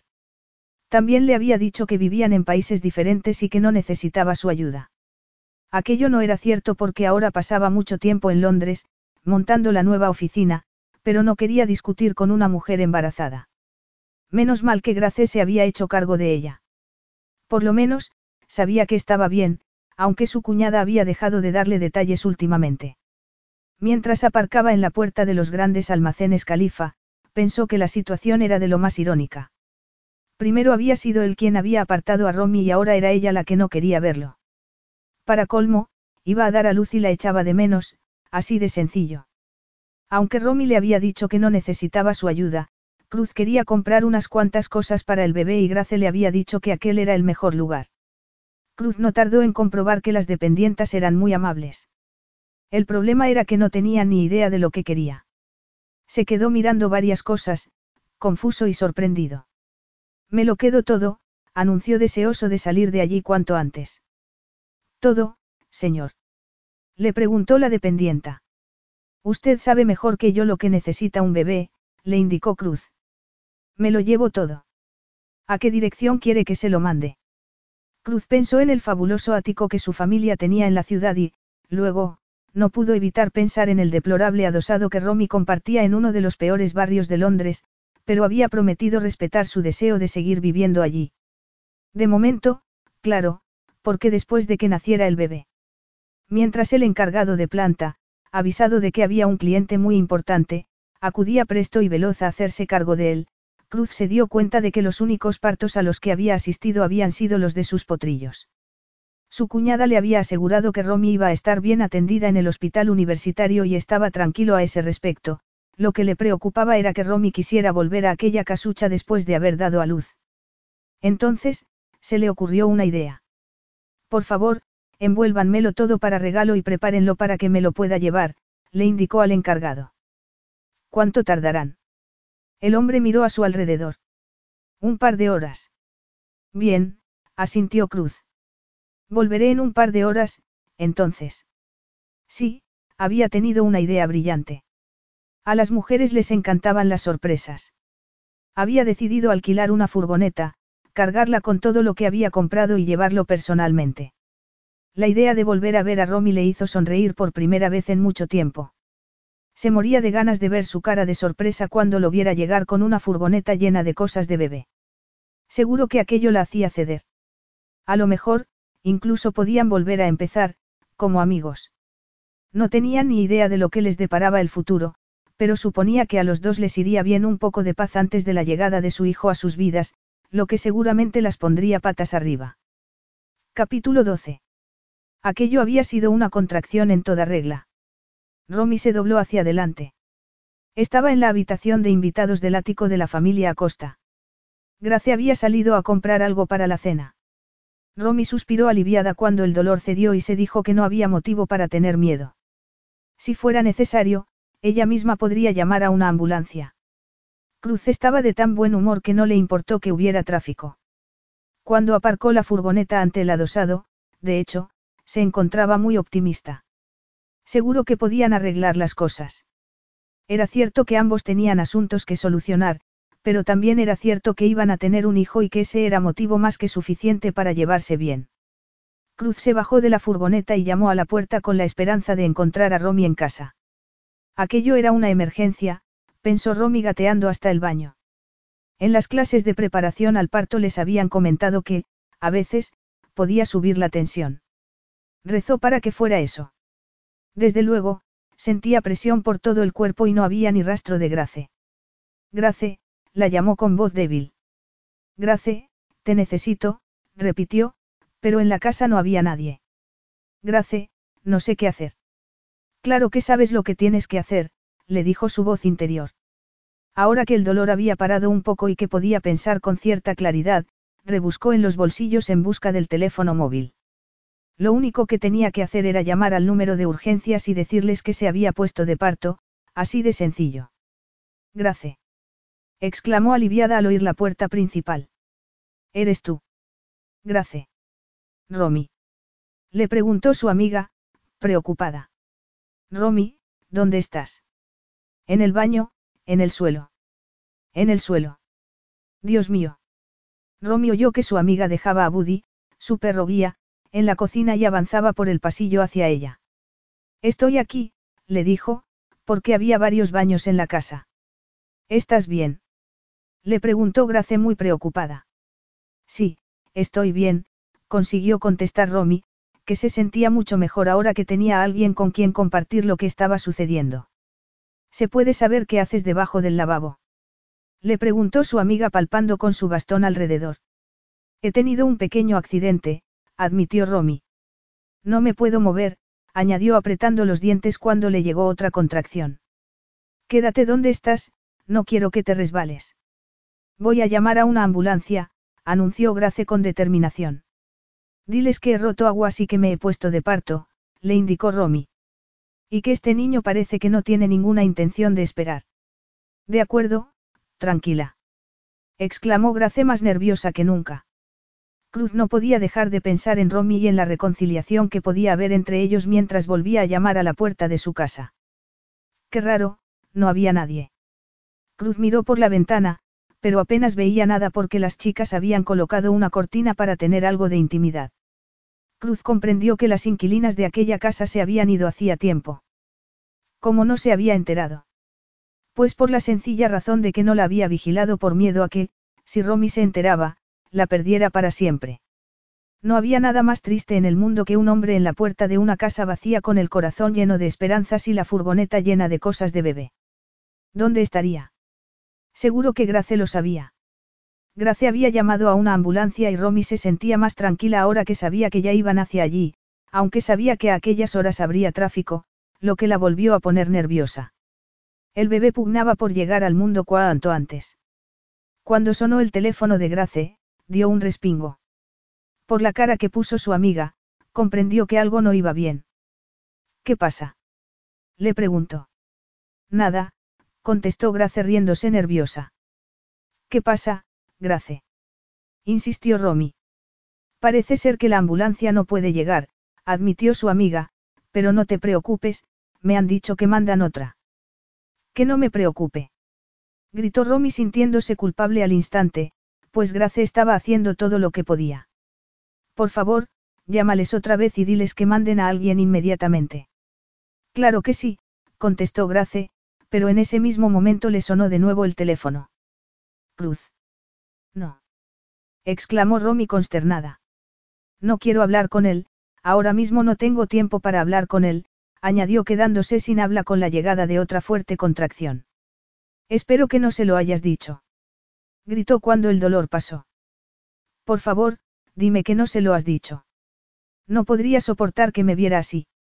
Demasiado tarde. Viene para acá. Romy gimió y jadeó. Tengo que empujar.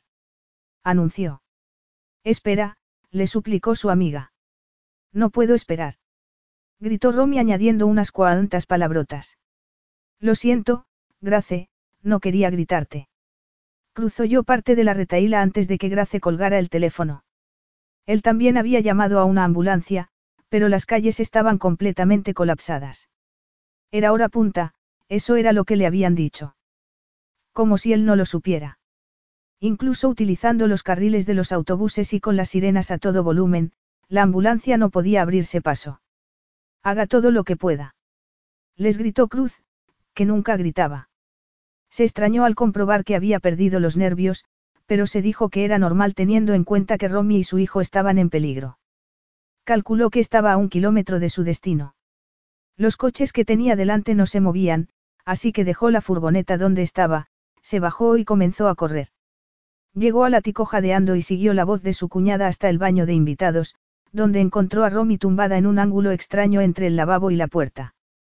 Suéltame, sollozó cuando se inclinó para levantarla. Voy a parir. Como si no lo supiera. Estás muy débil, declaró con firmeza mientras la tomaba en brazos. Grace, puedes traerme toallas limpias, agua caliente y una manta. También vamos a necesitar hielo y trapos y tráele agua a Romy, por favor.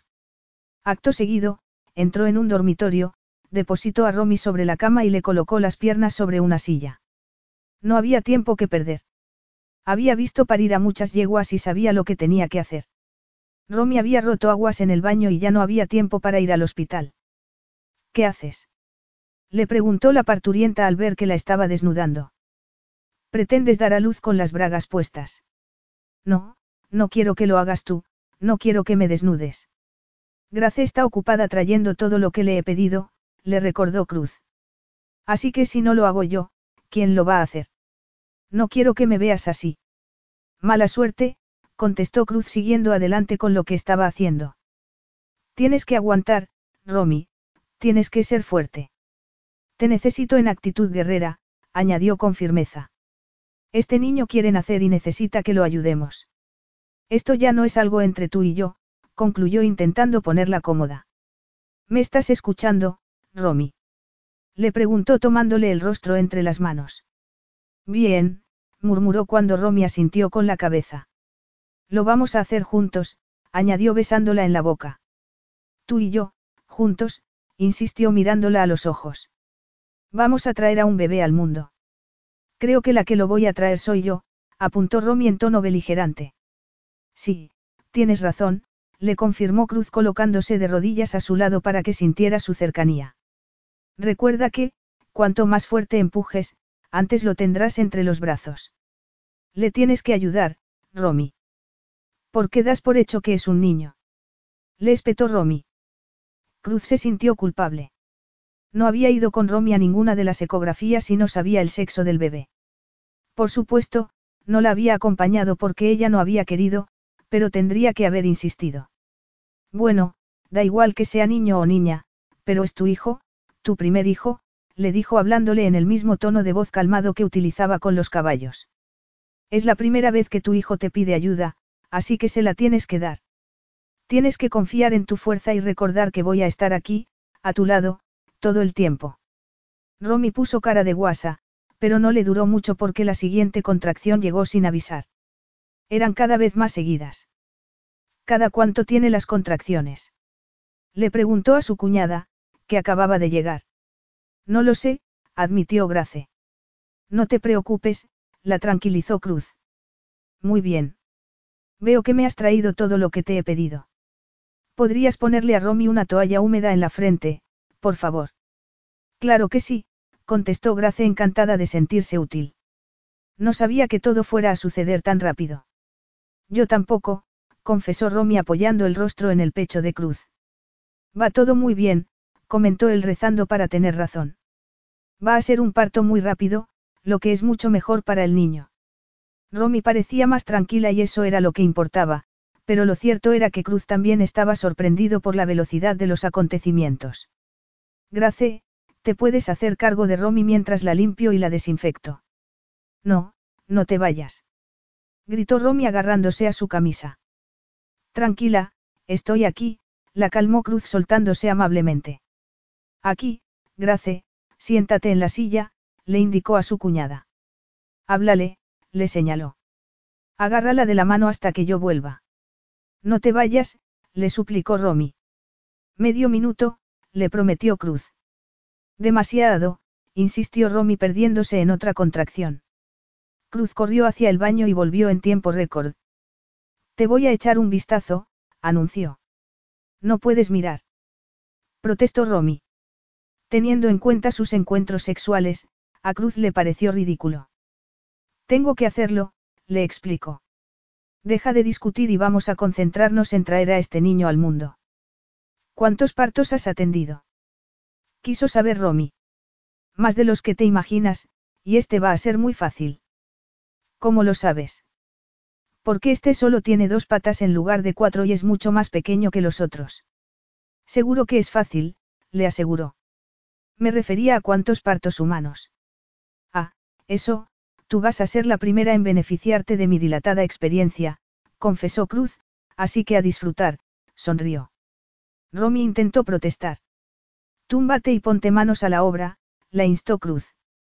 No nos esperan en ningún sitio. Cuando llegue la próxima contracción, quiero que empujes. Grace, ahí es donde vas a entrar tú. Deja que Romy te apriete la mano, de acuerdo. De acuerdo, contestó Grace. Ya veo la cabeza. Anunció Cruz emocionado. Empuja, Romy, empuja. Empuja como no has empujado en tu vida. Grace, cuenta de 10 a 0, por favor. Romy, empuja mientras Grace cuenta. Ahora está sacando los hombros. Romy, jadea mientras lo ladeo un poco. Un empujón más y tendrás a tu hijo. A nuestro hijo, lo corrigió Romy. La niña llegó al mundo con el mismo entusiasmo con el que sus padres vivían la vida. No le importó que fueran desenfadados, independientes o cabezotas. Ella lo único que quería era vida, comida y amor. Los médicos llegaron justo en aquel momento y se encontraron con una escena de lo más feliz. Grace se había puesto en pie y se llevaba las manos a la boca mientras la recién nacida gritaba y gritaba, Cruz, arrodillado en el suelo, estaba envolviendo a la niña en una mantita y poniéndola encima de Romy. Grace tuvo la brillante idea de pedirle a uno de los sanitarios que grabara el momento con el teléfono móvil de Romy. A partir de aquel momento, ellos se hicieron cargo de todo. Cruz no se lo podía creer. Habían tenido una preciosa niña. Era perfecta. Tenía una hija. Tenía una hija con Romy. Jamás se había sentido así. Nunca había vivido algo tan emocionante como ver el rostro de su hijita ni la expresión de felicidad en la cara de Romy. La niña tenía buenos pulmones, desde luego. Era digna hija de sus padres. Cruz supuso que sería tan cabezota y discutidora como ellos y le encantó la idea. La posibilidad de que ni Romy ni él estuvieran preparados para ser padres desapareció de su mente. Claro que estaban preparados. Estaba dispuesto a defender a su hija con su vida. Y a Romy también. Cuando el personal sanitario se aseguró de que madre e hija estaban bien, le ofrecieron unas tijeras para cortar el cordón umbilical. Aquel fue otro momento para la posteridad, en el que Cruz tomó conciencia de que había ayudado a traer otra vida al mundo. Lo ha hecho usted muy bien, señor, lo felicitó uno de ellos. Ha llevado el parto muy bien. Bueno, la que lo ha hecho todo ha sido ella, contestó Cruz mirando a Romy. No podría haberlo hecho sin ti, le aseguró ella apretándole la mano. No me dejes. exclamó cuando se dispusieron a colocarla en una camilla para llevarla al hospital. No te va a resultar tan fácil deshacerte de mí, le aseguró Cruz. Romy sonrió por primera vez en mucho tiempo. Capítulo 13. Romy se despertó al nuevo día, a la nueva vida, una vida con su hija y con Cruz. Miró a su alrededor y se puso nerviosa al no verlo. ¿Dónde estaría? Habría salido un momento. Se debía de haber quedado con ella toda la noche porque Romy solo había accedido a dormirse cuando Cruz le había asegurado que se iba a quedar a su lado. No podría soportar perderlo ahora, no quería separarse de él ni un solo momento. Sobre todo después de lo que había hecho por ella. Se había comportado de manera increíble y se lo quería decir, quería agarrarlo de la mano y mirarlo a los ojos y decirle con la mirada y con el corazón lo mucho que significaba para ella. Cruz había ayudado a traer al mundo a su hija. ¿Qué vínculo más fuerte podía haber entre ellos que aquel?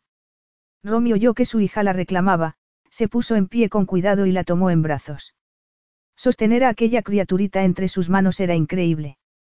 Ahora era una persona de verdad. La miró con adoración y se dio cuenta de que tenía la piel aceitunada de su padre. Romy la besó en la frente y disfrutó de su olor característico. Tienes unas pestañas preciosas, como tu padre, le dijo. ¿Ha visto usted al señor Acosta? Le preguntó a una enfermera que entraba en aquel momento en la habitación. El señor Acosta se ha ido al amanecer con instrucciones de que le proporcionemos todo lo que usted quiera, le explicó la mujer. Se ha ido. Insistió Romy sin poder ocultar su decepción. Y ha dicho cuándo va a volver. Lo único que me ha dicho es que su cuñada Grace vendrá a buscarla. ¿Está usted segura? Sí, la van a traer a buscarla.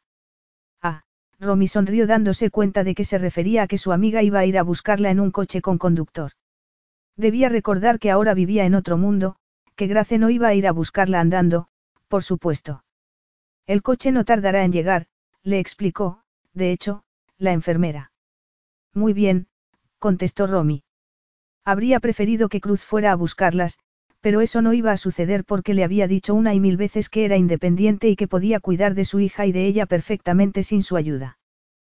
Pero Cruz no las iba a abandonar, ¿verdad? El señor Acosta también comentó que tenía que volar, añadió la enfermera como si le hubiera leído el pensamiento. Volar. Dijo exactamente eso. Sí, le confirmó la mujer. Vuelva a la cama, la reprendió cuando vio que Romy comenzaba a recoger su ropa. Cruz se iba a volver a Argentina ahora. Romy se dijo que debía impedírselo. Buscó su teléfono móvil y comenzó a marcar un número. Cruz. ¿Eres tú? Preguntó cuando le contestaron al otro lado. Claro que soy yo. ¿Ocurre algo? ¿Dónde estás?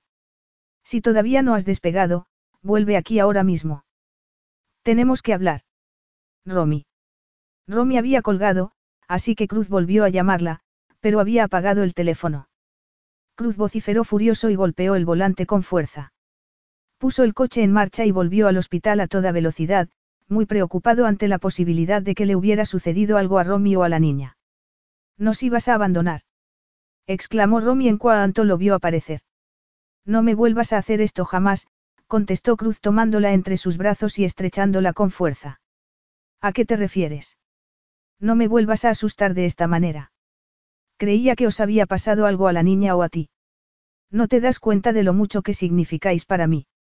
Romy lo miró a los ojos, que la convencieron de que estaba siendo sincero. Si no me hubieran dicho en recepción que estabais bien, no sé qué habría hecho. Volar a Argentina, quizás sugirió Romy. ¿Lo dices en serio? La enfermera me ha dicho que tú le habías dicho que tenías que volar, contestó Romy. Sí, tenía que volar porque había quedado, tenía una cita. ¿Con quién? ¿Dónde? No, no me lo digas, perdona, no es asunto mío. Es una larga historia, contestó Cruz. Llamamos a Grace y le decimos que no hace falta que venga, que ya te llevo yo. Buena idea, contestó Romy. Era difícil estar enfadada con Cruz cuando miraba a su niña con tanta adoración, pero Romy se dijo que nada había cambiado, que aquel hombre seguía siendo Cruz Acosta, un hombre introspectivo, duro y de mal carácter, un hombre acostumbrado a hacer siempre lo que le daba la gana y como le daba la gana. Ella, por su parte, seguía siendo Romy Winner, autoproclamada guerrera y madre soltera. Ya está, anunció Cruz colgando el teléfono. Grace me ha dicho que va a volver a Argentina con Nacho, que viene a buscarla, así que vas a tener la casa entera para ti. Muy bien, contestó Romy. Sabía que debería sentirse agradecida, pero lo único que hacía era preguntarse qué iban a hacer ella y su niña en una casa tan grande. Tendrá servicio para ayudarte, añadió Cruz. Estupendo, añadió Romy. Voy a recoger mis cosas. Desde luego, lo que más le apetecía en aquellos momentos era la compañía de desconocidos. Grace lo tiene todo organizado, concluyó Cruz inclinándose sobre la cuna. Romy se preguntó si querría quitarle a la niña y decidió que, pasara lo que pasara, jamás permitiría que nadie la separara de su hija. No la puedes comprar, murmuró, pensando en voz alta. ¿Comprarla? Le preguntó Cruz sorprendido. Pero si ya es mía. Nuestra.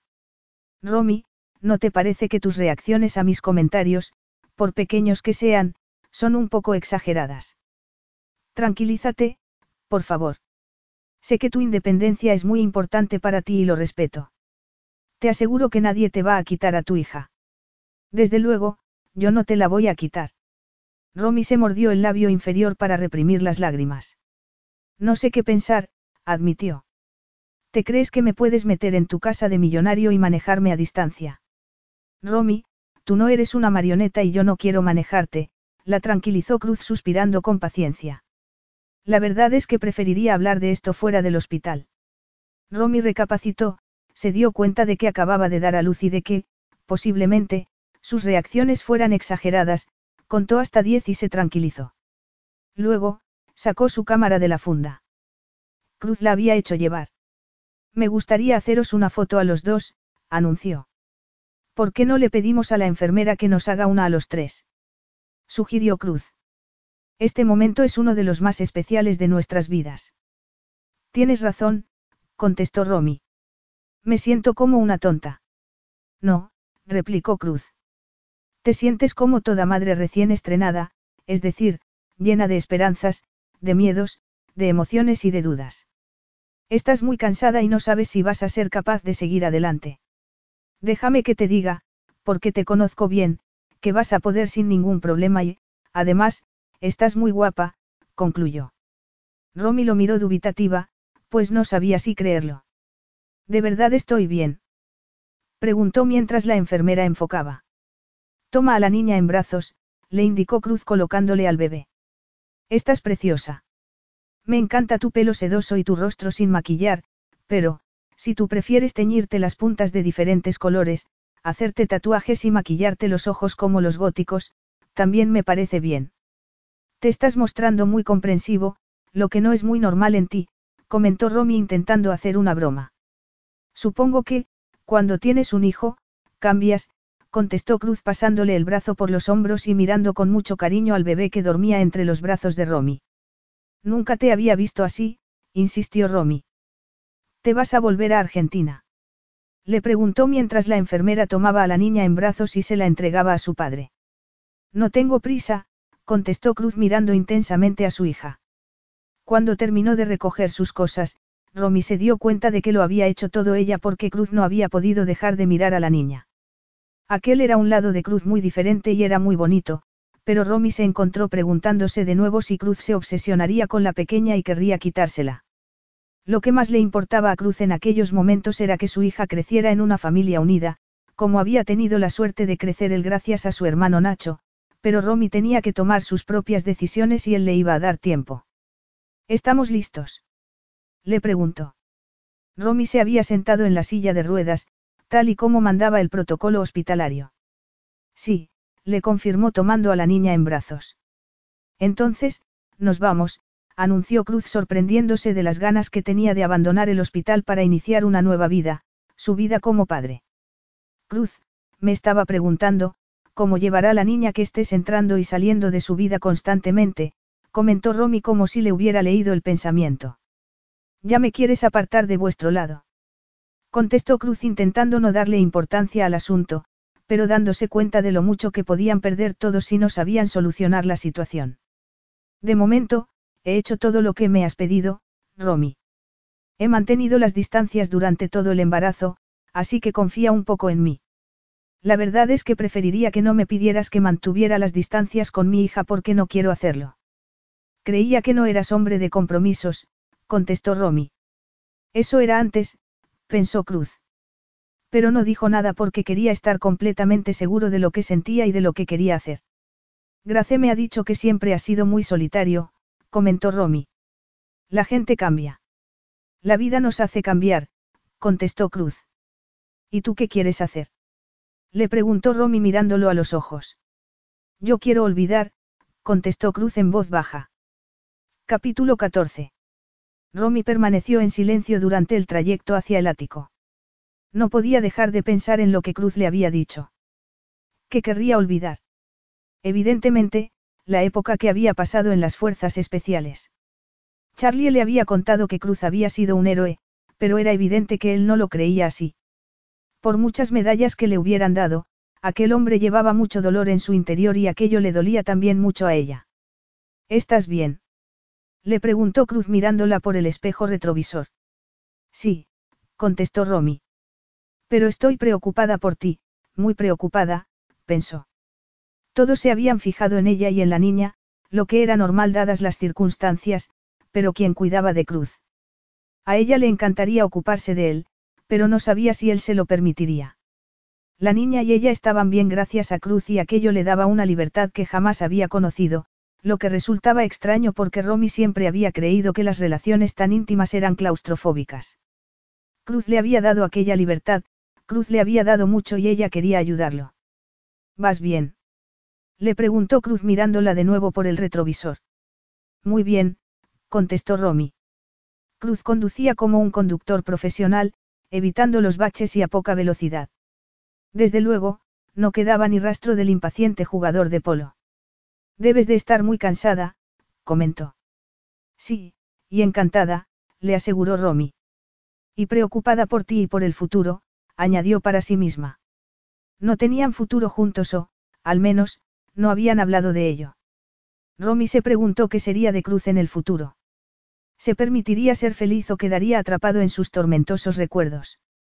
Se dijo que debía recomponerse y disfrutar de la vuelta a casa porque Cruz y Grace se lo merecían después de todo lo que habían hecho por ella.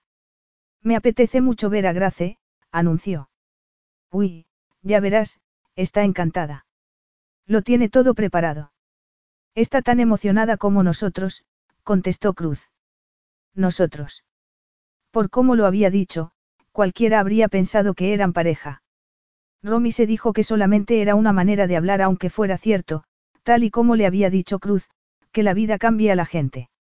Ellos, los dos, habían sido seres fríos y distantes, temerosos de demostrar sus sentimientos hasta que había nacido su hija, pero ahora no los podían ocultar.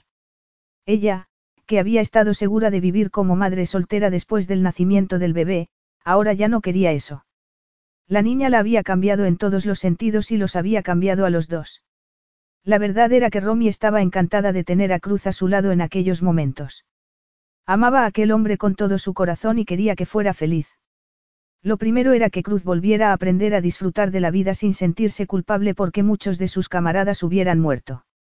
Romy se sintió dichosa y agradecida a la vida, pues, en los últimos meses, había conocido a Cruz, había nacido su hija, había hecho buenas amistades, Charlie, Alejandro y Grace, que era casi como una hermana. Y Cruz. Siempre Cruz. Cuánto lo amaba. Grace ha estado trabajando codo con codo con el ama de llaves para tener la habitación de la niña preparada, le contó el objeto de sus pensamientos devolviéndola al presente. Pero si no me voy a quedar mucho tiempo, contestó Romy repentinamente asustada ante la posibilidad de enamorarse de aquel estilo de vida que no era el suyo. A los dos nos apetecía hacerlo, insistió Cruz. Romy, te puedes quedar aquí todo el tiempo que quieras, el ático puede ser tu casa todo el tiempo que necesites. Lo sabes, ¿verdad? Sí. En calidad de invitada. Romy se sentía agradecida, por supuesto, pero seguía teniendo la esperanza, aunque fuera una locura, de que algún día serían una familia de verdad. Sintió que se le llenaban los ojos de lágrimas de nuevo y apretó los labios para retenerlas porque no quería llorar otra vez delante de Cruz. Te agradezco profundamente todo lo que has hecho, pero, comentó cuando se hubo calmado un poco. No quieres sentirte enjaulada, eres orgullosa y quieres que las cosas se hagan a tu modo. Ya lo he entendido, Romy. Por cómo lo dijo, Romy comprendió que Cruz se sentía rechazado. Tal vez, aquello no se pudiera solucionar, tal vez tuviera que aceptarlo y seguir adelante con su vida. Era cierto que lo estaba apartando, pero solo porque no sabía qué hacer sin parecer que daba demasiadas cosas por hechas. Muchas gracias por dejar que me quede aquí, le dijo dándose cuenta de que, efectivamente, parecía una invitada dándole las gracias a su anfitrión. Afortunadamente, Cruz no pareció darse cuenta. Bueno, ahora a descansar, que te lo mereces, comentó mientras el vehículo llegaba a la mansión de los Acosta. Me gustaría que te dejaras mimar un poco y que disfrutaras de esto. No bajes del coche todavía. Ahora mismo me bajo yo y doy la vuelta para ayudarte. Romy se quedó mirando por la ventana mientras esperaba a que Cruz le abriera la puerta. El edificio entero era de su familia y allí iba a vivir ella durante las siguientes semanas. Había sido dividido en bonitos pisos y Romy pensó que era de esos lugares a los que ella no solía entrar por la puerta principal. Ya verás, aquí te vas a encontrar muy feliz, le dijo Cruz mientras abría la puerta. Quiero que me prometas que vas a permitir que Grace te cuide mientras esté aquí. A lo mejor son solo unos días, pero es importante para ella. Yo creo que se quiere demostrar algo importante a sí misma. Romy comprendía que su amiga, ciega, quería ver si ella también podía tener hijos y encargarse de ellos. No te puedes ni imaginar cuánto anhela este momento, continuó Cruz. Bueno, como lo anhelábamos todos, añadió tomando en brazos a su hijita con exquisito cuidado. Romy se dijo que iba a tener que acostumbrarse a todo aquello, pero, mientras miraba el grandioso edificio blanco que tenía ante sí, recapacitó que no demasiado porque aquel estilo de vida era todo lo contrario del que ella se podía permitir. Todas sus dudas se disiparon en el momento en el que entró en el ático y vio a Grace y al servicio esperándola para darle la bienvenida. Cuando vio cómo habían preparado todo para ella, se emocionó mucho y se puso a llorar. Habían transformado uno de los dormitorios más grandes en el dormitorio infantil más bonito del mundo, con baño incluido. Gracias, le dijo acercándose a ella, que la esperaba en la puerta con Buddy, su perro guía. No me puedo creer que hayas hecho todo esto por mí, le dijo poniéndole la mano en el brazo. Para ti y para Cruz también, contestó Grace. Y para vuestra hija, añadió abrazando a Romy. Quería que, cuando volvieras a casa, fuera algo especial para ti y para tu nueva familia. Ojalá fuéramos una familia, pensó Romy mirando a Cruz. No, no eran una familia de verdad. Cruz estaba haciendo todo aquello porque sentía que era lo que tenía que hacer, porque era un hombre de principios que nunca huía de sus responsabilidades. Cruz vio que lo estaba mirando y la miró también. Romy le hizo un gesto con la cabeza como dándole las gracias y diciéndole a la vez que no esperaba que estuviera toda la vida cuidando de ella. En el momento de dejar a su hija en la preciosa cuna de madera hecha a mano, se emocionó otra vez. Gracela había vestido con delicados encajes suizos. Se imaginó a su amiga eligiéndolos guiándose por su tacto y le entraron unas ganas locas de abrazarla hasta dejarla sin aliento. Quería decirle que tener amigas como ella era lo mejor del mundo. También le hubiera gustado poder expresar lo que realmente sentía por Cruz, pero se recordó que habían acordado hacer aquello de manera individual, cada uno se encargaría de una parte de la vida de su hija, pero de forma separada. Eso era lo que habían acordado y ahora no podía echarse atrás. Malvadas hormonas del embarazo. Otra vez le habían entrado ganas de llorar. ¿Cómo era posible que una mujer tan independiente, que una profesional tan intrépida se viera ahora reducida a aquel manojo de emociones? Romy se dio cuenta de que estaba perdida porque estaba enamorada. Su amiga le explicó que había contratado a una enfermera de noche para que ella pudiera descansar. Espero que no te importe. Claro que no, se apresuró a asegurarle Romy. Tu amabilidad no tiene límites. No tengo palabras para darte las gracias por todo lo que has hecho. ¿Estás llorando? Le preguntó Grace, que lo detectaba todo en la voz. Son las hormonas, me paso el día llorando, admitió Romy. Llevo así desde el parto, añadió a sabiendas de que Cruz las estaba escuchando. Champán. Sugirió él yendo hacia la cocina. Romy sentía que el corazón le latía aceleradamente. Cuando llegó a la cocina, lo encontró sacando copas, abriendo botellas y exprimiendo naranjas. Lo que has hecho por mí, le dijo haciendo un gran esfuerzo para no llorar. Lo que has hecho por nuestra hija, la manera en la que me has ayudado durante el parto. Ha sido un privilegio, le aseguró Cruz. Romy no sabía lo que Cruz esperaba de ella. Le hubiera gustado decirle muchas cosas, pero Cruz se había dado la vuelta. Bébetelo antes de que se le vayan las vitaminas, le dijo entregándole un zumo de naranja recién exprimido. Gracias, contestó Romy sin mirarlo. Debía comportarse como si solo fueran amigos. ¿Cómo se iba a comportar como un ser humano racional teniéndolo tan cerca? ¿Cómo iba a hacer para convencer a su corazón de que se tenía que cerrar a aquel hombre? El hecho de que Cruz hubiera ayudado a su hija a nacer los había unido más que nunca. Estás muy pensativa, comentó Cruz. Estaba pensando que estuvimos a punto de tener algo, contestó Romy dándose cuenta, horrorizada, de lo que había dicho. Y ahora se ha terminado. Y ahora ya no podrá volver a ser lo mismo nunca, contestó Romy haciendo un gesto en el aire con la mano como si diera igual. Cruz no dijo nada. Brindamos por nuestra hija. Propuso.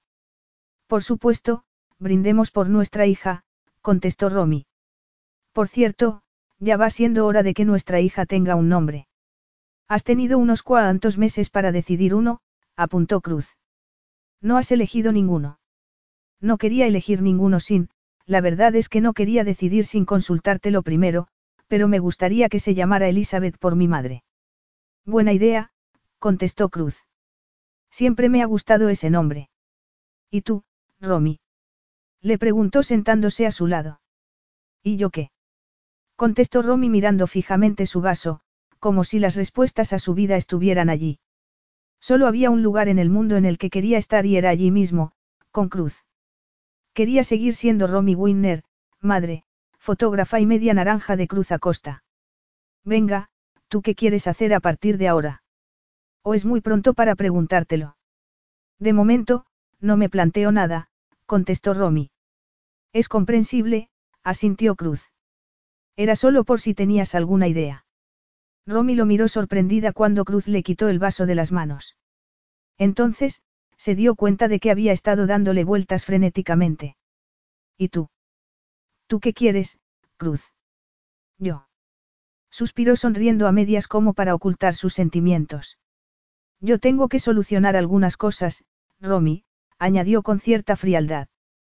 Romy se preguntó si esa sería su manera de decirle adiós y sintió que un escalofrío le recorría la espalda.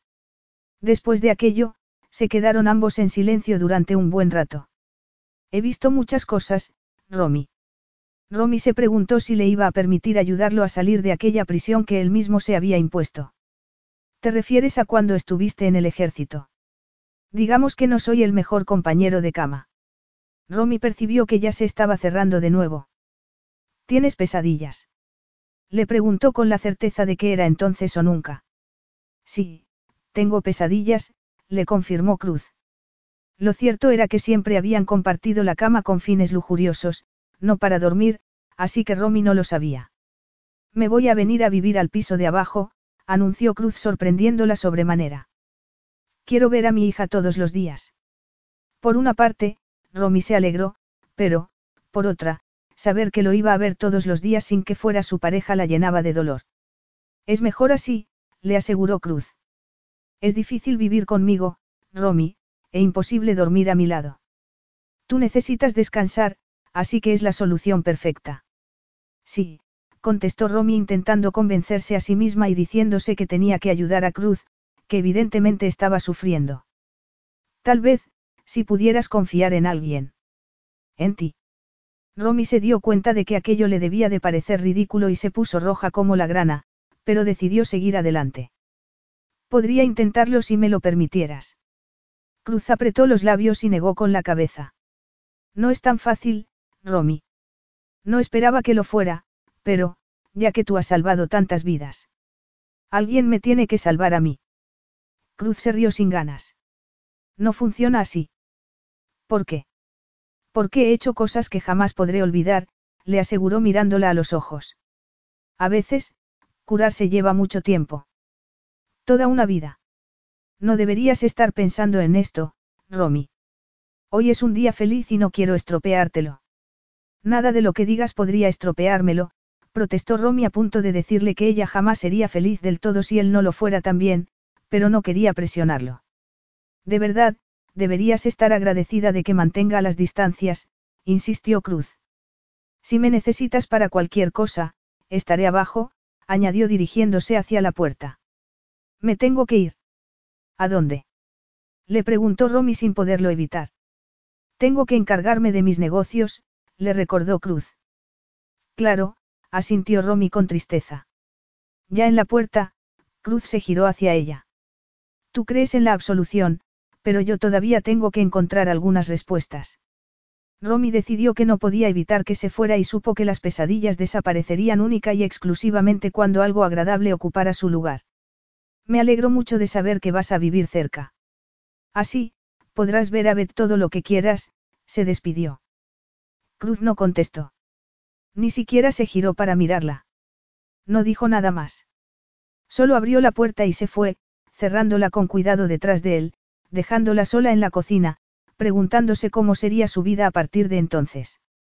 Cruz pasaba todo el tiempo que podía con Beth, así que no podía decir que no fuera un padre entregado, pero con ella se mostraba distante y enigmático. Llevaban así semanas y lo echaba mucho de menos, echaba de menos su compañía, su calor y sus miradas, echaba de menos su sólida presencia y su amabilidad.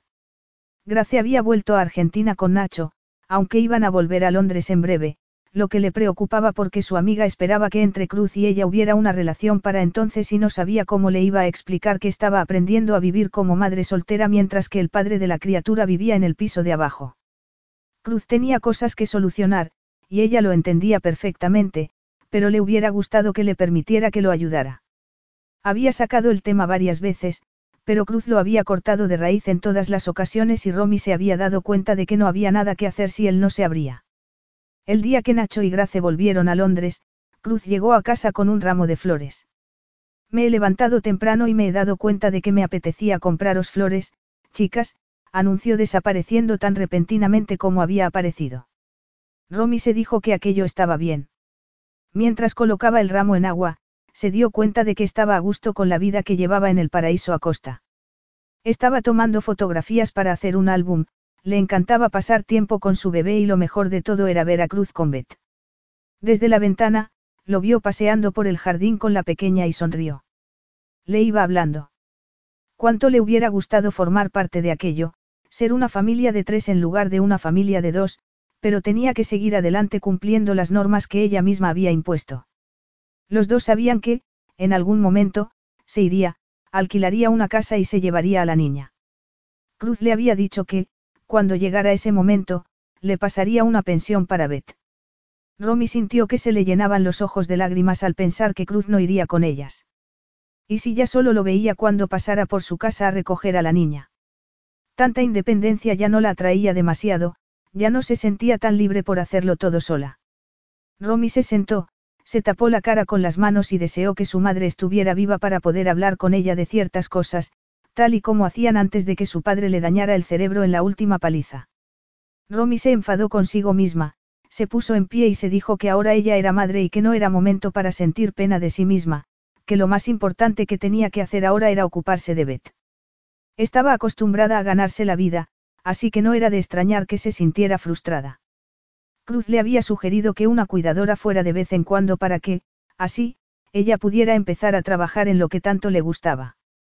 Había dejado su trabajo en rock, pero Ronald, su editor, le había dicho que no debía malgastar su talento. Romy dio un respingo cuando sonó su teléfono. Subo con Beth. Muy bien, contestó Romy en tono informal a pesar de que, tal y como se encontraba en aquellos momentos, era capaz de aferrarse a él y ponerse a llorar. No, lo que iba a hacer era mostrarse calmada y tranquila y seguir adelante con su vida y con su hija como siempre había planeado hacerlo. Si no lo hacía así, sería un insulto hacia su amor por Cruz. Cruz se encontró con Nacho y con Grace mientras subía al ático. Se habían instalado en el bajo con jardín para tener más intimidad. Lo cierto era que tener un edificio entero para ellos en el centro de Londres era una bendición. El edificio era lo suficientemente grande para toda la familia Acosta y había sido diseñado para que cada cual tuviera su propio espacio. Nacho lo invitó a tomar una copa. Grace les dijo que ella prefería quedarse con la niña un rato. Cruz tuvo la sensación de que la pareja lo tenía todo planeado para dejarlo a solas con su hermano. Has hecho un matrimonio estupendo, observó mientras Grace se alejaba con su perro. ¿Verdad que sí? murmuró Nacho mirando a su esposa. Cruz se dio cuenta de que, por primera vez en mucho tiempo, volvía a sentirse un miembro de la familia y no un fantasma que iba y venía. Le sentó muy bien compartir con su hermano mayor todo lo que había sucedido con Romy y con su hija y lo que había sentido al estar presente en el nacimiento de la pequeña. Ya sabes que no hay esperanza para mí, contestó cuando Nacho le presionó un poco. No te trates con tanta dureza, le aconsejó su hermano pasando a su despacho. Por mucho que te empeñes en llevar una vida de abnegación, eso no cambiará nada. Aquellas palabras, viniendo de alguien a quien tanto respetaba, le llegaron al corazón y despertaron en él el genuino deseo de formar una familia de verdad, con Romy y con Beth. Su familia. ¿Le has dicho a Romy lo que sientes por ella? Le preguntó Nacho. ¿Cómo voy a? Contestó dejándose llevar por la inercia de años y años de negar sus sentimientos. Bueno, hoy le he comprado flores, admitió. En lugar de hablarle claro. También le hablo. Ah, sí. ¿Qué le dices? Hola y adiós. Cruz lo miró dubitativo. Voy a buscar a Grace, anunció Nacho. Los bebés cambian muy rápidamente, Cruz, añadió al pasar a su lado. En cinco minutos. Sabes perfectamente a lo que me refiero. Romy se va a ir en breve. Los dos lo sabemos. No es de las que se queda esperando a que otro tome la iniciativa. La va a tomar ella. Jamás apartaría a la niña de mí. Asegúrate de que es así. Pero si ya vivimos codo con codo. ¿Cómo? Se mofó su hermano desde la puerta. Tú vives abajo y ellas, arriba, le recordó. ¿Es esta la vida que tú quieres? Por lo visto, es la vida que quiere Romy. Si la quieres, hazle cambiar de parecer. De lo contrario, en el futuro, os vais a estar pasando a Beth como si fuera una pelota de ping-pong y todo porque los dos sois unos orgullosos. Ya no estás en el ejército, Cruz. Ya no formas parte de ese mundo tan constreñido. Ahora, tú pones las normas. Una vez a solas, Cruz vaciló. Su hermano le había hecho ver la verdad. Había vuelto a la vida civil temeroso de enamorarse por temor a acarrearle algún mal a la persona amada. Había dejado a un lado sus sentimientos para proteger a otros, exactamente igual que había intentado proteger a sus hombres. Cuando Romy había aparecido en su mundo, apenas le había dado tiempo de recuperarse, pero ahora se daba cuenta de que ella, precisamente, había iniciado el proceso y de que ya no había marcha atrás. El nacimiento de Beth lo había acelerado todo.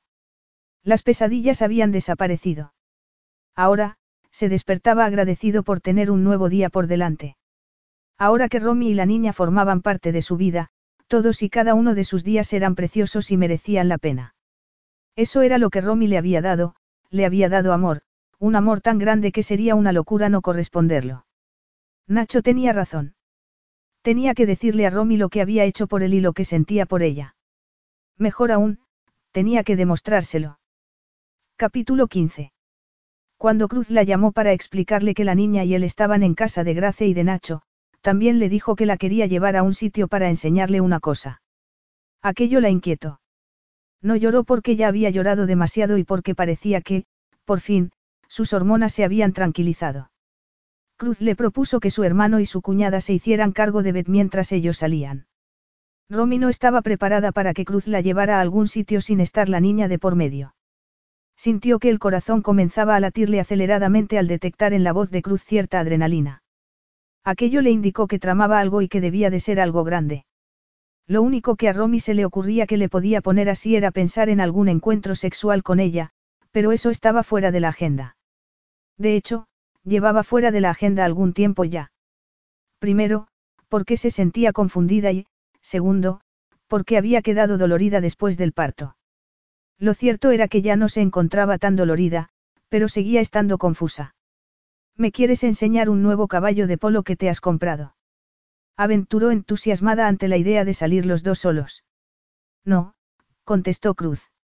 Necesito que me des tu opinión sobre algo. ¿Por qué me haces tantas preguntas? ¿Quieres venir sí o no?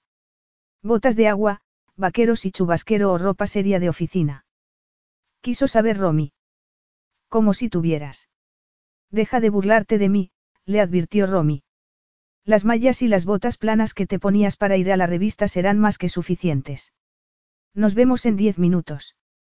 ¿Quieres que nos tomemos un café antes de irnos? Sugirió Romy. Cruz debía de tener mucha prisa porque había colgado sin escucharla. Los diez minutos estaban a punto de cumplirse y Romy se había probado toda la ropa del armario. Al final, no tuvo más remedio que ponerse lo que Cruz le había sugerido. Era lo mejor, pero eso no quería decir que le gustara aceptar las sugerencias de otros. Le había crecido bastante el pelo, así que se lo recogió en una cola de caballo. No quería que Cruz pensara que se lo había pensado demasiado. ¿De qué hablarían? De Beth, por supuesto, pensó Romy mientras se ponía un poco de brillo en los labios. Y un poco de sombra gris, y un toque de máscara para las pestañas, bueno, y también algo de perfume. Ya estaba bien. Romy decidió preparar café mientras esperaba a Cruz y tomarlo lentamente cuando hubiera llegado para demostrarle que estaba muy tranquila. Mientras esperaba a que hirviera el agua, se quedó mirando las fotografías que habían tomado de Cruz en el reciente encuentro de polo. Ella las habría hecho mejor, sin duda.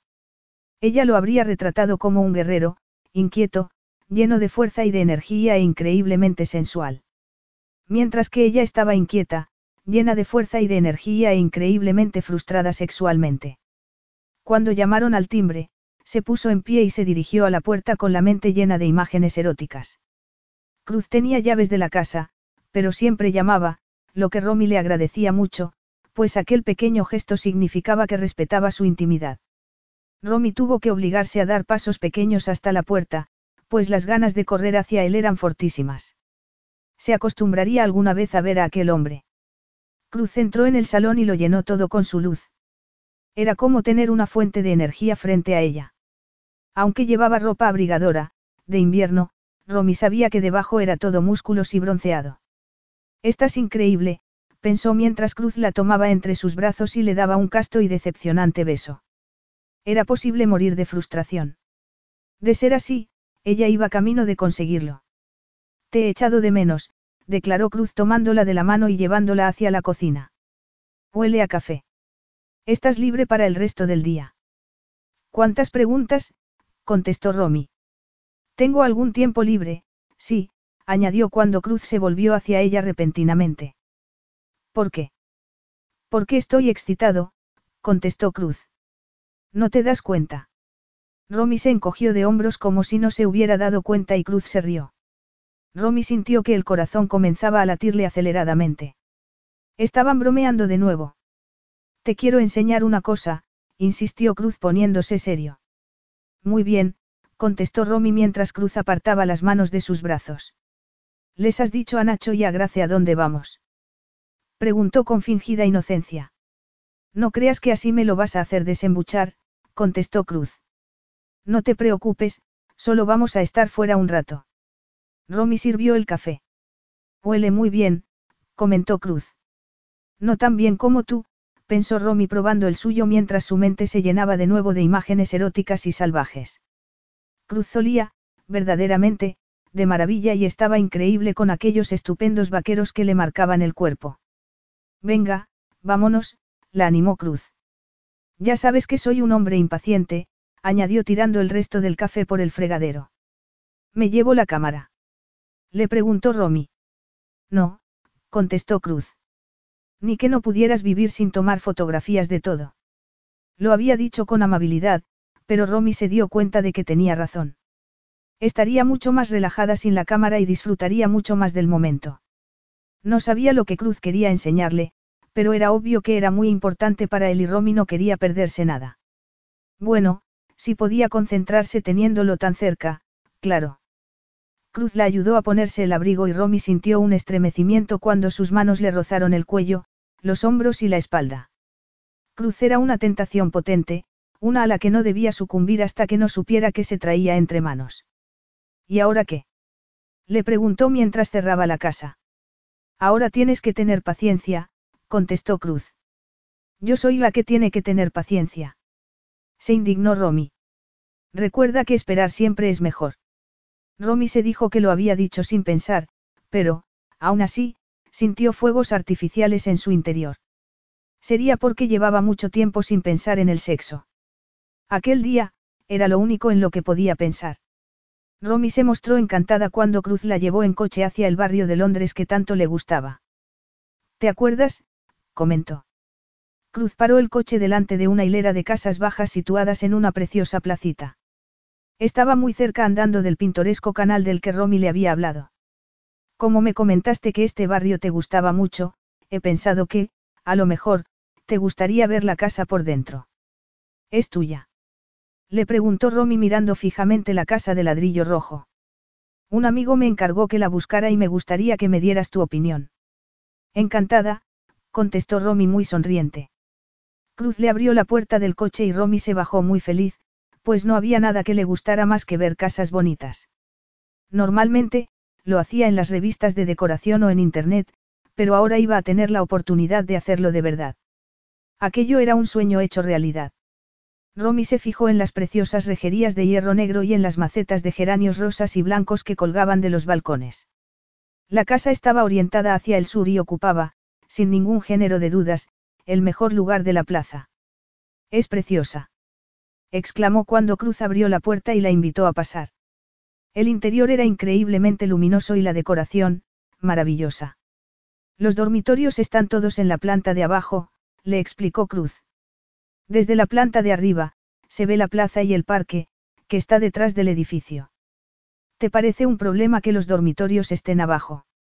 Claro que no, contestó Romy fijándose en el suelo, de tablones de roble. La casa tiene cuatro dormitorios y cuatro baños, añadió Cruz. Además, tiene un jardín privado y garaje, algo muy necesario en el centro de la ciudad. Tu amigo debe de tener mucho dinero, observó Romy muy impresionada. ¿Qué muebles tan bonitos? Me encanta el estilo escandinavo. Mi amigo se lo puede permitir. ¿Quieres que echemos un vistazo arriba? Es un espacio diáfano, muy grande, en el que hay una cocina y un despacho. Fabuloso, contestó Romy. ¿Cuánta luz tiene esta casa? parece una casa feliz, añadió siguiendo a Cruz escaleras arriba. Cuando llegaron arriba, suspiró de felicidad. Ante ellos, se abría un enorme salón diáfano de grandes ventanales que, efectivamente, por un lado daban a la plaza y, por el otro, al parque de atrás. Estaba decorado en blanco, marfil y gris, con toques en azul cielo. Todo había sido cuidadosamente seleccionado. Pero si hay hasta un caballito de madera. exclamó Romy emocionada. ¿Qué suerte tienen tus amigos? Los propietarios de esta casa han pensado absolutamente en todo. Es una casa muy familiar, como un verdadero hogar. Además, si quisieran trabajar desde casa, también podrían, añadió mostrándole el despacho. ¿Qué te parece? Le digo a mi amigo que la compre. Desde luego que sí. Miramos antes el dormitorio infantil. Sugirió Cruz. Sí, tienes razón, contestó Romy.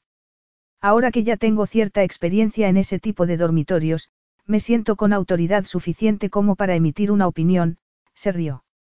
Madre mía, exclamó cuando Cruz abrió la puerta a un dormitorio que parecía un parque de atracciones. Tu amigo se ha comprado el departamento infantil entero de Califa. exclamó. De repente, su expresión cambió. Romy. Romy negó con la cabeza. ¿Qué te pasa? insistió Cruz. No sé cómo he tardado tanto en darme cuenta, se entristeció Romy. ¿A qué te refieres? Me refiero a que estás muy equivocado, le espetó Romy con frialdad. ¿De qué me hablas? Me traes a esta fabulosa casa situada en mi barrio preferido de la ciudad porque crees que me puedes comprar. Claro que no, contestó Cruz. Ah, no. Me vas a decir que tu supuesto amigo no eres tú.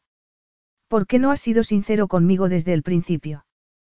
Porque sabía lo que me ibas a decir, admitió Cruz. Dios mío, Romy, ¿por qué sé lo cabezota que eres? Yo soy cabezota. Pero si tú no te detienes ante nada con tal de salirte con la tuya. Cruz se encogió de hombros. Quería darte una sorpresa, admitió. Es la primera vez que hago algo así en mi vida y me he dejado llevar. Te pido perdón si lo he hecho mal, se disculpó. No la habrás comprado. La compré hace tiempo, el día que te llevé a casa desde el hospital, por eso me tuve que ausentar un rato. La compré para que Betty tú tuvierais siempre un lugar bonito en el que vivir, decidieras lo que decidieras hacer en el futuro. Respeto tu independencia, Romy. Esta casa es mi regalo para ti y para nuestra hija. Si no la quieres, la pondré a nombre de ella. Así de sencillo. Sigo sin entender. Lo que te estoy diciendo es que no estoy seguro de lo que tú quieres, pero sí de lo que yo quiero. Lo sé hace ya mucho tiempo. Pero no me has dicho nada. ¿Por qué nunca me escuchas? ¿Por qué no me has querido escuchar y por qué no soy amigo de grandes declaraciones románticas? Pues cambia de estilo, le espetó Romy. Tenemos mucho que aprender, Romy, sobre el amor, sobre el dar y el recibir y sobre cómo expresar nuestros sentimientos, y el uno sobre el otro y por algún lado debemos empezar. Por el bien de Beth. ¿Y tú crees que podemos empezar aquí? Le preguntó Romy abriendo los brazos. Si tú quieres. Es demasiado, contestó Romy. A mí no me parece suficiente, declaró Cruz poniéndole las manos en los hombros. Escúchame, Romy. Por amor de Dios, escúchame. No tienes ni idea de lo que Betty tú habéis hecho por mí. Ya no tengo pesadillas. Ya no tienes pesadillas. Repitió Romy, consciente de que aquello era muy importante porque significaba que tenían una oportunidad. Ponga un bebé en su vida y adiós a las pesadillas, Cruz se rió. ¿Quién me lo iba a decir? ¿Estás durmiendo bien? Quiso saber Romy. Como un lirón, contestó Cruz. Aquello era un milagro. Romy se dijo que aquello era lo mejor que le había sucedido en la vida y que tenía que comprender que Cruz se había estado mostrando muy considerado con ella, le había dado espacio, siempre tenía cuidado con las llaves, con la niña, con todo, nunca le metía prisa con nada ni la obligaba a tomar ninguna decisión. Lo siento, se disculpó. No tienes nada que sentir, le contestó Cruz. Deberías estar contenta, los dos deberíamos estarlo. Yo lo único que quiero es que seamos una familia de verdad. Lo quiero por Betty, por ti y por mí. Quiero que tengamos un hogar de verdad donde podamos vivir juntos y felices, y creo que tú quieres exactamente lo mismo. Creo que quieres seguir desde donde lo dejamos y yo quiero estar contigo porque te quiero y espero que tú también me quieras a mí. Quiero que entre los dos le podamos dar a nuestra hija el tipo de hogar con el que tú y yo siempre hemos soñado. ¿Y cómo lo vamos a conseguir? Le preguntó Romy, temerosa ante tanta felicidad. No tengo ni idea, admitió con sinceridad. Yo lo único que sé es que, si lo intentamos con lo mejor que tenemos dentro, seguro que lo hacemos funcionar y que, si tú me quieres tanto como yo te quiero a ti. Un momento, lo interrumpió Romy. ¿Qué es todo eso de que me quieres? Te quiero, insistió Cruz con el ceño fruncido. No te habías dado cuenta. Me gusta que me lo digas. Desde luego, estoy de acuerdo contigo en que no eres el mejor haciendo declaraciones románticas, pero deberías haber empezado a practicar antes. Venga, te voy a ayudar, vuelve a intentarlo, lo animó disimulando una sonrisa. Está bien, accedió Cruz fingiendo que se concentraba, tomándola entre sus brazos y mirándola a los ojos. Te quiero desde la primera vez, desde aquel encuentro sobre la hierba. Entonces, no lo sabía, pero ya te quería. Te quiero tanto que no me puedo imaginar la vida sin ti porque, hagas lo que hagas, jamás dejaré de quererte, declaró llevándose la mano al corazón. Lo que siento por ti es más fuerte cada día. Eres una parte vital de mi existencia, la parte más vital, diría yo. ¿Y Beth? Le preguntó Romy. Ella es parte de ti, contestó Cruz con sencillez. También es parte de mí. Os quiero a las dos en mi vida, señorita Winner. Quiero que seáis felices. Por eso te he comprado esta casa, puedes ir de tiendas andando y está muy bien ubicada en metro y autobús. Serías un agente inmobiliario excelente, contestó Romy sintiendo que el corazón le latía aceleradamente. Lo añadiré a mi currículum, bromeó Cruz muy sonriente. Además, hay una guardería excelente en la calle de al lado. He pensado que podríamos vivir la mitad del año aquí y la otra mitad del año en Argentina. Decidas lo que decidas, la casa es tuya, pero preferiría que no tomaras una decisión todavía. ¿Y eso? Se extrañó Romy. ¿Por qué me gustaría que, primero, antes de tomarla, probaras las camas? Todas. Romy sonrió. Por supuesto, contestó Cruz abrazándola. Está bien, suspiró Romy. Vamos allá, entonces, anunció Cruz tomándola de los hombros y llevándola hacia el primer dormitorio. Demos comienzo a la prueba de las camas, contestó Romy. Ten cuidado, eh. Trátame bien. No te preocupes, no he olvidado que acabas de tener un hijo, contestó Cruz tomándola con delicadeza entre sus brazos. ¿Qué pasa? Le preguntó Romy al ver que la miraba fijamente. Estaba pensando que lo nuestro empezó en la hierba en la pampa y hemos terminado en un colchón en tu barrio preferido de Londres. No está mal, ¿verdad? Me estás diciendo que, si no nos gusta una de las camas de la casa, podemos salir al jardín.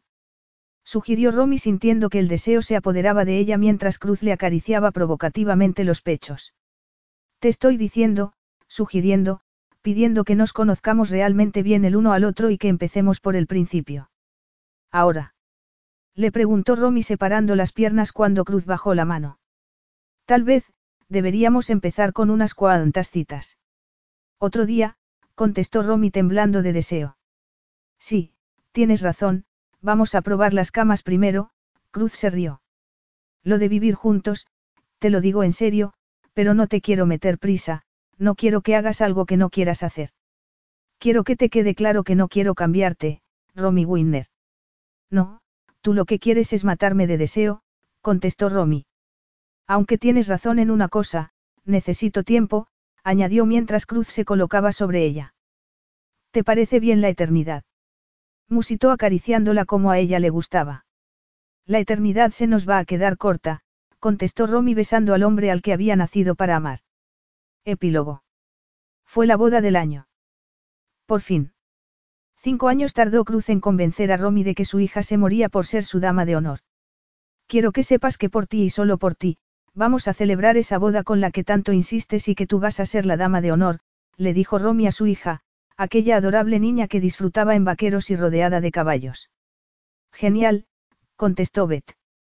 Efectivamente, Cruz la había convencido por fin de que casarse sería la oportunidad perfecta para reafirmar su amor aunque, para Romy, ella ya lo compartía absolutamente todo y no tenía necesidad de que hubiera papeles de por medio. Pero nada de vestidos cursis, ¿eh? Le advirtió la niña. Por supuesto que no, le aseguró su madre. Ella tampoco podría llevar un vestido de novia normal porque estaba en su tercer embarazo. Cruz era insaciable y ella, también. Debía de estar en la fase de sexo loco porque, cuando su marido entró en la habitación, lo deseó con todo su cuerpo. Romy se preguntó cuántos hijos tendrían a aquel ritmo.